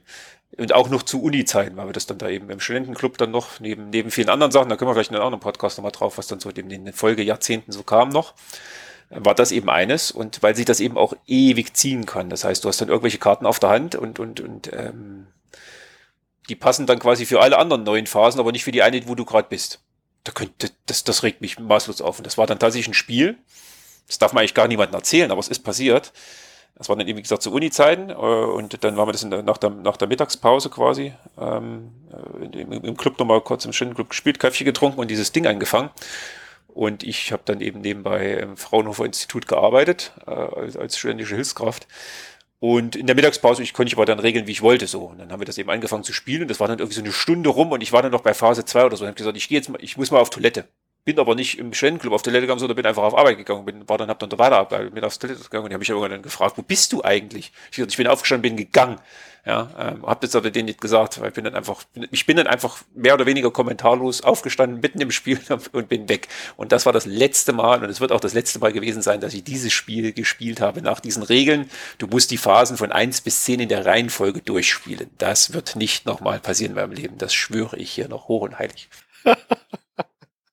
Da fällt mir nur ein, war das bei dem Udo Bartsch, glaube ich, auf seinem Blog, wo er auch geschrieben hat, aus sehr lang vergangener Zeit, der hat doch diesen, diesen Artikel vor 20 Jahren hat bei irgendeinem Artikel auch geschrieben, da war irgendeiner da, der war, seitdem wurde er nie wieder eingeladen ähm, und der wäre auch relativ schwierig gewesen als Spieler und irgendwann hat er gemeint, er ist müde, er geht jetzt ähm, nach Hause ne? und ist dann aufgestanden und gegangen und als der Udo dann später, als der Spielabend vorbei war, in sein Bett wollte, war da halt der Typ in seinem Bett erwischt. Da war, ist er halt in sein Bett gestiegen und hat er geschlafen. Ähm, faszinierend. Das war, nee, das war, glaube ich, das war nicht beim Bartsch, das war, das stand, das war ein Artikel in der Spielbox hier vom, äh, wie heißt der denn, vom Schweizer. Ja, wie heißt der, der, der lange da äh, Chef war? Äh, ein Spielbox-Artikel, dachte ich, vom nicht der Hadel. Kann auch äh, sein, sondern, kann auch sein. Sondern der, der in der Jury auch Vorsitzender die ganze Zeit war. Ich glaube, da habe ich das gelesen, die Story, genau. Steht auf. Aber das wird, und, hätte mich auch fertig gemacht als, als Gastgeber. ja, es gibt so. schon diese Anekdoten, ja, ja, ist schon cool. Ich sehe schon, wir schaffen es heute wahrscheinlich auch nicht, alle Spiele äh, zu machen. Dann mache ich wahrscheinlich mit Matthias noch einen letzten, weil ich denke, dann kommen vor allem auch Spiele, wo dann Mario und Niki nicht mehr ganz so viel dazu sagen können und dann holen wir sie uns wieder dazu im 90er-Podcast. Dann wird es wieder spannend, glaube ich. Ich würde aber eins würde ich von meiner Person noch rausfriemeln. Ich weiß nicht, ob der, mal, ob der Matthias auch noch eins hat und dann machen wir einen Cut. Ja, können wir gerne machen. Finden wir sicherlich jeder noch einen Titel. Dann äh, friemle ich mir mal raus das Spiel, was nicht sehr gut gealtert ist, muss ich gleich sagen, aber als Kind habe ich es geliebt. Das Spiel ist, ähm, heißt auf Achse und wir haben auch noch die erste Edition hier. Es gab mal eine Neuauflage vor wenigen Jahren, die habe ich nicht und habe auch festgestellt, ich möchte sie nicht haben. Wenn, dann möchte ich diese alte Edition haben, die ich als Kind kenne und, und habe mich in die vernarrt. Ähm, das ist eigentlich ein relativ einfaches Konzept.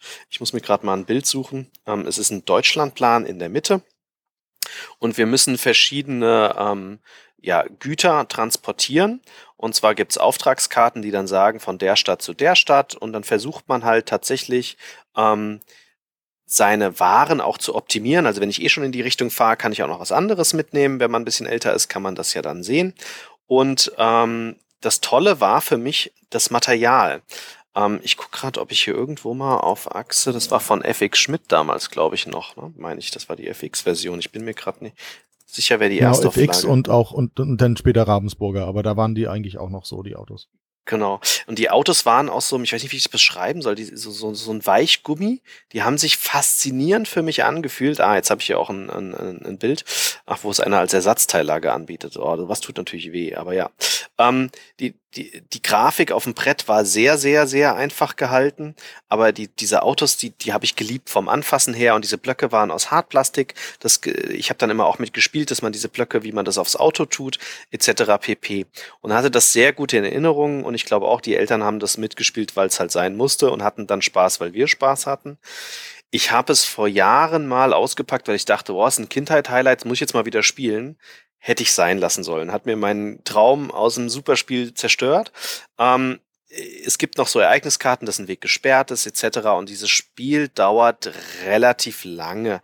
Also es fühlt sich nicht kurz an, es fühlt sich sehr langatmig an. Das Material ist immer noch so schön, wie ich es in Erinnerung hatte aber die Spielregeln und der Spielspaß nicht. Weil am Ende des Tages macht man leider immer das Gleiche. Dann ärgert man noch die Leute, dann muss man würfeln. Wer, wer eine 6 hat, hat halt mehr Chancen. Dann hat man diese, diese, diese fiese Sackgasse etc. Also aus heutiger Sicht würde ich sagen, mh, hm, vielleicht doch kein gutes Spieldesign, aber als Kind hat mich das wie bei Monopoly nie gestört, nicht gejuckt. Ich hatte tierisch Spaß und ich behalte es auch in meiner Sammlung, weil ich es gut in Erinnerung habe.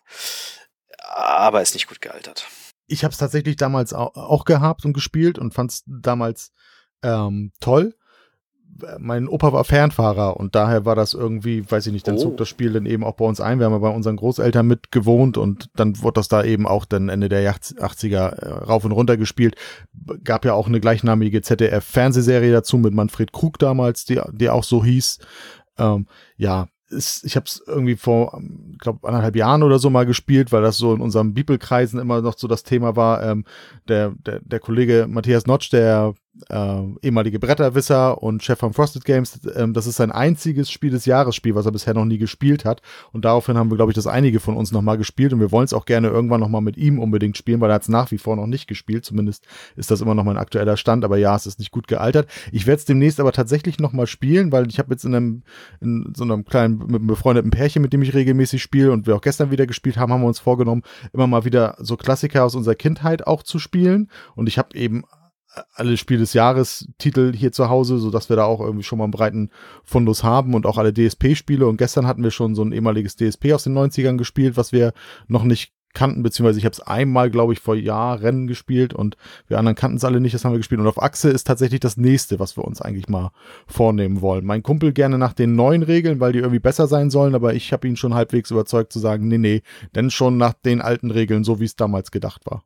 Also auch die Neuauflage, ich habe es nicht gespielt, ändert aber nicht viel. Also es gibt, glaube ich, einen Artikel im Internet, wo du die zwei Regeln nebeneinander hast, damit du siehst, was anders ist. Soll es ein bisschen fluffiger machen, aber ich glaube, sie ändern nicht viel. Aber ja, Spiel ich bin gespannt. Ich, Spiel kenne ich nicht tatsächlich, aber die Serie mit Manfred Krug, was habe ich die geliebt? Diese LKWs waren super. Also das war tatsächlich so dämlich, dass teilweise dann vielleicht aus heutiger Sicht ist. Ich habe, glaube ich, irgendwann mal eine Folge gesehen. Ähm, aber die, die Serie war schon großartig als Kind mit diesen LKWs. Das ist ja ein Traum gewesen. Ja. Hätte ich gar nicht gewusst, dass es als Serie gab, siehst du mal. Doch, doch, wenn du Wikipedia glauben darfst, dann ist das Spiel ursprünglich auch mal als Werbespiel für eine Mannheimer LKW-Firma entstanden, bis es dann nochmal überarbeitet und so und dann 87 als auf Achse äh, erschienen ist, weil die Serie auch gleich hielt und sie wahrscheinlich auch deswegen. Ich habe tatsächlich bei Wikipedia mal reingeguckt. Es hat sich bis 2007, also bis der Wechsel von Ravensburger dann äh, zu Schmidt-Spiele kam, hat sich auch über 900.000 Mal angeblich verkauft. Also wie viele Spiel des Jahrestitel dann auch durchaus ein monetärer Erfolg sicherlich gewesen. Ist auch Kramer äh, Wolfgang Kramer Spiel, ne? Also ist eins der genau, seiner absoluten Wolfgang Highlights nach dem Motto. Ja. Also zumindest ja, erfolgreichen seiner, Highlights. Einer, ich glaube, seiner vier Spiel des Jahres Titel, der ist ja nur von äh, Klaus Teuber noch übertroffen, der noch einen Titel mehr gewonnen hat.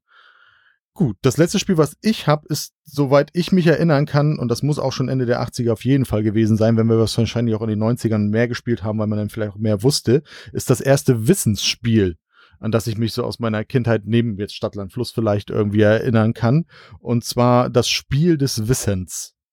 Auch Warte kurz, warte kurz. Ja? Eine Anekdote tue ich gerade. Ich habe gerade auf der Wolfgang Kramer Seite geguckt. Da gibt's Anekdoten zu den Spielen. Die auf Achse Anekdote kann ich nicht. Die lese ich dir gerade vor, dann kannst du weitermachen. Auf Achse. Auf einer Veranstaltung präsentierte ich das neue Spiel des Jahres, also der Autor, der Wolfgang Kramer. An mehreren Tischen wurde auf Achse gespielt. Ich stand an einem Tisch und schaute mit einigen Besuchern interessiert zu, als meine Nachbarin laut sagte, das ist ja wie Monopoly. Ich war mehr als verwundert und fragte, wie kommen Sie auf diese Idee? Meine Nachbarin erwiderte, das sieht man doch und fuhr fort, da geht es auch nur ums liebe Geld. Ich war baff und sagte nur, stimmt. ja, was soll man dazu sagen? Gut. Ähm, ja, witzig. Nee, ja, genau. Dann ähm, Spiel des Wissens. Ähm, ja, so ein Kinder-Jugendlichen Wissensspiel, das erste, wo man sich eben im Sonnensystem bewegt und da sind ähm, neben der Erde als Startfeld eben sechs Planeten zu, ähm, zu sehen. Warum eben nur mit der Erde diese sieben und nicht die anderen beiden? Das habe ich nicht gewusst. Das habe ich jetzt gerade auch nochmal schnell nachgelesen. Die Planeten Merkur und Venus sind da nicht bei, da sie näher an der Sonne liegen als die Erde. Ne? Also die sind ja im Sonnensystem vorgeschaltet und deswegen sind die beiden nicht drin, sondern nur alles, was von der Erde dann weiter weg in Richt von, von der Sonne weggeht. Und das waren dann eben Mars, Jupiter, Saturn, Uranus, äh, Neptun und Pluto. Und die hatten alle sechs verschiedene Farben und du hast einfach gewürfelt, hast dich vorwärts bewegt und die Felder waren zwischen den Planeten mal Dreiecke und mal voll ausgemalte Kreise. Wenn du auf dem Dreieckfeld gelandet bist, dann hast du einfach eine Frage aus dem Allgemeinwissen bekommen. Ähm, hast du die richtig beantwortet, dann durftest du, glaube ich, weiterspielen. Ja, genau, dann durftest du weiterspielen. Ansonsten war der nächste eben dran. Und bei den kleinen runden Felden, das waren die Meteorenfelden, da hast du schon eine aus dem jeweiligen farblich passenden Fachgebiet bekommen. Und das waren ähm, bei Mars Märchen und Geschichten, bei Jupiter Helden und Schurken, bei Saturn Cartoons und Fernsehen, Uranus Wort- und Sprachspiele und bei Neptun Tiere und Pflanzen und Pluto dann Sport und Spiel. Das waren die sechs Kategorien. Und bei den ähm, kleinen äh, Kometenfelden war oder Meteorenfelder war das eben so, da durftest du, wenn du sie richtig beantwortet, beantwortest, durftest du zwei Felder vor und warst nochmal dran, sonst musstest du zwei Felder zurück und warst eben nicht mehr dran, sondern der nächste wieder. Und auf dem Planetenfeld musstest du immer, egal was du gewürfelt hast, wenn du auf den Planeten kommst, musstest du stehen bleiben. Da musstest du dann auch eben eine Frage zu dem Fachwissen beantworten und dann bekamst du auch einen der Ringe. Wir hatten, das waren so kleine Steckfiguren, die gibt's jetzt Andi, hilf mir mal, das, die sehen so aus, da gab es doch jetzt zu kurz auch dieses, dieses andere Glück-Rennspiel vor ein, zwei Jahren. Was, äh, was so von Schmidt ist. meinst du? Ja. Overload? Overload, genau, so sehen die aus. Ne? Also eine, ein breiterer Standfuß und dann eine schmale Säule und dann konntest du eben so Ringe mit dem Loch eben in den farblichen Passen reinwerfen, äh, rauflegen und musstest dann eben, es wurde dann so lange gespielt, bis der erste eben alle seine sechs Ringe gesammelt hat und der hat dann eben das Spiel gewonnen. Das war so das erste Wissensspiel, was ich als Kind gespielt habe, neben Stadtland Fluss natürlich, wo du auch ein bisschen Grundwissen haben musst. Ja, also ich weiß gar nicht, ob in der neuen Edition übrigens noch der Saturn aufschlägt, weil das ist ja offiziell seit einigen Jahren kein Planet mehr, ne? Nee, Pluto nee, war Nicht der Saturn, Pluto, der Pluto, Pluto genau, der Pluto. Genau, das weiß ich gar nicht. Ähm, aber ich bin genau das gleiche wie du. Das war mein erstes Wissensspiel, weil ich mit den Eltern gespielt habe und mit meinem Bruder. Und ich habe dann halt immer die leichten Fragen bekommen und die die schweren. Ähm, fand ich trotzdem sehr, sehr schwierig für mich zu spielen. Hab's aber vom Material her geliebt von diesem Design, ne, von dem Weltraum und den Figuren etc. fand ich das echt schick und hat mir Spaß gemacht.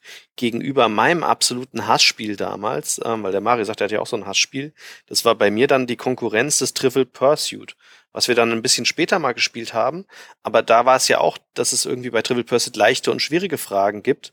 Und bei Trivial Pursuit fand ich es aber nicht gut. Da waren die leichten Fragen zu leicht und die schwierigen immer zu schwer. Während ich bei Spiel des Wissens, aber ich habe es halt zum Altern äh, im alten, im anderen Alter gespielt, fand ich es viel, viel besser austariert zwischen schwer und leicht. Also weiß nicht, ob das eine Verklärtheit ist oder ob einfach MB das besser gemacht hat von den Fragen im Verhältnis zu Trivial Pursuit. Plus das Brett ist bei Trivial Pursuit hässlich wie die Sau im Verhältnis zu Spiel des Wissens. Ist übrigens auch ein Spiel von Jumbo, was es immer noch gibt. Ja, Pursuit kenne ich tatsächlich auch. Das war dann aber tatsächlich eher 90er. Das hat mein Vater hat halt verschiedenste Versionen gehabt. Auch teilweise dann irgendwie so Babyboomer-Editionen und so, wo er dann viel zu sagen konnte. Und ich weiß, wir als Kinder hatten immer Probleme. Und das war einfach immer frustrierend, weil wir eben dann teilweise sogar auch irgendwie leichtere Fragen nicht beantworten konnten, weil wenn das dann irgendwie Sachen aus den 60er, 70er Jahren waren oder so, oder 50ern, dann ja, weiß ich ja nichts. Ne? Also da, jetzt wäre es vielleicht in einigen Teilen ein bisschen anders, aber da kann ich mich dran erinnern, dass wir es viel gespielt haben, aber heutzutage nicht mehr. Und Wissensspiele kommen hier halt auch nie auf den Tisch irgendwie, weil die Familie das auch irgendwie überhaupt nicht gerne spielt. Ich habe als einziges irgendwie, damit man mal was hat, wenn man es anbieten könnte, irgendwie, wie gesagt, die rote Besserwisser-Edition hier und ansonsten, ja, ist es etwas, was hier heutzutage auch nicht groß gespielt wird, zumindest bei uns und auch nicht in meinen Bekanntenkreisen. Beim Mario wahrscheinlich dann auch nicht. Damals. Nee, so, so Quizspiele tatsächlich, also jetzt, also Stadtland Fluss quasi ja selber dann äh, wegen den zum Aufmalen der Weise da eben die, die Geschichte von vorhin. Aber dass wir ein Quizspiel jetzt tatsächlich mit, wo, wo Karten dabei, wo wir etwas raten können und sonstigen Kram oder sowas, kann ich mich nicht erinnern, dass wir das hatten. Ähm, und auch dann später nicht in den 90ern bis auf eins, das machen wir dann aber im 90er, äh, im 90er Podcast, wenn ich wieder dann dabei sein kann. Äh, da habe ich dann, fällt mir gerade noch eins ein aber ansonsten da in der Zeit dann da auf, auf, auf gar keinen Fall irgend sowas, genau. In den 90ern habe ich dann auf jeden Fall auch ein Quizspiel, was ich abgefeiert habe und mich so gefreut habe, dass es das wieder im Handel gibt vor ein paar Jahren. Ja, da gibt es ein paar gute tatsächlich. Gut, dann sind wir mit Spielen mit unserem zweiten Teil durch. Mario hatte ja nochmal einen anderen Blickwinkel als die Niki drauf gehabt, beides aber auch aus äh, Westen- und Ostensicht, was ich sehr faszinierend finde, weil das haben wir als Kind ja gar nicht so mitbekommen. Ähm, das habe ich ganz, ganz spät mitbekommen, dass es da eine Mauer gibt und dass sie dann fällt, aber verstanden habe ich das eh nie als Kind.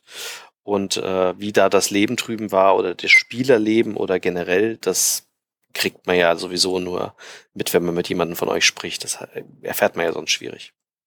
Ja, das, äh, wir sind schon sehr unterschiedlich aufgewachsen, tatsächlich auch das ganze Umfeld und der Alltag. Also der ganze Alltag war komplett anders. Da könnte ich ja noch Geschichten erzählen, da denkt ihr euch so, was zum Geier haben die da drüben eigentlich gemacht? Ähm, das wäre mal du, also wir können als Auto könnten wir noch mal, oder wir machen eine Sonderfolge mit sowas. So Sonderfolge nur Alltagsgeschichten. Das, das, das Auto ist ja noch allgegenwärtig, ähm, sowas wie ein Trabi und, und, und eben dann die, wenn wir Geld heute in Wartburg. Aber auch so, so generell der Alltag oder was auch in den Schulen so passiert ist, weil ja das, das ganze Aufwachsen da unter ganz anderen Voraussetzungen stattgefunden hat. Äh, Stichwort ist dann eben quasi der, äh, eben das sozialistische Gedankengut, ähm, und, und die auf der anderen Seite von der Mauer ist der Klassenfeind und so weiter und so fort. Ich war ja dann nur, äh, ich bin 86 in die Schule gekommen, 89 war ja dann schon wenn, das heißt dann in der, ich überlege gerade, die ersten vier, genau, die vierte Klasse war noch normal, die fünfte Klasse hatte ich dann quasi schon äh, am Ende dann äh, eben äh, in, der, in der Wendezeit dann schon drin.